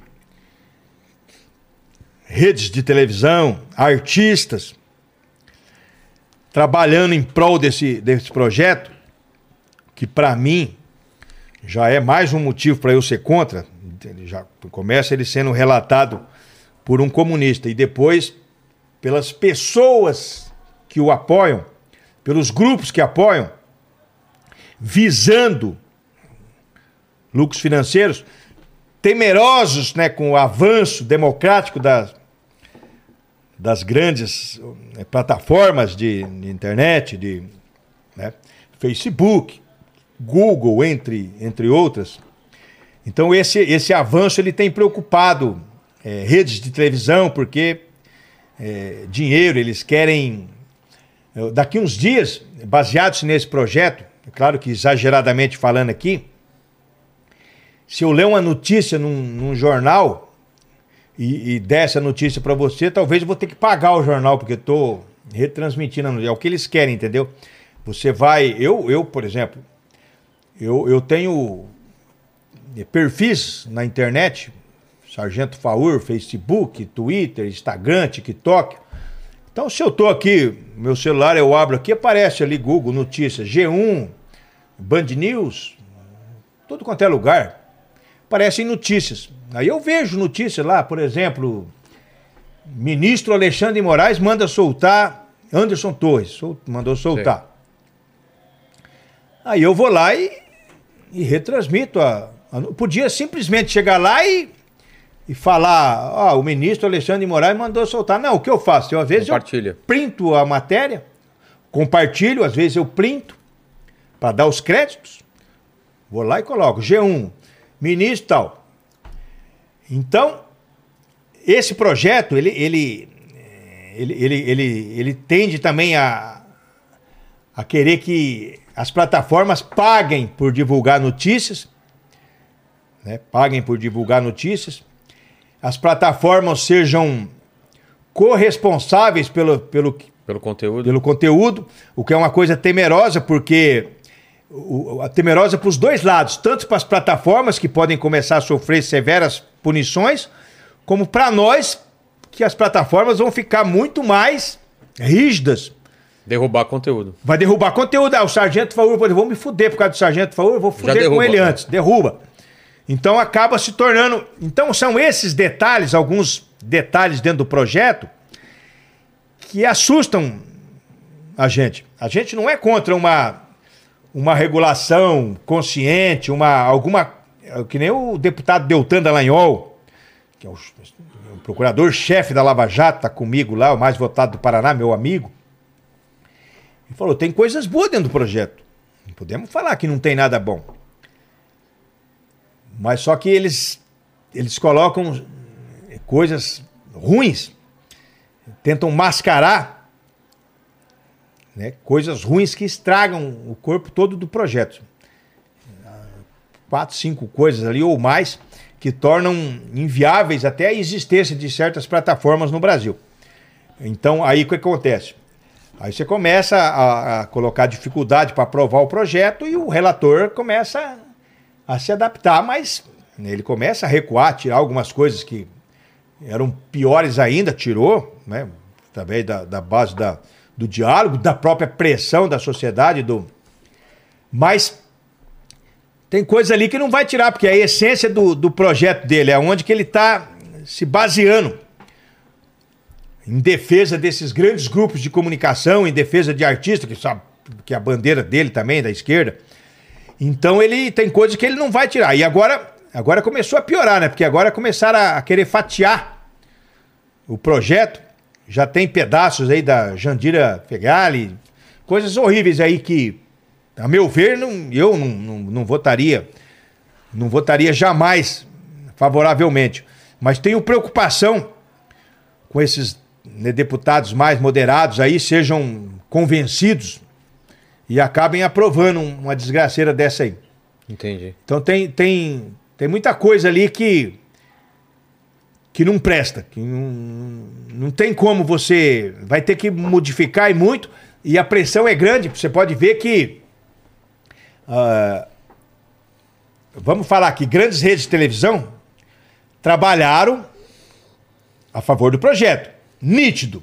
Eu vi matéria num programa dominical grande falando a favor do projeto, querendo, querendo jogar, inclusive, abusos sexuais violentos, violência contra crianças, um monte de coisa.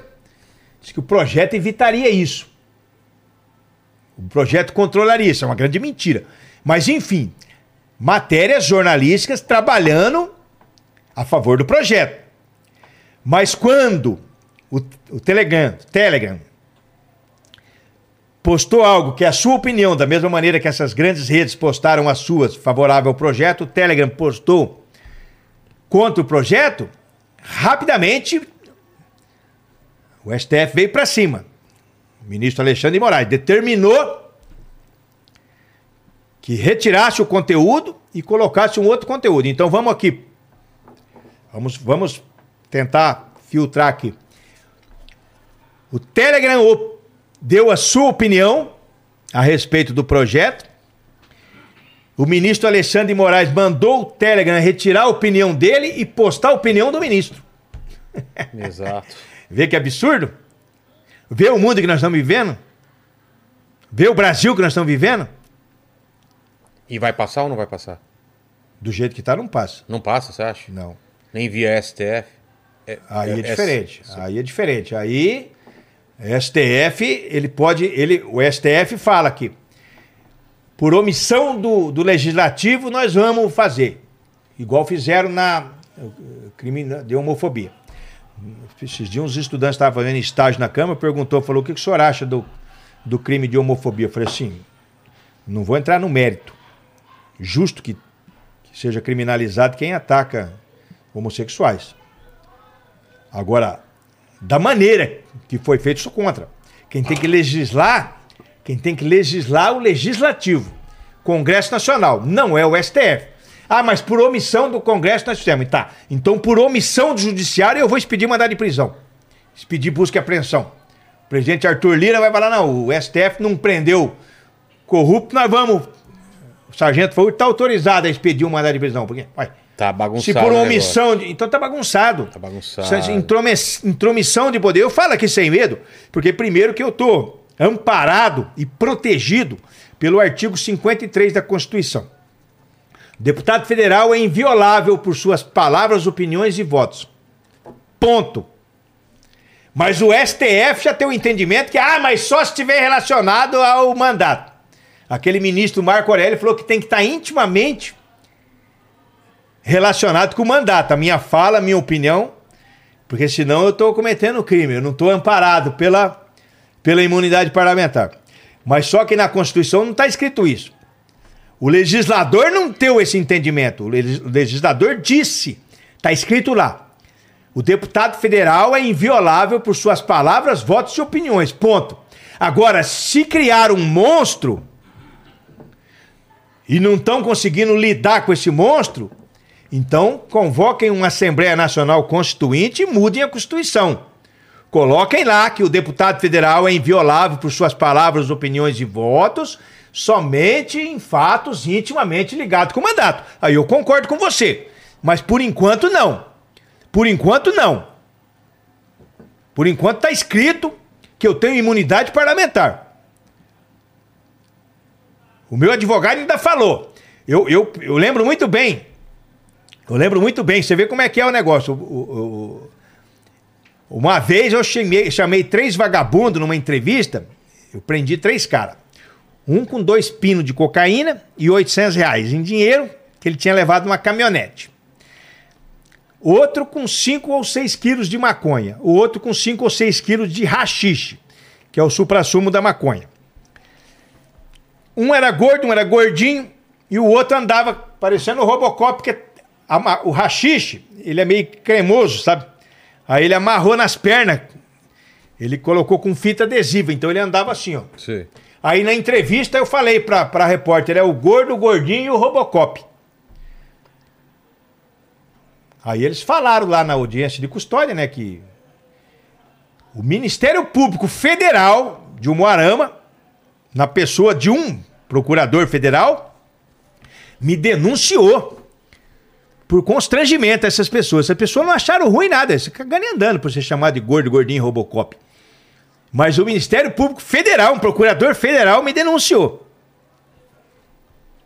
Por que, que eu estou falando disso? Porque na época, o meu advogado, meu advogado falou assim: ó, se o oficial de justiça for na sua casa, olha, olha bem que você vê como o cara, o cabra é honesto, o cara não sabe fazer as coisas, né? O, o, o meu advogado falou: se o oficial de justiça for na sua casa, não atende ele, não assina nada. Porque daqui 15, 20 dias, você assume o mandato, você está imune. Aí tocou o interfone, eu pronto. É, oficial de justiça. Ah, vou fazer o quê? Vou falar pro cara, não, não tô aqui? É. Peguei, fui lá, assinei um monte de papel, tomei no cu. Aí, aí fui processado porque chamei o cara de gordo, gordinho, Robocop. Daí meu advogado falou, não, mas você não tem condenação, não tem nada, você tem direito. Ele usou bem firme, você tem direito a uma transação né, penal. Aí mandou pro juiz, o juiz é, realmente tem direito. Aí fez a transação, pagar 100 reais por mês e assinar durante dois anos na Justiça Federal. Paguei 100 reais por mês e assinei por dois anos. Quando eu chegava na Justiça Federal de Maringá para assinar, o guarda ainda falava, e o Robocop? Eu falava, vai tomar seu cu. Tirando sarro. Eu falei, aí, aí tá, pra você ver como é que é legal. Eu estou falando já tudo por causa da imunidade, né? Daí, o que o meu advogado falou, quando chegar aqui, você tá com imunidade. Assumiu o mandato de deputado federal. Aí, cheguei aqui, já prenderam logo um deputado, Daniel Silveira. Falei, mas que imunidade é essa? O cara não pode fazer um vídeo? Então vou tomar no cu aqui. Então, hoje eu não sei falar pra você. Eu, eu claro que é, se eu falar aqui que o fulano de tal é ladrão, não provei, pau em mim. É. Processa eu, me arranca 30, 40, 50 mil, 10 mil, quem achar.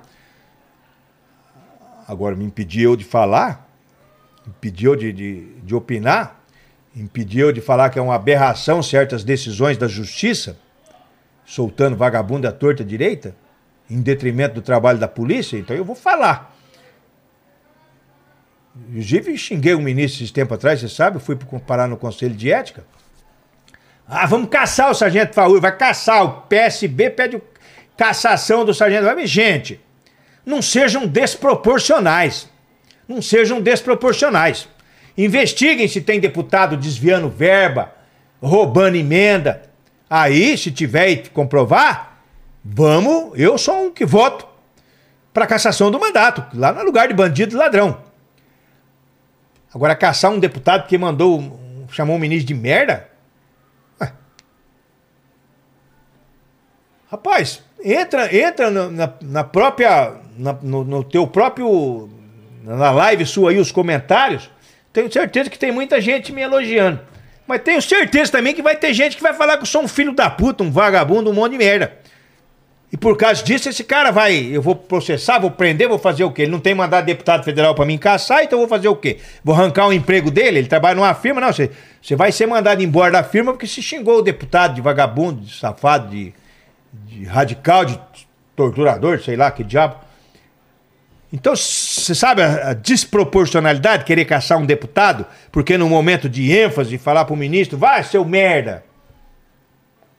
São coisas assim, desproporcionais, entendeu? E aí, na hora que, que você tem que fazer, que tem senador que pega com dinheiro enfiado na bunda e não sei o que e tá lá, você fica meio descrente do sistema. Entendi. Entendeu? Então, é, tô falando daquela, daquela época, de- dessa situação do gordo, gordinho do Robocop, para você entender que o meu advogado tem um entendimento de que eu tenho imunidade parlamentar. Então falou, você está amparado pela imunidade. Você sabe que esses tempos atrás, em um podcast, eu falei umas merdas do Marcola, chefe do PCC. E aí? E eu fui acionado no STF por ele Por ele? pela defesa dele. Que para mim dá explicações. O STF não se manifestou ainda. Eu vi pela revista Veja.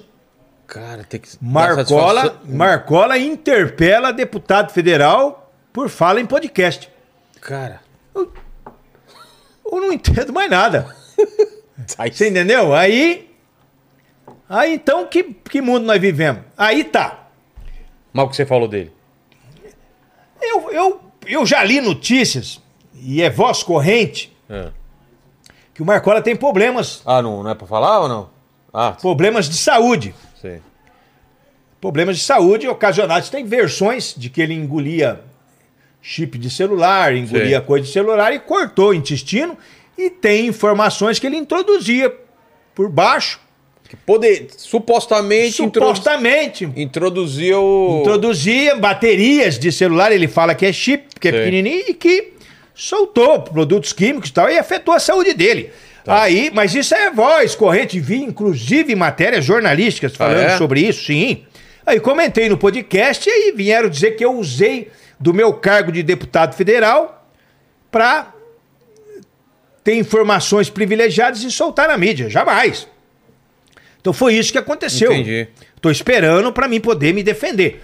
Me- Do Marcola.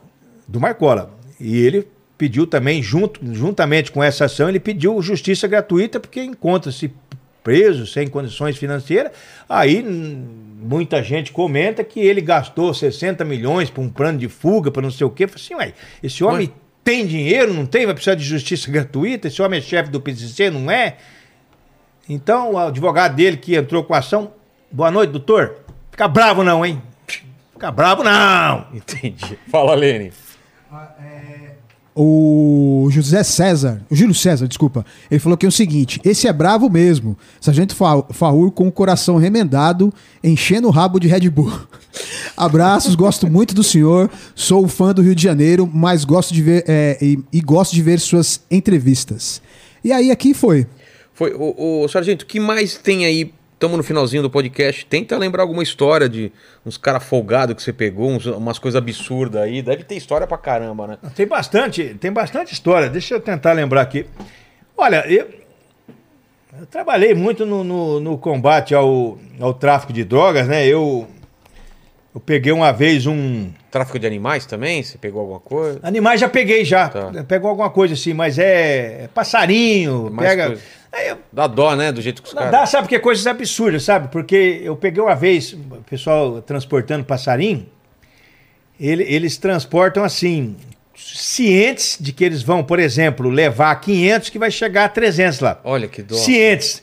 É, A maioria vai morrer no é, caminho. a maioria vai morrer, mas mesmo assim ainda o lucro é tão grande que, olha, animais acondicionados em, em locais insalubres, apertados, sem água, sem comida, Putz. desgraçadamente, é, coisas horríveis, sabe? Pessoas oferecendo, e tem muito no Brasil hoje ainda, mas pessoas oferecendo, eles vão lá no, no- nos locais, lá no Mato Grosso, nas regiões é, onde eles são naturais, pega no, no, no, no oco lá, papagaio, filhote, rapaz, sem pena, sem nada. Ah, que dó. Chega aqui, dá papinha na boca do papagaio, para depois o papagaio.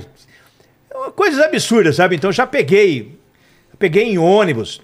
é, pego ônibus que vem do, do Mato Grosso, vem. Tô falando aqui também, porque eu trabalhei na- nas estradas, mas de. Cada lugar tem seu, né, suas particularidades. Os canarinhos, eles, é um absurdo, viu? Pessoas que não, não têm tem- coração e outra. O cara que faz, você pode ter certeza que ele é impulsionado por, um, por alguém que consome. É, esse que é o pior, né? O cara que compra É, porque- sabendo disso. Porque eu não iria lá pegar papagaio, filhote de papagaio no oco, trazer um trabalho danado, se não tivesse para quem vender. É. Você entendeu? Então eu já peguei muita coisa nesse sentido. É, droga, muito comum, e tem alguns casos até. Abordamos uma caminhonete uma vez, o cara, um cara muito simples, desceu, falou assim: tá vindo da onde? Ah, tô vindo do velório da minha tia, orem por ela. Falei, não, eu vou orar, mas primeiro nós vamos olhar a sua caminhonete. Fundo falso, 100 quilos de maconha. Pegamos uma vez um carro de carro, cheio de cocaína no, no tanque. Você tinha levado um casal para passar a lua de mel em Foz. Falei, mas e esse casal vai ficar a pé lá? Falei, é, vai ficar a pé lá. E... Depois eu vou buscar quando acabar a lua de mel. Mas as conversas fiadas, sabe? Sim. Aí você vai. Vai apertando, vai. Vai vendo. As, vai descobrindo um monte de, de, de coisa. Mas tem tudo que você pensar, viu? Tudo que você pensar nessas rodovias acontece. Todo tipo de, de crime passa por ali. O, o Carioca fez um personagem baseado em você uma época no Fez. fez? Sargento Fagur. e aí, o que, que você achou? Foi top. Ó, eu. Uma vez o cara mandou pra mim. Era no domingo que passava. É. Pânico. O cara mandou pra mim aquele vídeo. Eu fiquei, nossa, fiquei doido. Aí. Tem um cara que cuida das minhas redes sociais faz tempo, né? Hoje ele trabalha para um deputado federal, eh, estadual. Ele é meu amigo, ele cuida das minhas redes e tal. E ele. E ele. Ele tinha falado pra mim, não, sargento, ele pediu. Ele achou que tava pedindo pra mim o carioca na época. Sei. Ele tava falando com, com o pessoal que cuida da minha página. E o pessoal liberou ou não? Liberou. Sem te Falando, falar. "Ah, mas que ele nem me falou. Aí passou no domingo, ah, mas ele tinha pedido, eu falei que não tinha problema. Eu falei, puta, ainda bem que é uma coisa, né? É. Mas aí, aí tá. Aí passado uns tempos, ficou bem legal isso aí. Passado uns tempos, os caras falaram, ah, vai ter um show no, no- no Teatro Marista lá em Maringá, Carioca. E aí? Ah, Eu fui lá, comprei meu ingressinho, não falei nada pra ninguém, eu e um outro colega, e fomos lá. Chegamos. A hora que eu entrei, ele meio, ah, ei, não sei o quê. Ele tem um quadro chamado Jossoado. E aí? Aí ele que ele chama- chama o pessoal da plateia? Chamou eu. Ah, é? sentou no sofá com ele. Aí começou. Primeiro ele fez um, um materialzinho pro canal dele, né? Antes de começar o, Sei. o show propriamente dito. Depois ele fez o, o show, ele me chamou pro, pro sofá do Jô Suado. Aí fez lá, é muito, muito top, viu? Eu gostei muito do. Eu não, eu não era um cara assim, chegado a teatro, essas coisas. Não, Ah, é? Eu achava assim, como é que um cara consegue me, me entreter com teatro? E né? consegue, né? Nossa Deu risada pra rapaz, caramba. Eu falei, eu, eu me é muito arrependi bom, né? de não levar pessoas que eu gosto. Hoje eu falo para as pessoas, se eu soubesse, tinha levado. É. Se o Carioca voltar lá, eu. Eu vou Vai levar a cidade do- inteira. é, metade do teatro eu, eu vou garantir de ingresso para levar as pessoas que eu gosto, porque é muito top. Eu morri de rir. É muito bom. Eu lembro que ele falou para um cara, até me perdoe, tem um amigo chamado Josias. Ele falou para um senhor lá, como é que é seu nome? Ele falou, Josias. Josias. Josias é nome de velho. Cara, falei, Mas tem pai, nome que é nome de velho mesmo, é, né? mas- mas eu não aguentava. né? Aí tinha um cara atrás de mim, um senhor, e falou que, que era a favor de, de porte de arma e tal. Eu falei que o homem atrás falou, eu sou contra, não sei o quê. O carioca já cagou nele, eu acabei de cagar também. Mas nunca é que você é contra porque nunca ninguém entrou na tua casa, pai, pra te torar sua bunda, você vai ver. Mas, mas foi muito top. Então, aí eu já era grato a ele. Por, aquele personagem me projetou muito também. é né? mesmo, ajudou a. Ajudou muito. Até, até o, o governador do Paraná, esses tempos atrás, na época de campanha eleitoral, eu encontrei com ele lá em Foz do Iguaçu, tava com o presidente Bolsonaro, né?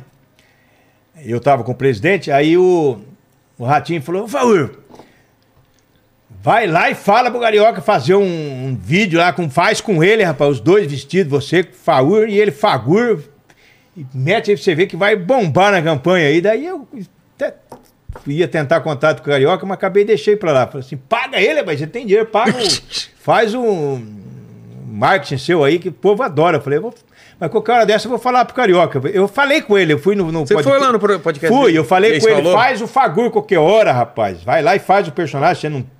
Faz e manda pra mim um, eu divulgo videozinho. pra tudo canto aí. Bem, eu Pô, gostei. Que Bem legal, top. que legal. Ô, ô, Sargento, obrigado demais pelo papo, cara. A gente falou sobre várias coisas, até sobre porte e, e posse de arma. Você tem, você tem alguma op- opinião sobre isso? Você está tentando mudar isso? Como que a gente. Como que tá hoje? Não, É, se pode ter, ter em casa ou não pode? Como que tá? Você pode ter, é, a lei, a lei ela, ela, ela, ela vai mudar, não tenha dúvida. o, o ministro da Justiça, o Flávio Dino, ele, nós tivemos uma, uma audiência com ele. Foram 26 ou 28 deputados da chamada, entre aspas, bancada da bala, né, da segurança pública, armamentistas. Tivemos uma, uma reunião com ele algum tempo atrás. Ele esse, é, ampliou o prazo do, do recadastramento, que ampliou em 30 dias, foi graças a, a nós ter foi uma promessa que ele fez e cumpriu, e a outra que ele falou que ia sair um novo decreto, que está em fase já de, de, de construção e que, infelizmente, falou agora há poucos dias que vai ser altamente restritivo.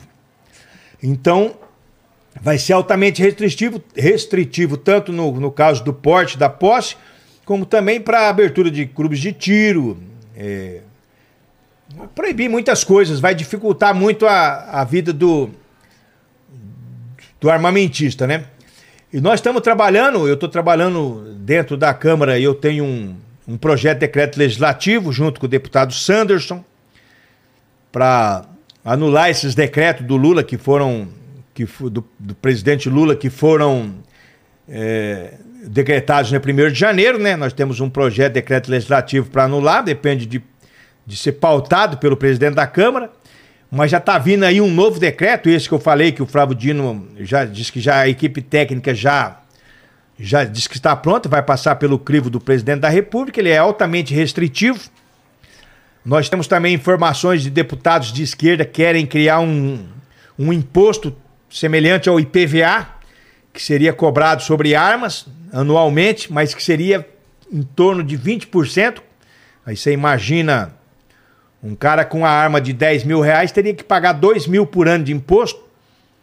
Tornaria quase que inviável. Em cinco anos ele estaria pagando o preço da arma. E o ministro sempre enfatiza, a gente tem conhecimento disso também legalmente, né? Mas o ministro é, sempre enfatiza que é, não é um.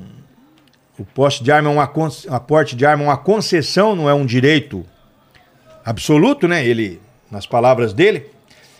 E a gente trabalha contra porque a gente, a gente tem um, um entendimento. Eu, eu, eu, dou um exemplo. Claro que nós temos exemplos, exemplos positivos e negativos.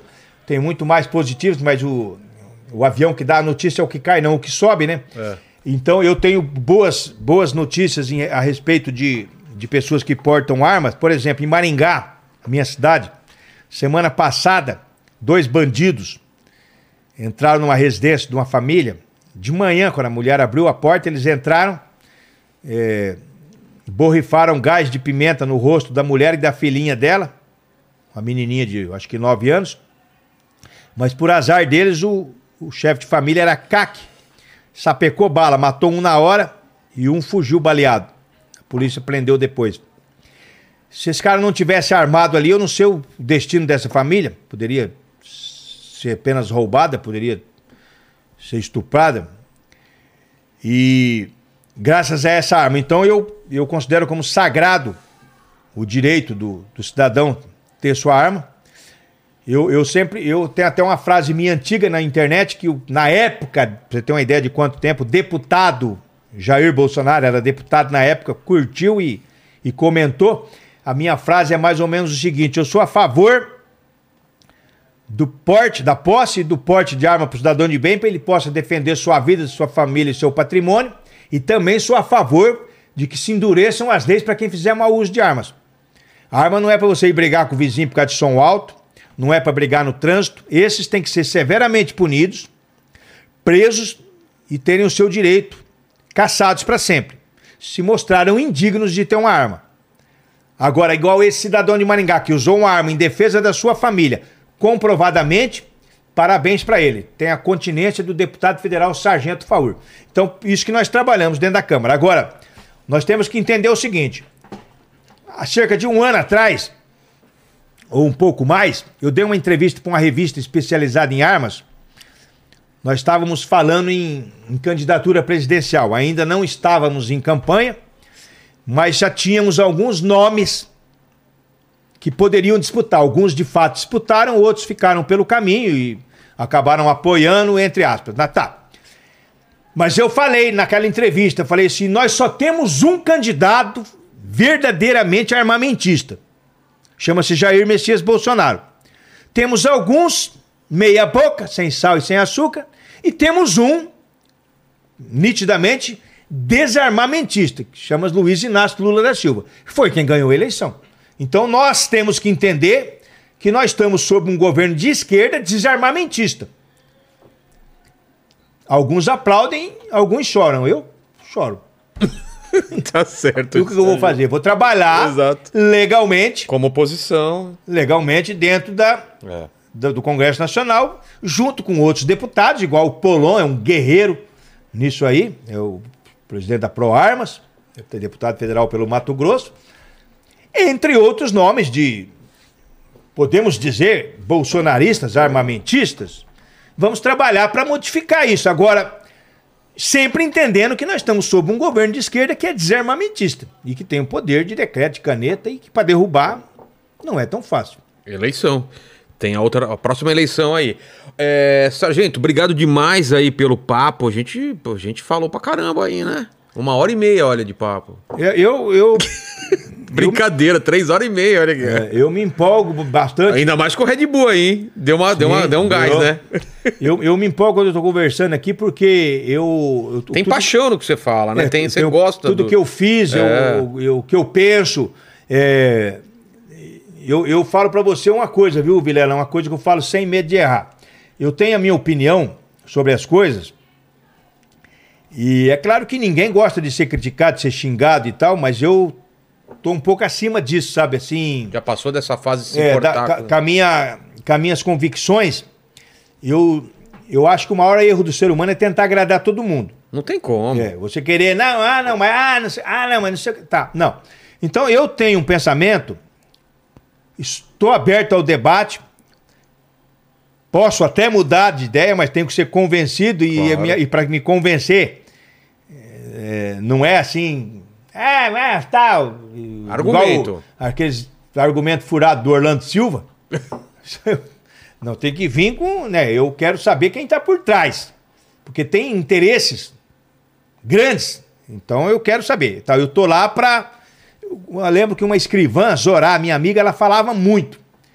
Como polícia na, na época. Nós somos pagos para desconfiar. Imagina sangue de polícia e agora deputado.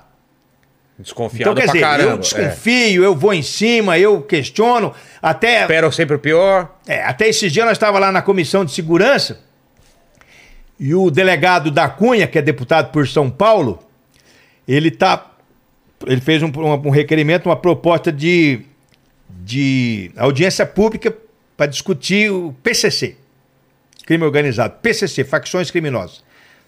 Aí tem o promotor, o, o Gaquia, que trabalha contra o PCC há anos, tem várias autoridades. Aí o, o pastor Henrique, que é vice-líder do governo,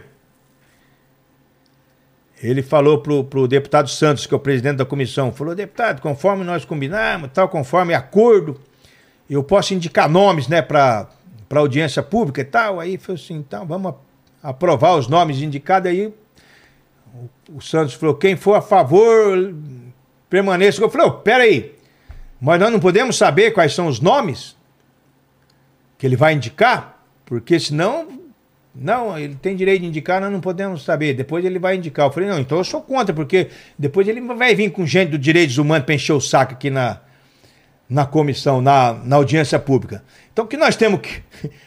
Então eu, eu enfrento. Porque se nós estamos fazendo uma audiência pública para discutir o PCC, o- o- uma facção criminosa, é aberto a todo tipo de convidado. Ele tem direito de convidar quem ele quer. Mas eu penso que nós temos que convidar pessoas que vão contribuir para enfrentar essa instituição, é, entre aspas, né? Essa organização criminosa, para enfrentar e utopia, mas exterminar. Não vir cara para direitos humanos e merda para defender bandido e entendeu? Então, eu penso assim, eu tenho certeza que o da Cunha propôs a, a audiência pública com o intuito de fazer o enfrentamento, né? Aí vai chamar gente lá para dizer: "Ah, mas não é bem assim, é porque existe". Não, eu, eu tenho que vir, cara, tem que chamar é o comandante da rota, do BOP. Cara que vem e fala, não, eu tenho a, a solução. Entendi. Tiro na cabeça, sei lá. Não vim com ou uma, uma a gente fala em matar bandido, em matar, tá. Mas uma das grandes coisas para você enfrentar facções criminosas é cortar o poderio financeiro, né? É. Através de bloqueio de, de contas laranja. E Tem rede de poste de combustível, tem o diabo a quatro. Porque não adianta matar que. Então eles você tem que, você tem que começar. é, é, você vê que eles fizeram um plano aí para matar o Moro. Então, e aí? Descobriram, né? Que... Sim, descobriram. Eu vou falar para você, viu? É, eu tenho informações também, não vou falar da onde, mas iam matar mesmo. Era um plano. Iam matar mesmo, não é. Ah, conversa. pro- Iam matar mesmo. PCC, para matar o senador Sérgio Moro. Não é brincadeira de criança, não é comentário. Ia matar mesmo. Parabéns para a Polícia Federal. Então, e gastaram milhares e milhares de reais com vigilância, com informações, com deslocamento, com veículos. Então tem estrutura financeira. Estrutura financeira. Então, eu, polícia, matar faccionado.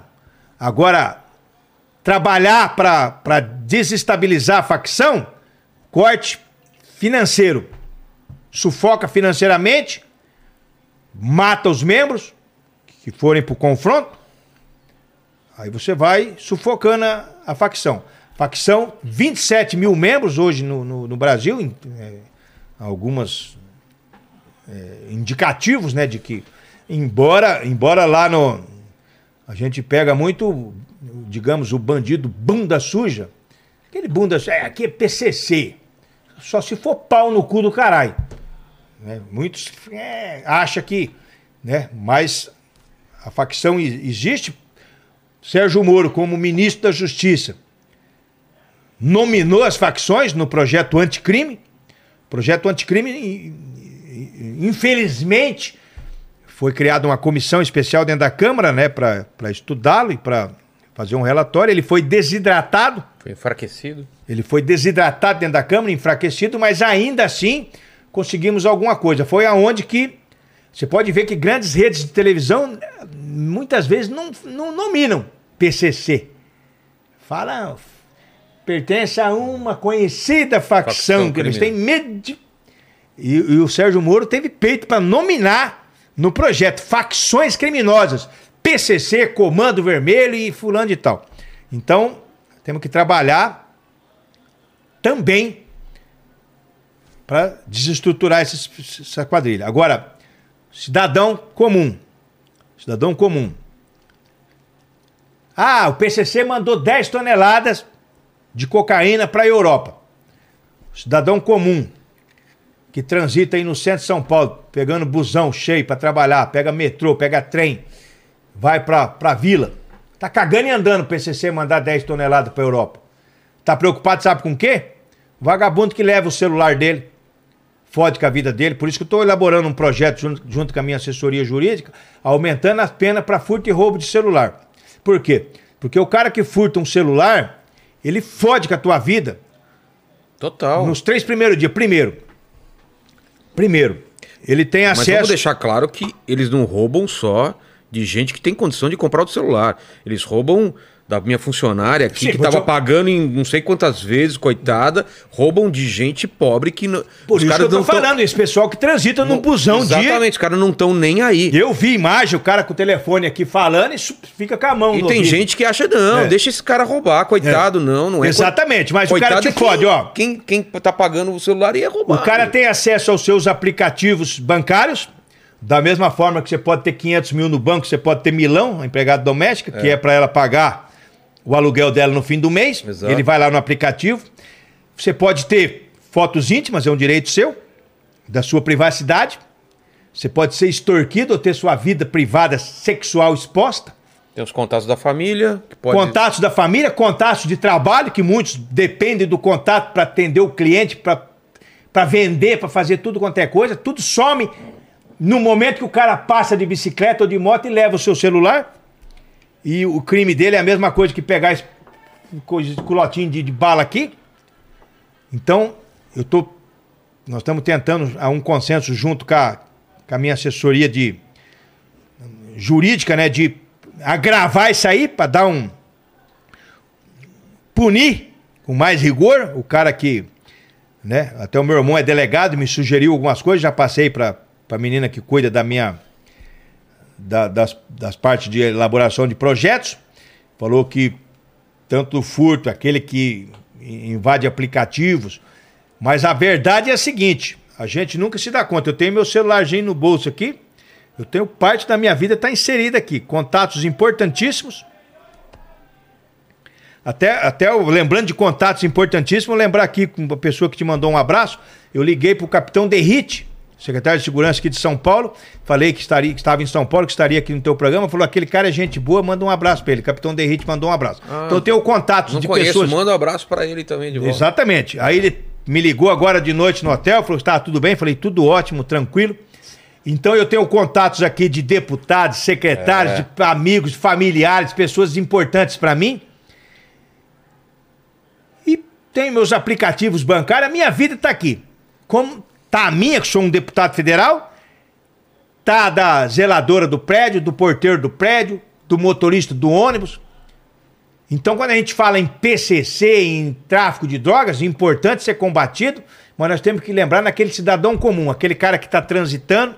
Nós vimos um caso emblemático aqui em São Paulo, de um casal de namorados, estava andando, motociclista parou, falso motoboy, maquinou, roubou o celular do cara, pediu o celular da menina, a menina não, foi para cima da menina, o cara falou não, reagiu.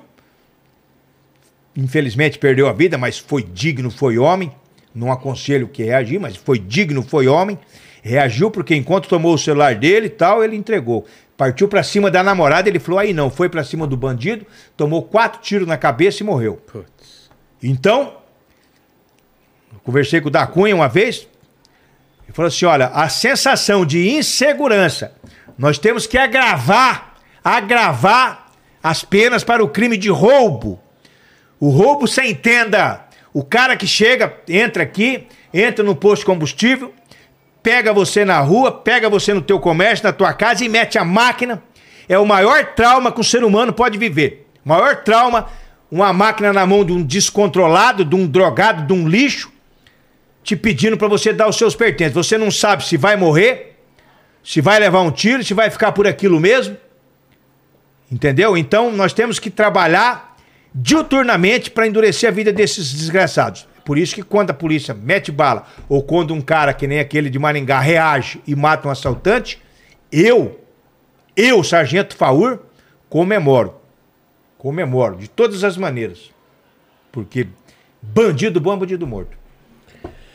Sargento, é, eu sempre termino aqui o papo com três perguntas, contigo não vai ser diferente, agradecendo de, de, de novo a tua presença, agra- agradecendo a audiência, agradecendo ao Lene que esteve aqui, separando as perguntas e participando com a gente. É, a primeira pergunta é o seguinte: a gente falou da tua carreira, da tua história de vida, olhando pra trás, qual o momento que você acha que foi o mais difícil que você passou? Na tua vida ou na tua carreira? Olha, eu, eu falar pra você, se for pra mim lembrar do momento difícil que eu passei na minha vida, não sei se essa é a finalidade da pergunta, mas quando eu fui informado que eu estava infartado e precisava fazer uma cirurgia cardíaca. É. Esse foi um momento muito difícil na minha vida. Pensou que podia morrer e tudo Eu mais. pensei, perguntei pro médico quais as minhas É? chances, o médico ainda falou 5% de dar zebra. Tá. Coração ruim, sangue ruim, 5%. Eu analisei.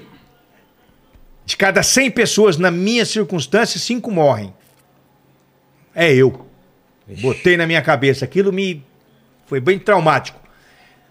Mas depois tive até a oportunidade de abordar um veículo na estrada e era o, o chefe da equipe que me operou. Ah, é? Doutor Otoboni. Aí expliquei pra ele, ele falou: Nossa, saúde, hein? Falei: Graças ao Senhor e a Deus que está no céu. Mas esse cigarro que o senhor tá levando aí é contrabando. já, já pensou se o médico. pensou? O médico tá cheio de cigarro paraguai? Ó, e eu, e eu, meu cardiologista, esse foi o, porque tem o cardiologista que te acompanha, né, Sei. clinicamente, e tem o cirurgião, que é o doutor Otoboni. O meu cardiologista, é, colesterol, você tem que acabar de. Tem que parar de comer coisa gordurosa e tal. Aí um dia eu tava num, num lanche lá em Maringá comendo um X-Bacon. Nossa, encontra aquele. E ele chegou, pegou, pediu um, um X-Egg. Quando eu ouvi ele pedindo, aí ele olhou e falou: É, comendo X-Bacon, né? Eu falei: O senhor acabou de pedir um X-Egg, não é exemplo pra ninguém. Eu falei: Vai tomar no cu, nós dois. Vai tomar no cu, nós dois, é muito bom. Então, essa. A segunda pergunta tem a ver com o que você acabou de falar. A gente vai morrer um dia, Faú. A gente não sabe quando, espero que demore muito tempo. Mas esse vídeo vai ficar para sempre. Pessoal que voltar aqui na internet, pessoal que voltar daqui 432 anos no futuro e tiver vendo esse vídeo para querer saber quais seriam suas últimas palavras, seu epitáfio, deixa pro pessoal aí. Quais seriam suas últimas? Minhas últimas palavras? É. E o Robocop? As minhas últimas palavras são, é, é, são direcionadas aos meus netos. Fujam, fujam de todas as maneiras das drogas. Simples. Ponto final. É isso. Porque você sabe o que, que acontece. né? Eu sei o preço. Você sabe Eu o sei. preço. Uns pagam mais caro, outros menos caro. Mas sempre destrói, né? Mas, na dúvida, Melhor. fujam. Queiram distância. Se eu fosse o neto do Faul, dele falando desse jeito, meu Deus, eu tava longe já, mas muito longe. E a terceira pergunta, se você tem uma dúvida na vida, faz um, se faz alguma pergunta assim, você para pra pensar um questionamento, divide aí uma dúvida que você tenha. Relacionado também a isso. A droga? É, com, com tantas informações, com tanta desgraceira que nós temos hoje, os nossos jovens, ao mesmo tempo que pode ser uma informação perniciosa, mas não deixa de ser uma informação, um conhecimento que no passado nós não tínhamos quase nada.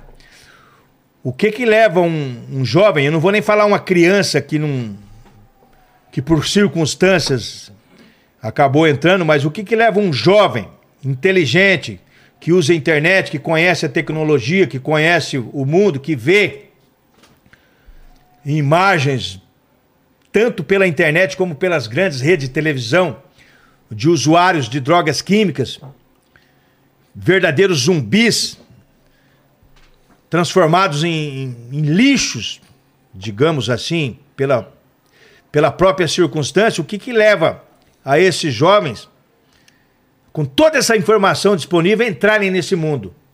Eu não consigo entender. Às vezes eu procuro entender, porque é muito fácil você que está de fora falar que o cara é fraco, que o cara é isso, que o cara é aquilo. Então essa pergunta eu não faço direcionada a uma pessoa, por que, que o senhor entrou? Eu faço Pro universo. por universo. Por quê? Com tanta informação. Com tanta informação. Então, por exemplo, eu, Sargento Faúra, eu tenho um conhecimento, falei brincando aqui, mas não deixa de ser uma realidade. Se eu tomar um vinho, um uísque, eu vejo o uísque ali, a bebida que eu mais gostava era o uísque com gelo. Ah, é? Se eu ver um uísque ali, se eu pegar um copão de uísque com gelo ali e tomar, São Paulo vai ficar pequeno pra mim. Eu tô fudido. Então não vou pegar essa porra, cara. Eu me garanto. Toca pra, pra Augusta. Eu me garanto, eu me garanto. Não vou pegar, então. Por que que não conseguem? Essa é a minha grande pergunta, minha, É minha dúvida. É difícil mesmo. É, obrigado demais, Faur. Obrigado, que papo bom. Lene, é contigo aí o negócio. Só deixa eu falar da Insider, né? Que é a nossa Isso aí. patrocinadora. O nosso cupom, né? Que é Inteligência 12. Exato. Sem acento, Inteligência 12. Essa camisa que é campeã de venda, camisa maravilhosa, não amassa, colocou no corpo, é fantástico. Faur já vai começar a usar também a camiseta, o- a meia e o boné, não é? Com certeza. Use o nosso cupom, o cupom QR Code tá na, tá na tela, link na descrição, 12% no site inteiro lá de produtos. Use o nosso cupom. É contigo agora, Lene. E é o seguinte, ó, eu pensei na frase final pra galera soltar aí escrever no final, que é o Robocop. Então, e o Robocop, escrevam no final pra provar que vocês chegaram até o final dessa live. Escrevam. E o Robocop? E o Robocop. Aí a gente sabe que você chegou até o final e prestou atenção no papo. E aí? É isso aí. É, curta esse vídeo, se inscreva no canal, torne-se membro e não esqueça de ativar lá o sininho pra receber as notificações aí e fiquem na paz. É isso aí. Beijo no cotovelo. Tchau. Fiquem com Deus. Até mais.